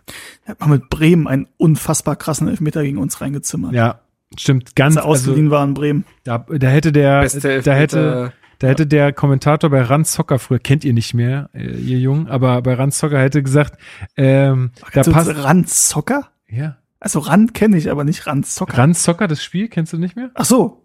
Also das Computerspiel. Nee, da bin ich tatsächlich dann noch wahrscheinlich ja. zwei Jahre zu jung. Rand Zocker, ähm, da passte nicht mehr mehr ein Blatt äh, Papier dazwischen. Hat, hat er immer gesagt, ganz oft, also immer wenn der Ball am Tor vorbeiging, mhm. hat er das eigentlich gesagt, weil damals gab es noch nicht diese Varianz an Sprüchen. Ja. Und das war so ein das Also ja, okay, gut. Ich verlinke euch mal eine kleine Auswahl von Rand Zocker. Äh, ich weiß gar nicht, ob sowas gibt. Wie hieß denn der Typ von Ran damals hier, der, der Moderator? Von Torra? Von Torra, genau. Der hat das immer äh, kommentiert. Ähm, Jörg. Ja, ich hab, ich hab so, ja, das ist ja beeindruckend. Ähm, ich habe so zwei Aspekte. Das eine ist irgendwie, dass Hertha sich zu dieser Zeit irgendwie zwischen diesen, also wirklich fast schon, ja. Ich muss kurz äh, die Katze rauslassen, nicht wundern. Mach mal äh, zwischen diesen zwei Wahrheiten bewegt hat. Ähm, diese eine Wahrheit, dass man eine bessere Tabellenlage irgendwie verdient gehabt hätte aufgrund der Auftritte, dass die spielerischen und mit mentalen Fortschritte unter Sandro Schwarz einfach nicht zu leugnen sind und enorm sind. Das war irgendwie die eine Wahrheit und die andere ist eben aber auch, dass man zu dem Zeitpunkt nach 13 Spielen elf Punkte hatte und dass bislang nur zwei Spiele gewonnen wurden und sicherlich war das Programm bis dahin auch schwer, ne? Wir haben über die Spiele auch geredet. Aber wenn sich die Erfolge nicht einstellen, dann, dann, dann, dann ist das halt auch irgendwie alles Schall und Rauch. Ne? Also das ist, es ist ja nun mal leider so, dieses Schönheit sterben, das ist ja eine, leider eine Wahrheit. Und ähm, das war irgendwie auch in diesem Bayern-Spiel, obwohl es der FC Bayern war und dieses Spiel immer so ein bisschen aus der Wertung zu fallen scheint, war das auch in diesem Spiel so dass du wieder dich ordentlich präsentierst und wieder nichts mitnimmst. Und dass das äh, natürlich auch zu Frustration innerhalb der Mannschaft vielleicht auch führen kann, weil man irgendwann auch dieses Erfolgserlebnis braucht, um zu merken, ah, die Dinge, die uns der Trainer erzählt, die ergeben schon Sinn. Denn es schweißt ja nicht so gut zusammen wie Erfolg. So, das ist ja einfach so. Ähm, und ja, dieses Spiel war irgendwie in der hat irgendwie sehr gut wieder in diese Gemengelage gepasst, hatte ich das Gefühl. Ja, und Rauch hat auf jeden Fall auch, äh, Schall und Rauch war auf jeden Fall auch in der Kurve in dem Spiel. Muss man nochmal ja. erwähnen, glaube ich, äh, diese Pyro-Show. War beeindruckend. Noch jemand was zu diesem Bayern-Spiel zu sagen? Ich glaube, wir sind jetzt langsam ein bisschen durch, ne? Also man merkt, äh, die Leistung fällt langsam ab hier nach drei Stunden und elf Minuten in der Aufnahme. Leistungskrise. Also gut, glaub, aber dann machen wir das es noch. Es gibt halt einfach generell nicht viel Neues, weil entweder haben wir schon vorweggegriffen oder es ja, wiederholen ja sich okay. halt Muster. Ist ja auch ne? okay, total okay. 14. Spieltag, Spiel gegen Stuttgart, auswärts. Ähm, ja, hatten wir auch wieder Podcast-Pause. Ich glaube, du warst krank und ich habe renoviert. Irgendwie so. Ja, das war halt an einem Dienstag vor allem, ja. ne? Ah ja, genau. Und das äh, kam dazu. Genau, haben wir leider verloren. Das Steven Ding. hatte Restkarte an einem Dienstag. Das ist keiner. ja, ja, Unglaublich. Ja, ja. Unglaublich, diese Unterstellung. Unglaublich, wirklich.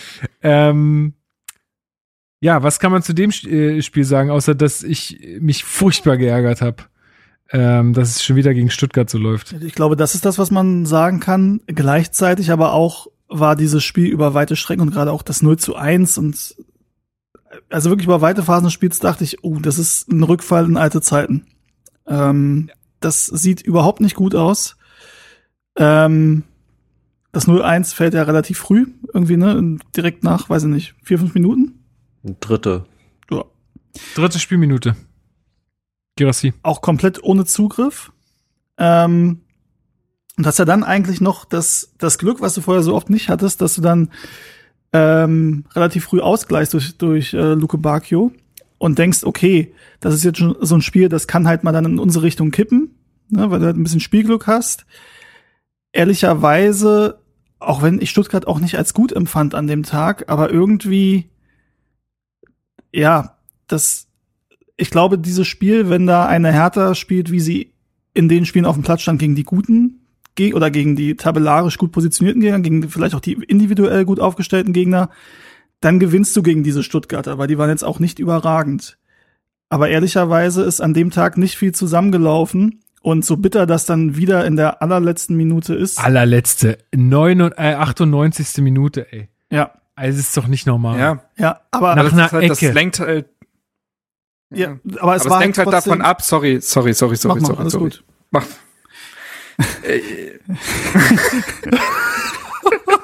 Oh Gott, oh Gott, oh Gott. Marc geht Es nach war halt Hause. nochmal richtig Ciao. schön So. kondensiert, finde ich, dieses äh, Ach so, jetzt macht Benny. Drama. Ja, jetzt bin ich einfach dazu. Okay, Benny macht Weißt das. Ja, was- Ich bin extra gegangen, damit du deinen Punkt zu Ende bringst. Jetzt hast du das doch bitte getan. Ja, habe ich. Jetzt ist Benny dran. Jetzt bin ich dran. oh Gott. Es war nochmal irgendwie richtig schön kondensiert, dieses Drama vom 34. Spieltag letztes, äh, letzte Saison, nur im direkten Duell, ne? Absolut. Es, beide stehen unten drin. Es geht eigentlich für beide darum, möglichst nicht auf dem Relegationsplatz zu landen. Ähm, und dann mit der allerletzten Aktion, Ecke vor der Kurve der Stuttgarter, geht der Kopfball rein. Oder es war einfach irgendwie so ein, ich weiß nicht, ich hatte da große Flashbacks. Ich weiß, ich weiß gar nicht mehr, wo ich war an dem Tag. Aber apropos Flashbacks, bei der Szene, wo Christensen auf die Schulter knallt, glaube ich, Ich weiß da wieder, wo war ich ich war. mir sehr sicher, dass der nicht weiterspielen kann. Da war ich sehr positiv überrascht, dass das doch weitergeht. ich habe das Spiel nicht gesehen und war hier am Renovieren. Äh, hab's nur so irgendwie äh, zeitweise im Radio gehört und dann sind wir nach Hause gefahren und waren noch beim Döner. Und ich weiß noch, ich bin S Wedding rausgelaufen, zum Döner gelaufen und hatte das Handy so in der Hand und gerade als wir ausgestiegen sind, war, weiß ich nicht, sechste Minute Nachspielzeit oder so, bin so gelaufen und hab lange nicht aufs Handy geguckt, gucke wieder hin und sehe nur die Cannstatter Kurve jubeln nein. und dachte, das gibt's nicht. Weil ich wäre irgendwie nach dem Spielverlauf oder so, das, was ich mitbekommen habe, wäre ich, glaube ich, mit dem 1 zu 1 voll okay gewesen, so. Aber dass die dann in der 98. Minute das Ding noch machen, das war wirklich ärgerlich, ja. Krass. ist halt irgendwie diese späten Gegentore, die verschleiern halt so ein bisschen manchmal auch, weil man das, weil man immer sagen kann, ja, aber die fallen ja so spät und auch wie ärgerlich, ja, aber wenn Hertha verliert diese Spiele ja teilweise auch zurecht und wenn das Ja. Ding in der 57. fällt, dann hätte niemand was gesagt. Das ist natürlich auch immer sehr hypothetisch, aber ich glaube, der Punkt ist klar. Äh, man kann sich da nicht immer drauf berufen, beziehungsweise dann ist das halt auch ein Problem, wenn diese Tore immer so spät fallen, dann ist das nicht immer nur Pech. Das hat ja dann fast schon System. Ich fand dieses Spiel gegen Stuttgart das war ja dann auch die dritte Niederlage in Folge. Ähm, und man war so wirklich irgendwie in diesem Abschiedskampf drin. Ähm, und ich glaube, das immer wieder mit Pech zu, zu verargumentieren, wäre halt irgendwie zu kurz gekommen. Also ähm, ich hatte irgendwie auch das Gefühl, so es haben sich ja Spieler unter Sandro Schwarz verbessert, eindeutig. Also John Joe Kenny, finde ich, ist da fast schon der most improved Player äh, in dieser bisherigen Saison. Der macht wirklich einen sehr, sehr guten Eindruck mittlerweile. Und trotzdem hast du das Gefühl, auf gewissen Positionen fehlt Hertha auch irgendwie einfach die Qualität, um besser zu sein. Also, wie oft, also ich finde, ich finde halt diese Krise, wenn du sie so nennen willst, ist halt keine Sandro Schwarz Krise, denn Hertha kommt ja in seine Umschaltmomente. Hertha hat ja das Positionsspiel. Hertha hat ja die Gegenpressing-Momente. Also diese, diese Werkzeuge, die Hertha in den letzten Jahren, also die den Spielern in den letzten Jahren gefehlt haben, die haben sie jetzt an der Hand.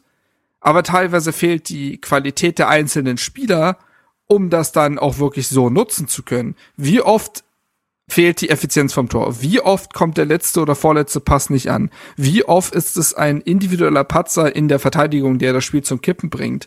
Das, ich glaube, das kann man nur bis zu einem gewissen Punkt kitten und da ist dann halt die gläserne, gläserne Decke des Potenzials von Hertha auch irgendwann erreicht und du wirst halt, auch das gehört eben zur Wahrheit dieses Kaders, der ist runder als im letzten Jahr und der macht einen homogeneren Eindruck und da ist mehr Mentalität drin und du hast auch einzelne Spieler, die was bewegen können. Und trotzdem musste dieser Kader auch finanziell begründet in den letzten Jahren heruntergewirtschaftet werden. Und das siehst du an manchen Positionen einfach. Und das ist dann nicht das Problem des Trainers, sondern welches Spieler ist ein ekliges Wort, aber welches Spielermaterial hat er denn überhaupt zur Verfügung? Und da kann es an gewissen Punkten, an gewissen Tagen, wo dann vielleicht doch die Tagesform fehlt, auch dünne werden bei aller taktischen Weiterentwicklung. Ja, da sind wir wieder, was ich am Anfang ja sagte, ne? Das wird halt nicht innerhalb einer Transferperiode jetzt irgendwie äh, ja irgendwie zu zu kitten sein, sondern das muss man jetzt halt ähm, da muss man lange langen Atem haben. Noch was zum Stuttgart-Spiel. Nee, gut. 15. Spieltag, äh, das letzte Spiel, was wir besprochen haben in der Folge 214, Neukölle Alarv. Ähm, ja, ihr wart im Stadion, ihr habt mir noch, äh, also Benny und Steven habt mir noch äh, hervorragend hier geholfen. Dieses Zimmer übrigens, die für die YouTube-ZuschauerInnen, dieses Zimmer hat äh, Steven im Schweiße seines Angesichts von äh, Raufasertapete befreit.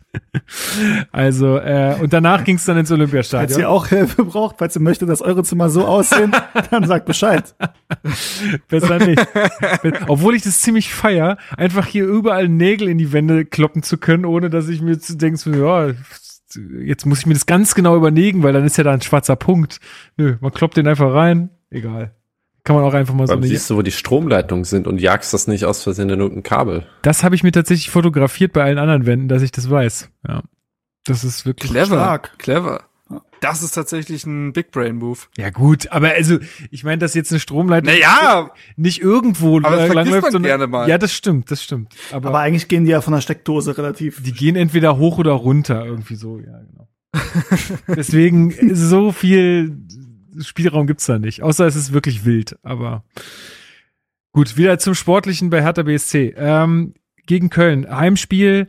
Ähm, ja, ich weiß nicht, ich, ähm, ich weiß gar nicht, mit was, welcher Gefühlslage ich euch in dieses Spiel geschickt habe oder ins Olympiastadion geschickt habe. Ich glaube, wir waren alle nicht so, so super confident, was, äh, was diesen Spieltag anging, ne? Also nee. Köln war ist ja super verletzungsgebeutelt gewesen, haben diese ganze Euroleague-Geschichte da durchgemacht. Ähm, also da hatte man schon die Hoffnung, dass die ziemlich platt sind. Ja, ich glaube auch, dass das war so, als man geht ja immer so das Restprogramm durch und da war für mich so relativ klar, okay, gegen Köln musst du zu Hause drei, drei Punkte holen, auch angesichts dessen, dass du vorher zu wenig Punkte geholt hast. Und Köln hat halt auch gefühlt in dieser Hinrunde zwölf englische Wochen gespielt. Die haben ja wirklich, also immer in diesem Rhythmus gespielt, Donnerstag, Sonntag. Da in dem Fall haben sie, glaube ich, Donnerstag, Sonntag, dann Mittwoch war ja Bundesliga noch englische Woche, wo wir Dienstag gespielt haben und dann wieder Samstag. Und das hast du schon gemerkt, dass denen ein bisschen hinten raus die Puste ausging. Und das musstest du jetzt definitiv nutzen. Ähm, zum einen, du hast an dem Sonntag danach Mitgliederversammlung, auch wenn jetzt ähm, das natürlich nicht so brisant war wie die, wie die beiden Mitgliederversammlungen zuvor, aber dennoch ist das natürlich für die Stimmung schon wichtig, wie du an dem Tag davor spielst, gerade wenn die Saison bisher punktetechnisch nicht so gut gelaufen ist. Und du gehst in eine sehr, sehr lange Winterpause. Wann war's? Mitte November, also ne, zwei Monate, über zwei Monate Winterpause. Und da ist das Gefühl natürlich schon sehr, sehr wichtig. Und das erleben wir jetzt dadurch, greife ich vorweg, jeder weiß, wie das Spiel ausgegangen ist, durch diesen Sieg sind wir, glaube ich, alle viel, viel entspannter jetzt in dieser Winterpause, als wir es gewesen wären, wenn wir dieses Spiel verloren hätten oder auch nur einen Punkt geholt hätten. Gleichzeitig muss man sagen, dass auch da wieder eine Karma-Konto, wir dürfen uns auch nicht beschweren, wenn Köln da die Chancen nutzt und dieses Spiel anders ausgeht. da haben wir schon auch Glück gehabt. Ja. Ja. Möchtest du dazu gleich wir was haben halt, sagen? Achso, Also. Benny. Wir haben halt sehr vom Spielverlauf profitiert, ne? Dadurch, dass äh, wir nach neun Minuten schon in Führung gegangen sind, hast du so ein kleines Polster, auf das du zurückfallen kannst und dann machst du in der zweiten Halbzeit quasi wieder nach neun Minuten in der 54. das 2-0 und danach war bei Köln komplett der Stecker gezogen. Also da kam ja gar nichts mehr, weil einfach dann diese körperliche Belastung, die mentale Belastung jetzt in den letzten gut 30 Minuten einen 2-0 Rückstand aufholen zu müssen, wenn man eh schon komplett K.O. ist, ähm, da hatte tatsächlich der, der Spieleinsetzungsplan für uns ein glückliches Händchen und ähm, ja, auch da. Einmal in 100 Jahren gefühlt. Letz, letzte Saison haben wir, glaube ich, gegen Dortmund dieses 3-2 gehabt, kurz vor Weihnachten. Ähm, das heißt, auch da ist man ja ganz, ganz froh in die Winterpause gegangen. Jetzt muss man natürlich aufpassen, dass sich das Spiel nicht in der Hinsicht wiederholt, dass wir dann komplett abstürzen äh, ab Januar. Ähm, wobei ich da diese Saison deutlich besseren Mutes sind, weil einfach, das haben wir jetzt über drei Stunden rausgearbeitet, einfach strukturell so viel stimmt bei Hertha in dieser Saison. Und wenn du diese Leistung konstant abrufst, wirst du am Ende Spiele gewinnen. Ähm, während es ja in der letzten Saison, also dieses Dortmund-Spiel war ja auch pures Glück, beziehungsweise eine, eine Tagesleistung von Dortmund, die, die an Arbeitsverweigerung grenzte. Ähm, von daher dieses Köln-Spiel, genauso wie das Schalke-Spiel, einfach unglaublich wichtig für die Fans, für die Mannschaft, dass man nochmal einen Heimsieg hat. Ähm, und gut gelaufen für uns an der Stelle. Und auch wichtig, weil du Köln halt da unten mit reinziehst dadurch. Die haben jetzt 17 Punkte. Man selber hat äh, 14. Also das, äh, ja, wir sind in Schlagdistanz. Und Torverhältnis bei uns, glaube ich, auch besser. Tatsache, deutlicher. Fünf, fünf Tore, ja. Also das war schon sehr, sehr wichtig. Ich muss auch sagen, weil sonst, ich bin eigentlich nie entspannt bei einer Führung. Gerade nicht im Stadion. Und bei dem Spiel muss ich wirklich sagen, letzte halbe Stunde war ich relativ entspannt, weil du hast zu keinem Zeitpunkt das Gefühl, dass Köln da noch irgendwas einfällt. Total, total. Also, ich glaube auch, du musstest erst, du musstest diese erste Stunde quasi überleben, im, jetzt mal so gesprochen, weil dann konnte von Köln nicht mehr viel kommen. Zweite Luft war eigentlich nicht drin. Die waren stehen K.O. und klar, der Spielverlauf war, also muss man auch sagen, ohne jetzt das Hertha, also Hertha hat nicht katastrophal gespielt, du hast den Spielern auch angemerkt, dass die wollen. Ähm, das ist ja mittlerweile echt so eine Grund, ja, so eine Grundvoraussetzung irgendwie in Hertha spielen. Ähm, aber gleichzeitig muss man schon sagen, dass der Spielverlauf auch glücklich war. Dass du so früh in Führung gehst und direkt quasi diesen Druck gar nicht erst aufkommen lassen kannst. Auch da wieder wunderbare Flanke vom Plattenhardt und auch da wichtig für Konga dann auch mal wieder zu treffen. Zweiter Saisontreffer. In zwei sehr wichtigen Spielen getroffen, kann man aber auch so sagen. Mhm. Ähm, und ja, dann ist das ja wirklich so, dass Köln drei, vier Dinger liegen lässt mit dem hö traurigen Höhepunkt aus deren Sicht mit Adamian. Und dann, ja, Marco Richter, man muss sagen, Marco Richter, drittes Saisontor, der hat jetzt fünf Torbeteiligungen. In der letzten Saison waren es in 30 Spielen sieben. Also der ist jetzt schon auf dem Weg, da seine Zahl äh, auch nochmal auszubauen, was äh, durchaus stark natürlich ist und zeigt, wie er sich weiterentwickelt, wie vielleicht auch ein Sandro Schwarz mit ihm arbeitet. Ähm, ja, so.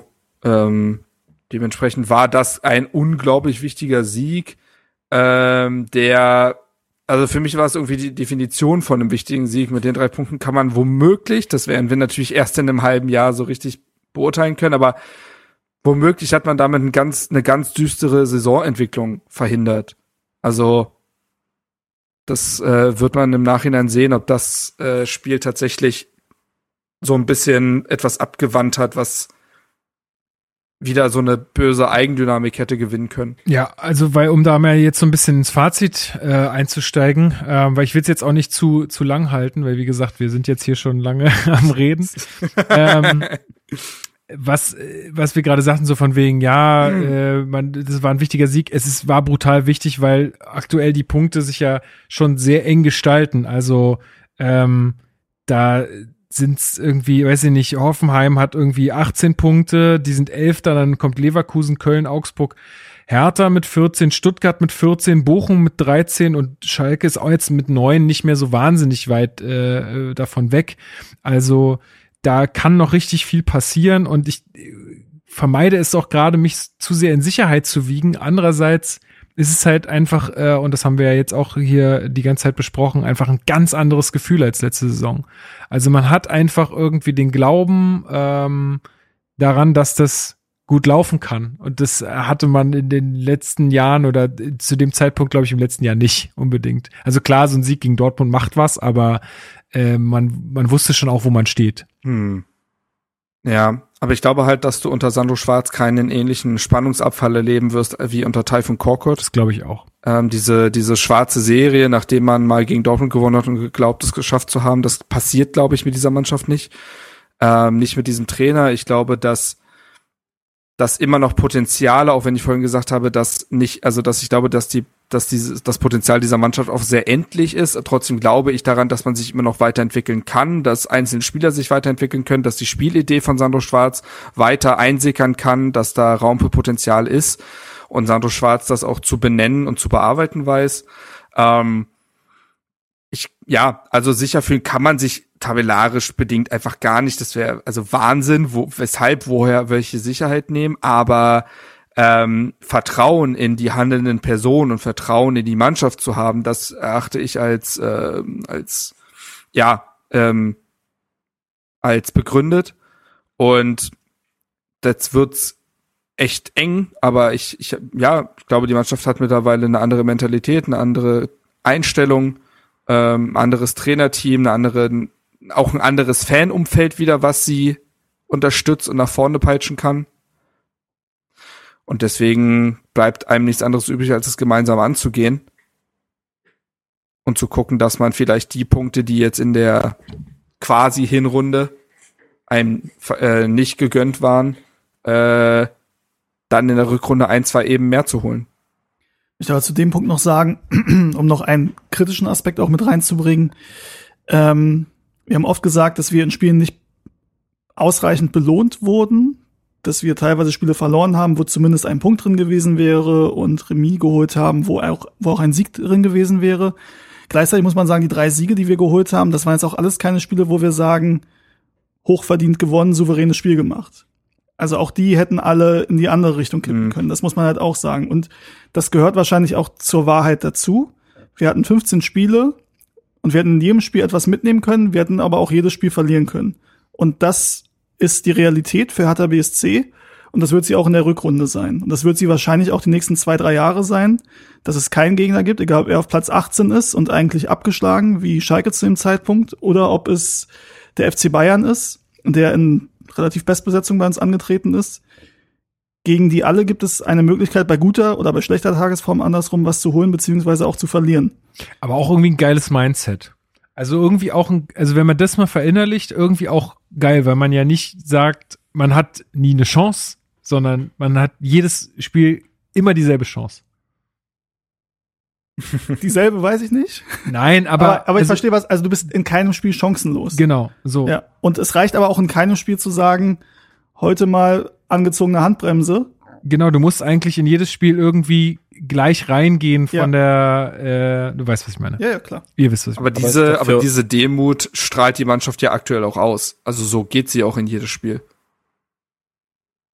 Und für uns Fans ist es ja eigentlich eine, eine ganz also vielleicht rede ich mir das schön, aber ich finde es eigentlich eine ganz coole Sache, dass du vor jedem Spiel jetzt so eine, so eine gewisse Grundanspannung hast, weil du weißt, kein Spiel wird halt langweilig. Und es, es gibt keine einfachen Spiele. Und jedes Spiel, was ist denn los? Hier, hier schleudert eine Waschmaschine über uns. Aber also, hallo. Die ist richtig laut einfach. Aber hier pennt mal das Kind irgendwann, das ist kein Problem. Ja, okay. also, du, du hast halt vor jedem Spiel diese Spannung, die es, finde ich, auch ausmacht, Fußballfan zu sein und also auch Fußballfan von einem Verein wie Hertha, dass du in jedem Spiel denkst, heute kann was passieren in irgendeine Richtung und das sorgt ja für Unterhaltung und das sorgt irgendwie dafür, dass ich sage, ich will ins Stadion gehen und mir das angucken. Ja, absolut. Ich habe auch wieder richtig Bock. Du hast es auch vorhin geschrieben, Benny, äh, du hast dir die Highlights noch angeguckt und du hast jetzt auch richtig Bock wieder. Übrigens an der Stelle vielleicht nochmal ein, ein Hinweis für einige Leute, die das nicht wissen. Es gibt eine Seite bundesliga.de. Ähm, da kann man sich natürlich auch die einzelnen Vereine anzeigen lassen und auf jeder Vereinsseite gibt es Clips von allen selbst geschossenen Toren und das reicht über mehrere Saisons zurück. Das heißt, man kann sich da einfach durchklicken, wenn man mal eine halbe Stunde oder Stunde nicht weiß, was man tun soll, kann man sich einfach ein altes Hertha-Tor nach dem anderen angucken. Ja. Wenn ich meine Stunde nicht weiß, was ich machen soll. Dann mache ich das. Nee, es sind, sind halt so, so eine Minute, also quasi Tor und ein paar Wiederholungen und äh, ich habe da letztens ein bisschen drin gestöbert, habe mir das C-Volk-Tor gegen Leverkusen angeguckt von vor zwei Jahren. Ist schon geil. Ist einfach eine das ganz nette Wusste ich tatsächlich auch nicht. Okay, ähm, guckt am Bundesliga.de und dann auf die Vereinsseite gehen. Genau. Okay, cool. So, wir sind jetzt auch durch, ne? ja, ich glaube. Es ist jetzt ähm, kurz vor zehn. Ähm, wir wir haben müssen- einen Monat schlafen aufgenommen gehen. und jetzt, ja. Nee, jetzt haben wir gleich so ein Mörderprogramm gemacht, aber wir wollten das unbedingt noch äh, jetzt vor Weihnachten äh, für euch für euch machen. Ich glaube, jetzt habt ihr erstmal genug Stuff. Es gibt halt leider ein Thema, was wir, in dem Fall ihr, noch nicht besprochen habt. Die Frage, ob wir einen neuen Geschäftsführer Sport brauchen oder nicht. Oh. Ja, ist die Frage, wo, ob wir nicht noch mal im neuen Jahr eine Update-Folge mit allen Themen machen, die jetzt mit, äh, mit dabei waren, mit Wladimir Das, Darida genau, da gibt's halt noch sehr, sehr viel, ja. Ähm, Nee, ich begrüße das. Ist gut so. Ja, lasst uns jetzt das nicht auch noch besprechen. Wir werden sehen. Ja, also ähm, Aber wollen wir vielleicht, wo Steven jetzt gerade noch mal gesagt hat, ein Thema fehlt, dann überleite ich doch dazu über, denn es fehlt tatsächlich noch ein Thema. Äh, Stevens Rolle zukünftig bei Hertha BSC und dann dementsprechend vielleicht auch in diesem Podcast. Ich glaube, da Genau. du hast es auf Twitter geschrieben, aber das Er erreicht ja nun nicht alle, auch- die diesen Podcast hören. genau, er hat es auch vorhin so ein bisschen anklingen lassen, äh, Steven, aber für alle, die jetzt vielleicht nicht so im Internet unterwegs sind, äh, sondern das hier über irgendwie ein äh, altes Empfangsgerät hören. Ja. Nein, aber äh, ist, genau, ich habe es auf Twitter geschrieben ähm, und das wissen natürlich schon viele Leute. Aber es gibt ja auch, das kriegt man immer wieder mit, dass es natürlich Leute gibt, Hörer und Hörerinnen dieses Podcasts, die ähm, nicht auf Twitter aktiv sind und die das dementsprechend nicht wissen. Ähm, meine Rolle, Marc, so wie du es sagst, ähm, wird sich verändern, weil ich nicht mehr einfach nur in Anführungsstrichen der der Fan bin und über alles irgendwie subjektiv mich äußern kann, wie ich möchte, ähm, sondern weil ich ab 1.1., beziehungsweise ab 2.1. hoffentlich erst, ähm, nee, das ist Fulltime. ähm, ich werde Mitarbeiter bei Hertha BSC und ich habe die große Ehre, die ähm, in der Mitgliederbetreuung als Scouting-Abteilung zu übernehmen. ähm, Daher also der Sport. Jahresfehlbetrag in Höhe von 50 Millionen nächstes Jahr. Brauchen wir einen neuen Geschäftsführer Sport? Nein, jetzt haben wir dir hier deine. muss das Geld ja frei werden. Genau. Nein. Ähm, ich werde Teamleiter der Mitgliederbetreuung ab nächstem Jahr ähm, unter Donato, den wahrscheinlich recht viele kennen, zumindest wer da mal mit Hertha zu tun hat oder auch ne, auf der Geschäftsstelle seit über 20 Jahren, ich glaube seit 22 Jahren bei Hertha. Ähm, und ich freue mich sehr, sehr auf diese Aufgabe und ich freue mich sehr, dort mit ähm, tollen Kollegen und Kolleginnen ähm, was, was aufzubauen. Ähm, ich habe natürlich sehr, sehr viele Ideen im Kopf. Ich werde jetzt aber nicht den Fehler machen, diese Ideen hier alle preiszugeben. und dann ich mache das nicht so transparent wie Kai, dass man dann sagt, hier, ihr könnt in zwei Jahren nachfragen, was so die Ideen waren. Erst noch loben, erst noch loben und dann selber nicht. Ja, ja, ja. Ähm, nein, und natürlich ist es so, und das habe ich auch in den Gesprächen mit Hertha ähm, besprochen, ich hatte auch ein normales Forschungsgespräch, kann das vielleicht auch in dem Kontext einmal sagen, würde es auch nur einmal machen, damit das einmal irgendwie, falls hier irgendjemand denkt, okay, das hat jetzt irgendwie einen Beigeschmack oder so, mit, wie das mit Kai Bernstein mit der Wahl und so weiter gelaufen ist und dass ja die Leute auch wissen, dass ich durch die Initiative Blau-Weiße Stadion natürlich auch zu diversen Leuten im Verein Kontakt habe ähm, und hatte ähm, oder durch die Aktion Hertha-Kneipe. Diese Stelle wurde normal ausgeschrieben und ich habe mich auf diese Stelle beworben und hatte auch ein normales Bewerbungsgespräch. Ähm, Kai Bernstein hat davon erst erfahren, als es dann im Endeffekt fix war und hat mit dieser Stelle nichts zu tun. Und es ist auch so, dass, ne, also das Präsidium besetzt die Geschäftsleitung und natürlich kann man auch mal sagen, ne, von wegen, da gibt's einen guten oder so, aber das ist in dem Fall nicht passiert, sondern ich habe mich da beworben und es war Donatos Entscheidung und dann auch mit Tom Herrich zusammen, dem zuständigen Geschäftsführer. Das wollte ich nur einmal an dieser Stelle sagen, dass wir da auch Wert drauf gelegt haben, halt den korrekten Weg zu gehen, eben um diesem vorzubeugen, dass man dann sagt, da ist Klüngelei oder was auch immer. Das wollte ich einmal an dieser Stelle auch nochmal transparent dargelegt haben. Und ja, natürlich ist es so, das war dann auch Thema der Gespräche, dass ich mich ja öffentlich durchaus geäußert habe zu den Themen, die bei Hertha BSC passieren und um Hertha BSC passieren, dass das natürlich etwas anderes ist, wenn ich das als, als Fan mache oder wenn ich das als Angestellter des Vereins mache. Ähm, und auch das heute ist wahrscheinlich, wenn man alles auf die Goldwaage legen würde, wären da wahrscheinlich auch Sätze bei, wo du sagst, als Angestellter des Vereins ist das vielleicht schwierig. Ähm, Bist ja noch nicht. Bin ich noch nicht. Wurde mir auch gesagt, kannst einfach machen, was du willst. Wenn du Scheiße baust, musst du halt mit den Konsequenzen leben. ähm, ich glaube, dass es da grundsätzlich ein, ein Vertrauen gibt. Trotzdem muss ich das natürlich einspielen. Ich werde jetzt nicht sagen, ich bin nie wieder hier Teil dieses Podcasts, sondern im Gegenteil bin ich sehr gerne. Natürlich wird es nicht so sein, dass ähm, ich jetzt irgendwie alle zwei Wochen oder so Teil des Podcasts sein werde.